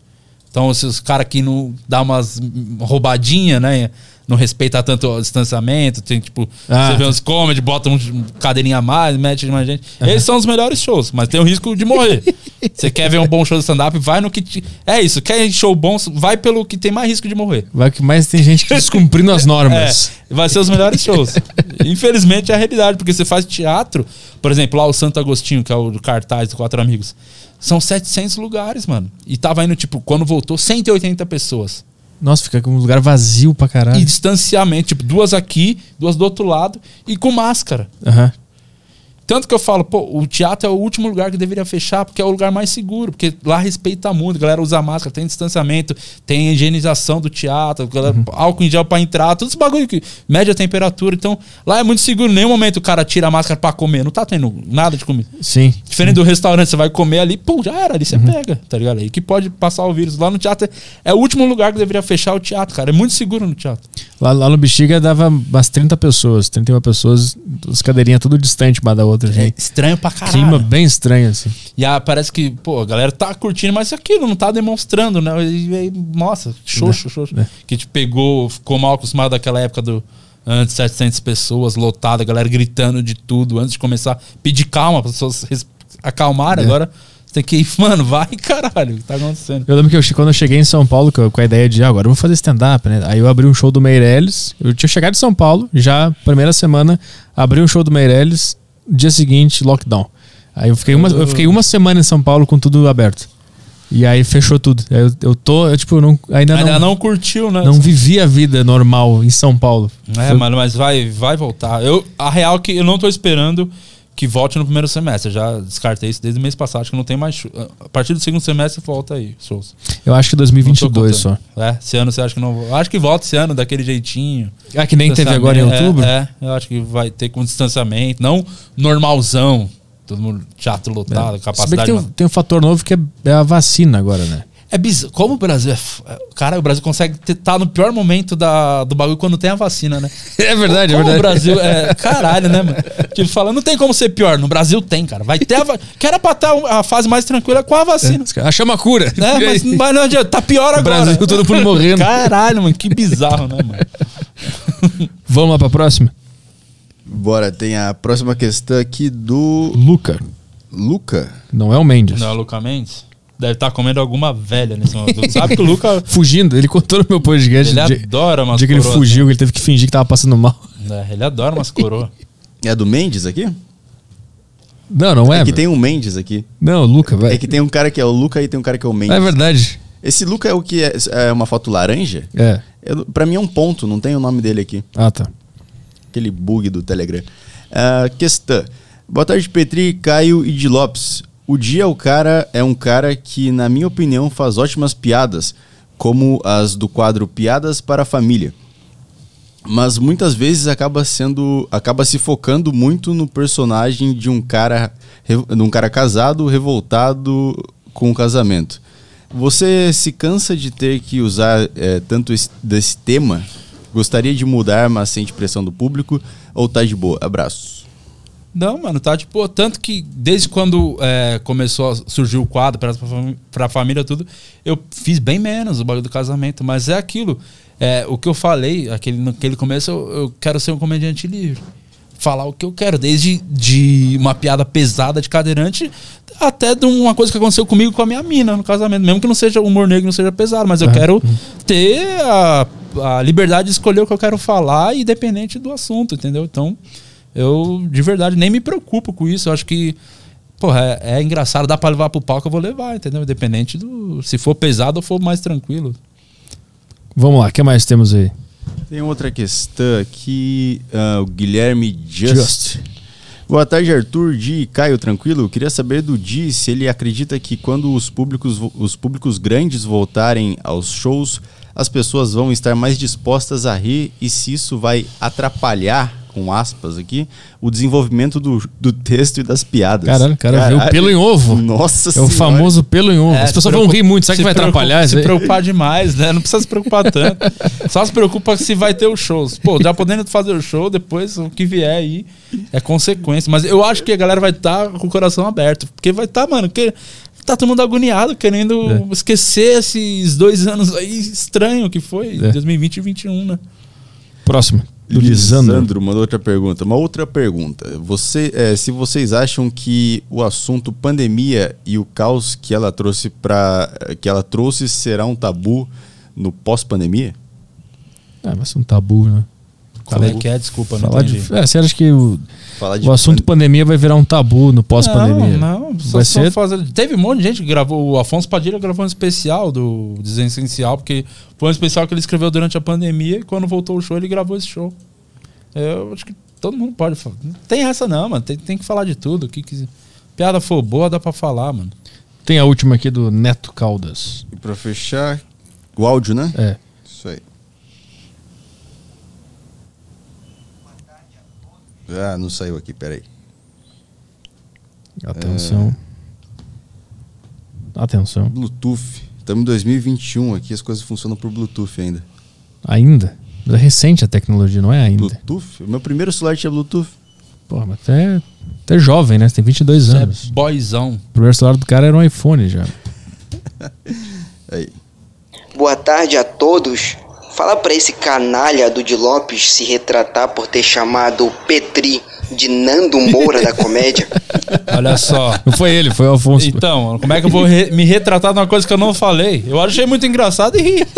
Aí, se sabe. tem alguém que tem que se retratar, é o Afonso. Que é engraçado alguém que fala, pô, ele é o, o caralho. isso é- Qualquer um. ia- Foi boa, foi engraçado. Puta, Aí, o pior é que essa foi a parte que me pegou. Quando eu li o título, foi o, não- o nome Nando Moura que me deixou que eu fiquei, ah, não. mas você sabia não era que era isso. você já? Como é que tava esse. Arthur Petri é o Nando Moura do stand-up. Ah, tá, é o nome do vídeo. Aí eu dei um negócio do coração, você fica, ah, Ah, putz, é isso, eu me tornei esse cara. Não, e claramente você percebeu que ele só fez uma piada zoando, né? Realmente ele só tava zoando, né? Sim, sim, Você- claro, claro. Mano, bem de boa. É que, é que me mandaram o link Imagina, do, do é vídeo. que o público talvez Aí ah, chega. compra muito, compra umas brigas, né? É, é, é. Que absurdo, ninguém fala assim do meu Petri, vou cobrar quem é quatro amigos. Isso, é, isso. é isso, né? Os caras compram as brigas. Isso é uma coisa que eu, inclusive, comecei a ignorar bagulho de hater por conta disso. Tipo, uns. Tinha uns comentários, alguém criticando que absurdo, piada, filha do cuzão, não sei, pode fazer essa piada. O meu público já defendia, quem gosta já começava a discutir com a pessoa. Eu falei, nem, preciso discutir, deixa os dois brigar, tá Acho que o comediante, em certo momento, tem que ser meio que o Coringa, tá ligado? Tipo, Sim, sim. quero só ver o circo pegar fogo e já. caos. É isso, deixa os Faz a piada e some, tá ligado? Se der uma bomba ninja, você sumia. Tá lá a piada no mundo, deixa as pessoas se matarem. por cara tá- tá eu deitando. Quase deitando. Pô, essa poltrona é muito boa. É boa, né? Ela, ela fica aqui também. E dá pra ficar tranquilão aqui. Caralho, você me fala agora, depois de três horas. Depois de três Eu horas o cara ficado- fala, Eu dá pra ficar mais assim o confortável. começo. Depois Caralho, de três horas o top, cara fala, mano. dá pra ficar mais confortável. Carona essa poltrona aqui. Quantos? 3 mil? Não. Mil e pouquinho? 700 pau. Caralho, pegou, pagou bem. Eu Mer- tive. Sabe quando eu comecei a morar sozinho, a primeira coisa que eu fiz foi comprar a poltrona do papai, né? Sim, eu tô Poltrona ligado, eu já pesquisei essa aí é, também. que você de- essa era de couro assim, só que um pouquinho menor. E não subia o bagulho do pé, mas deitava. Foi a primeira coisa que eu comprei, porque meu sonho, eu falei, nossa, eu quero ter uma poltrona dessa na minha casa pra assistir filme deitadão. Esse na é meu minha sonho poltrona. também. Boa. E eu tinha muita referência do Friends. Lembra daquele episódio? Não sei se você Eu não vi, eu não vi. Que o Joe e o, e o Chandler, eles compram duas poltronas. E eles ficam o episódio inteiro na poltrona vendo TV, não levantam por nada, tá ligado? Uhum. É o episódio inteiro se passa nisso, os caras evitam tomar água, os bagulho pra não dar vontade de ir no banheiro, só pra não sair da poltrona. eu falei, cara, um dia eu vou ter uma poltroninha da hora. E aquela que é a poltrona do papai que vem também um, um negocinho pra botar o pé em cima. É, sim, é. É aquele? Agora tem, tem aquele bagulho de fazer a massagem no pé, né? Sabe? Esse Que eu não vi. pé. Você põe o bagulho no pé de fazer a massagem, você fica na poltrona e fica fazendo a massagem no pé. Ah, eu, eu quero. Os caras aqui tem uma poltrona de, faz massagem? massagem, Tem, aqui, tem. lá embaixo, Aham. né? Eu quero um poltronão pra ler. Vou tá muito velho, né? Quero ter Muito, aquelas. nossa, mas é do velho. caralho. É, pô, é, é- é o, é o foco, o objetivo de vida tem que ser esses prazeres da, pessoais. tem É, objetivo. mundanos. É, nossa, o pessoal pensando, ah, cara, cura, vacina ideal. Que vacina ideal? Eu quero a Poltrona, do, papai, do papai. Poltrona do papai. se eu puder comprar uma poltrona do papai, pode ter a pandemia que tiver aí no É. planeta. Tá tudo bem. Se todo mundo puder ter uma poltrona do papai, pode ter coronavírus espalhado pelo, pelo mundo. Sim, ninguém se, tá todo mundo na poltrona em casa. Temos super chatos ou não? Temos super chatos aqui. Rafael. Quer ir no banheiro? Or... Tá de boa? Dá tempo de? Vai Vai lá. dar? Onde é o Vamos banheiro? segurar aqui a questão, Aqui então. atrás aqui. Tem uma portinha aqui. Longe pra caralho, lá no outro estúdio. Rapidinho. O cara mandou uma pergunta pra mim numa live na Twitch esses dias aí. pra ir no estúdio do Flow tem que passar por dentro do estúdio da Deriva? Tem, tem. É aqui, é aqui, aqui, aqui atrás. aqui. Atrás da cortina. Pô, no estúdio de vocês tem um banheiro. Tinha que, tinha que ir lá pedir pro Monarca. Cara, quase saiu. Eu Caralho, tem uma banheira. Tem, tem tudo Calma aí. preciso falar isso. Tem uma banheira. Tem uma puta Tem uma banheira. banheira. A gente vai fazer um podcast na tá banheira. fazendo podcast na poltrona, você tem uma banheira. Fazer um podcast na banheira um dia. Um dia vai ter uma deriva na banheira. Número 100, né? Ou 69. Puta, o 69 é bom, mas o 69 daqui a pouco já, né? Ah, então dá pra planejar isso aí já. Já tá no 56. Quem que, quem que é um bom convidado aí pro 69? 69 tem que ser planejado. Esse número aí não pode passar. Ah, mas aí é meio clichê. A gente poderia simplesmente ignorar, então. Ah, tá. Vamos ignorar o 69. Trazer uma pessoa que não tem nada a ver. Um No, nadador, no 69, vamos chamar um padre no 69. Vamos, vamos, vamos. um padre, um rabino, alguma coisa Isso, um assim. negócio muito religioso e, e, tipo, puro. É. A gente chama. Cara, depois do Mário Bortolotto no 51... não Foi coincidência, É, né? foi uma coincidência. Então no 69 a gente chama um padre, um negócio, um professor, uma coisa, uma coisa muito séria. E aí fica só essa piada no, no subtexto do podcast. Ninguém vai sacar, a gente não vai dizer nada. Só vai estar ali, 69, Padre Paulo Ricardo. Vai estar isso no título. E aí todo mundo vai olhar, vai rir, mas a gente não vai mencionar isso durante o programa. Não. Fechou? É. Então tu, tu tem que estar com essa missão aí. Não, isso aí, fechar a agenda de um jeito que No 69 o tem que ter 69 seja alguém. Seja alguém, alguém, alguém bonitinho, um negócio alguém legal. bonitinho, uma pessoa legal. Aquele. Não, deixa. deixa. Aquilo que. É, fala de um convidado aí que eu não chamei aí, não quero, não quero nem. Não quer queimar. Não quero, não quero encher o saco. Tá. Não quero que volte me mandar DM pra mim. Então tu segura as que faz a questão que eu vou no banheiro também, ele vai lendo ali. Ah, beleza. Pô, eu vou abandonar. Sabe que essa banheira é porque eu fiquei sabendo que a Luísa Ambiel também vai vir pros estúdios Flow, né? É, o podcast dela vai ser na banheira. Né? Ah, vai ter, tipo, foi reeditar a banheira do Gugu é, aqui. Vai ser o podcast dela na banheira. Exatamente. Com Ela sabonetes. deveria fa- Inclusive, se ela tivesse um programa, deveria ser na banheira mesmo. Não sei se ela tem alguma A gente podia coisa. pegar todas as mulheres que faziam as banheiras do Gugu antigamente e fazer a versão atualizada, a MILF, né? Com as MILFs. Só as velhas pegando Essa. sabonete. Comprou, ficando cansada no meio. Pera aí só um pouquinho. Se eu conseguir pegar um, só um pouquinho, já vejo. E o outro cara também tem que ser velho. Os caras que iam de A tanquinho equipe antes. do programa é um cinegrafista, um cara no áudio e um médico, né? Isso, tem uma ambulância do lado. Tá, faz questões aí que eu também vou no banheiro. Tem a questão do. Sobrou pra você, viu, Caio? O Petri vai mijar e o Caio segura. É isso aí. O Petri vai mijar e o Caio segura. Você que manja já de fazer batida, musiquinha aí, que tal fazer uma dessa pra gente? Já vai pagar alguma coisa, Petri? Não. Não, não vai pagar nada. Como é que você conheceu o Petri? Como ele te trouxe pra cá? Você já Sim. se conhecia ou você foi ver avulso? Cara, eu, eu encontrei. Na verdade, conheci ele na internet. Eu ouvi uns podcasts dele e comecei a acompanhar. Aí eu acho que em 2018, num show que ele veio fazer em São Paulo, eu colei no show. Falei, ah, sou, sou open mic e tal, tô, tô tentando alguma coisa na comédia e tal. Aí a gente, desde então, a gente trocou mensagem. Mas tal. você tá fazendo open mic? Tá fazendo show? Não, agora não. Até quando voltou, assim, eu fiquei meio de fora, assim. Eu tava. Eu tô bem desanimado, assim, não tô. Não tô hum, conseguindo, sei lá, escrever os negócios da forma como eu queria. Mano, só escreve, faz primeiro. Cê- É que vocês estão pensando muito, vocês estão muito eu, no. eu tirei isso aí da cabeça. Mano, isso de verdade, da só cabeça. faz o Pensar seu- muito é foda. Faz a comédia primeiro, faz o show, testa piada for boba mesmo, mas só faz. Aí você vai, vai, isso vai abrindo a mente, tá ligado? É, o pra foda- o que você quer realmente falar, tem que ir fazendo, mano. Eu, eu fico, eu fico meio. Quando eu tô escrevendo aqui, às vezes eu tô escrevendo aqui no bloco de notas e. Eu, cara, eu não vou usar isso aqui. Eu não sei nem quando que eu vou usar isso aqui. É, nesse momento atual é foda. Tem muito comediante passando por esse conflito aí. Não vale a pena escrever piada porque não vai ter onde fazer, né? É, é. Aí eu falo, ah, vou, fazer no meu num podcast que eu gravo sozinho. Mas não tenho uma plateia, não é, não é a mesma Não, coisa. não, é, não tem nada a ver. É, É, mas é, é o que tá me impedindo. É, é o negócio que fez a- o stand-up meio que dar uma apagada em mim, assim. Eu lembro que quando deu a pandemia, eu falei, pô, vai ter um monte de open aí que vai cair fora aí. Pra mim vai ficar mais fácil de me destacar. E eu fui um dos caras que caiu fora. É, mano, mas o. É aquilo, né? P- parece que é fácil, né? Mas nada é fácil, nada vem fácil. E você tem que se fuder muito pra o bagulho acontecer. Então. Você é open, vai se fuder, né, gente? Open, né, gente? Ai, ai. Aí tem a questão aqui do cara. Vai. Ah, vamos lá. Fala, Petri, o Augusto dos Anjos do, pod- do stand-up. E Di e Caio. Ah, pergunta aqui é pro Di. O que você acha que falta na galera pra entender que o humor negro. Entender que o humor negro e não se ofender? Assim, Nossa, entender o humor negro e não se ofender. Ah, Ele tá. mandou um que. É, mano, eu acho que, é que a gente meio que falou naquela outra parte lá, né, mano?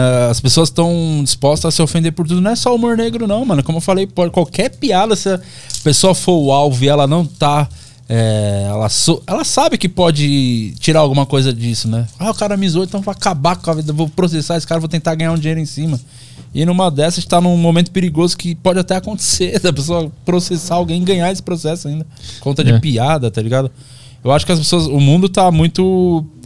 Tá tudo muito inflamado, né? Também. As pessoas estão se ofendendo fácil, as pessoas estão com raiva. Muito. É aquilo que a gente tava falando. Os caras, pô, já estão.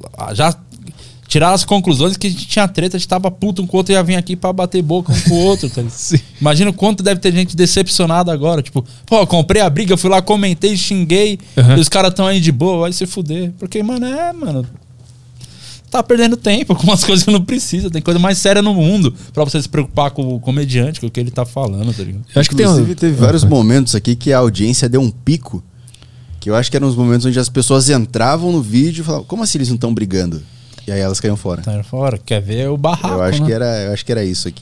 E, e fora isso, eu acho que o cara que se, se ofende com uma piada é porque ele se identifica com as coisas que ele gosta na vida. E ele, e ele acha que as experiências dele são as coisas que definem ele. Tipo, tudo que acontece é o, é o que me define. As coisas que eu. Tipo, a capoeira não é uma coisa que eu faço. É- A capoeira me define, ela faz parte de mim. Se alguém destruir A imagem entre aspas, do que é, né? A minha vida perde sentido. Tá ferindo a honra, né? É, Não é esse é. sentido, né? Ele feriu minha honra. Não é que ele fez uma piada, ele feriu minha honra. Eu tenho que destruir ele agora, né? Tipo, é meio É, que porque, isso. porque eu acho que na cabeça dele tu tirou um pilar que sustentava o sentido da vida dele. Pode Ele, ele absorve assim. E aí ele fica revoltado e isso não pode acontecer, né? Isso é a mesma coisa quando. Acho que, sei lá, política também, quando um cara de esquerda e discute um cara de direita, aqueles caras se identificaram com aquela visão e aquela visão vi- fez, faz parte da coisa personalidade é o dele agora. fanatismo também, né? Que as pessoas parece que hoje em dia também todo mundo precisa idolatrar alguém, né? Pra, e aí se o outro cara pensa diferente, esse cara, como assim você pensa diferente do que eu idolatro, do que eu gosto? Você tem que, mano, é, é tá tudo muito radical, muito fanatismo por pessoas, por crenças, por É. tudo. Eu acho que é um exagero, tá ligado? Tipo, deve ser um absurdo, tipo, os caras achar, pô, os dois são tretados, eu quero ver esse podcast, porque as pessoas não podem, não conseguem imaginar que duas pessoas podem pensar diferente e conversar normal. E achar pontos contato. de convergência. É. inclusive. Inclusive, o próximo convidado vai ser o Thiago Ventura, né? Nós vamos conversar com ele aqui. Boa. Não, nem sei se é isso. E ele viria. Consegue você arrumar chama pra gente aí? Vamos fazer a ponte. Vamos, ele vem, com certeza vem, mano. Cara, ele é muito sangue bom, cara. As pessoas têm uma imagem muito. Algumas, né, errada dele. É, tem, eu sempre achei que ele era um cara super popular, todo mundo gosta não, muita dele gente fala, mas muita gente acha que, tipo, ele é. Que ele não defende a comédia, que ele é o. Como é que fala? O. Desconstruído. Pô, desconstruído Ah, caralho. Teve- Deu a treta com as minhas piadas de Suzano, ele fez um vídeo defendendo. Ele sempre defende a comédia, ele é a favor de fazer as piadas todas. Só que ele não faz, tá ligado? Tipo, ele Ah, faz ele outro tipo faz. de piada, Uhum, tipo. uhum. Mas se. Não quer dizer que ele acha que não tem que fazer. Ele defende mesmo a comédia até o fim. Isso que é o mais fora dele. Ele defende muito a comédia, tá ligado? O- teve um negócio que os quatro amigos cancelaram os shows no teatro que, que censurou o teu show, né?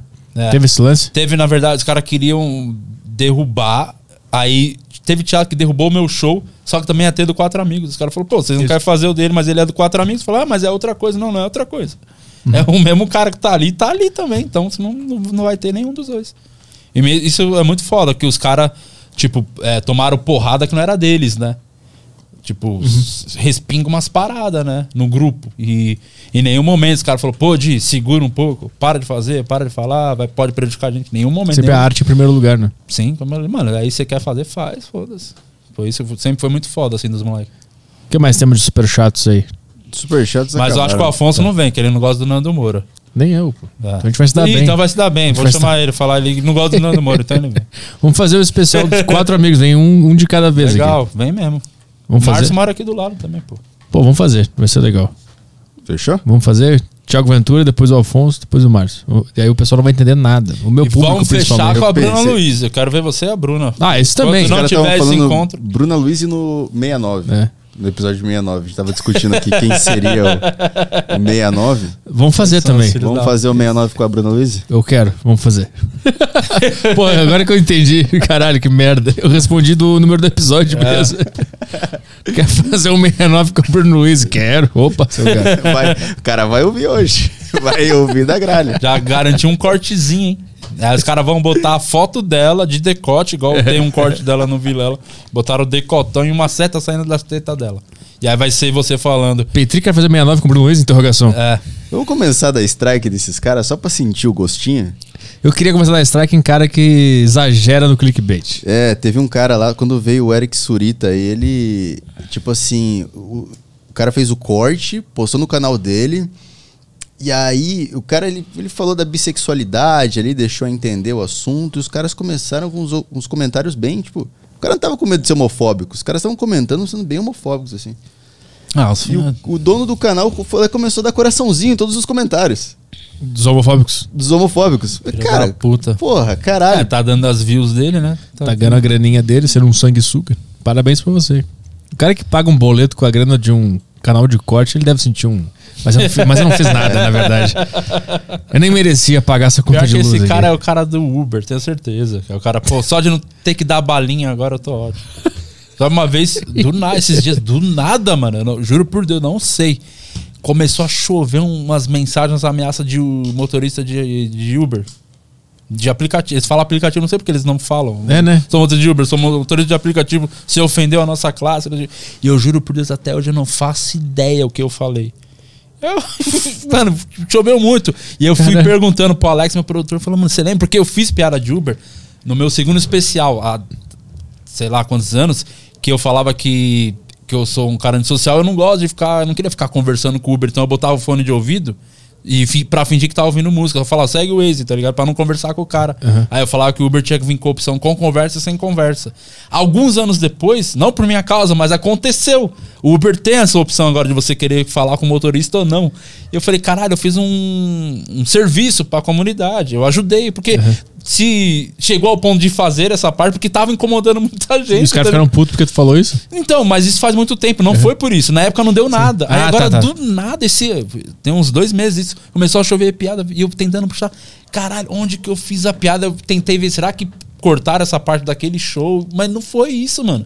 Eu devo, posso ter feito algum comentário solto. Tu recebeu no teu no, É, tipo esse DM ali, agora, que é o cara do corte é o novo é o Uber. Ah, esse vai dar. É, já pode. Semana que vem tu vai receber umas DMs aí. Eles mandam na DM do Instagram as ameaças? É, a maré do Star, que é onde tem. Mas, mano, é o que eu falei. Na... É uma baita dica, porque você acha que é muito grande, mas é só na sua bolha. Ignora, já passa.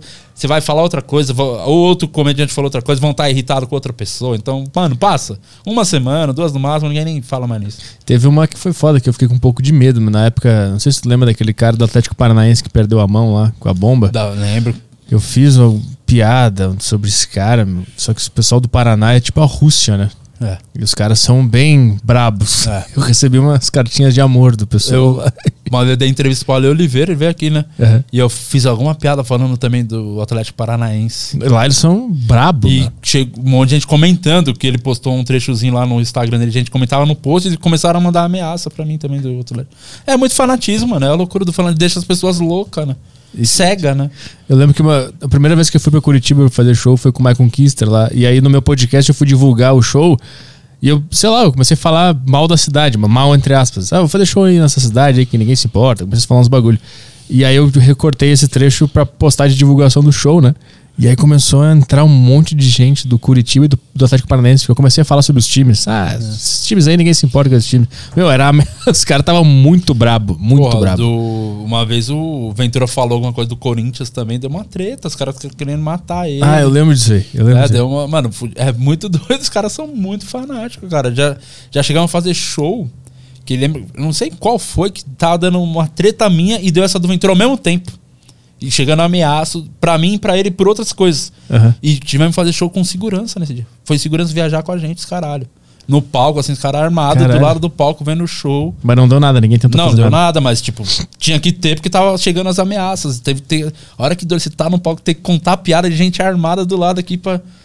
Olha Caralho. que, que ponto chega o mundo, cara. Por causa de, tudo por causa de piada, tá ligado? Isso é- eu acho que isso é um fenômeno muito do Brasil, né? É, não sei o que acontece aqui. Eu não sei se eu- aqui tem muita miséria e as pessoas se apegam a coisas muito É. fácil e aí se tu E é fala isso, daquilo, a olha a pessoa treta que a mal. gente tem que fazer essa porra ser uma.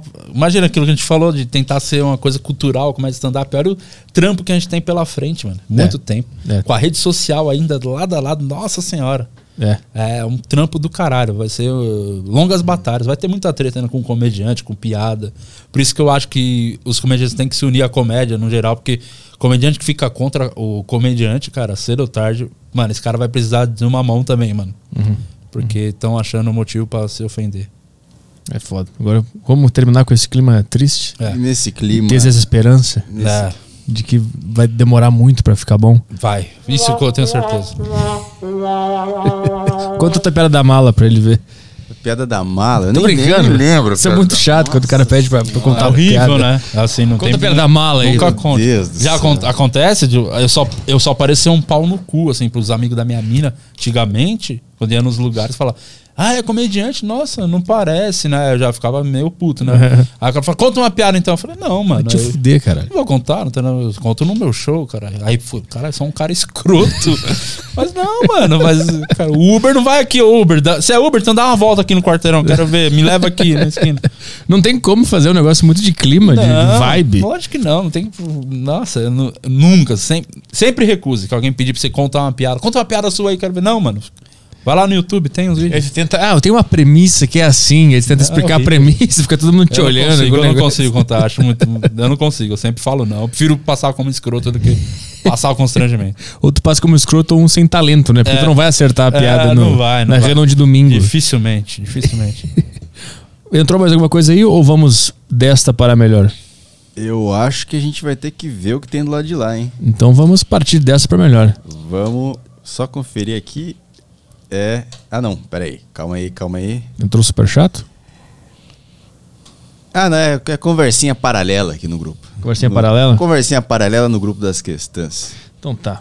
Valeu, Di. Valeu, mano. Obrigado, hein, Petri. Obrigado aí pelo papo. Valeu o convite. Espero você lá no podcast, hein? Vamos marcar. Bora. Vamos marcar. Tu, tu- é gravado? É ao vivo? Como é que é? Faz ao vivo gravado, vamos fazer ao vivo, pô. Tá, vamos fazer ao vivo então. Porque aí vai, vai ter polêmicas, vai ter treta. Porque eu, eu quero a treta lá, em casa. Quero brigar em casa. Tá, beleza. Tá? Lá não vai ter essa. Tá. Vai, ser, vai ser treta mesmo, violência, sangue. Não vai ser é, papinho. Não, não vai ter conversa. De coach, de violência. amizade. Não, só violência. Tá. Então tá combinado. O cara Valeu. puxando a audiência, ó, no dia ela vai ser treta. Então tá, valeu pessoal, valeu Caio. Isso aí. Até sábado, né? É sábado? Caramba. Sexta é. A sexta tem. Que amanhã não tem, nem sexta. É, amanhã não tem. se- Fechou. Isso. Sábado com Raul, Raul Labre, Raul Labre. caminhoneiro. Histórias de Muita caminhoneiro. história aí. É. Cara, gente boa. Porra, falei com ele, boa pinta pra caralho, cara. Vai ser legal. Promete, hein? E vamos beber. Bebeção. Traz uns vamos beber sábado. Traz uns rebite. Rebitão, é. Rebite puta. e traveco também. Então tá, até sábado com o podcast com o Raul. E é isso aí, se você quiser ver o podcast Saco Cheio, sexta-feira vai ser ao vivo no YouTube. Você procura aí meu canal Arthur Petri e aí vai ter o podcast Saco Cheio às nove da manhã na sexta-feira. É isso aí. Caio estará na mesa também. É isso aí. E agora que a live tá acabando, eu gostaria de dizer que a gente também tá ao vivo na Twitch TV. Boa, parabéns. Tá tudo pra Twitch agora. Valeu, pessoal. Dá um like nesse vídeo aí, nos ajuda que o Aderiva é muito pequenininho. É o melhor estúdio do Brasil, mas o pior podcast do Brasil ao mesmo tempo. Obrigado.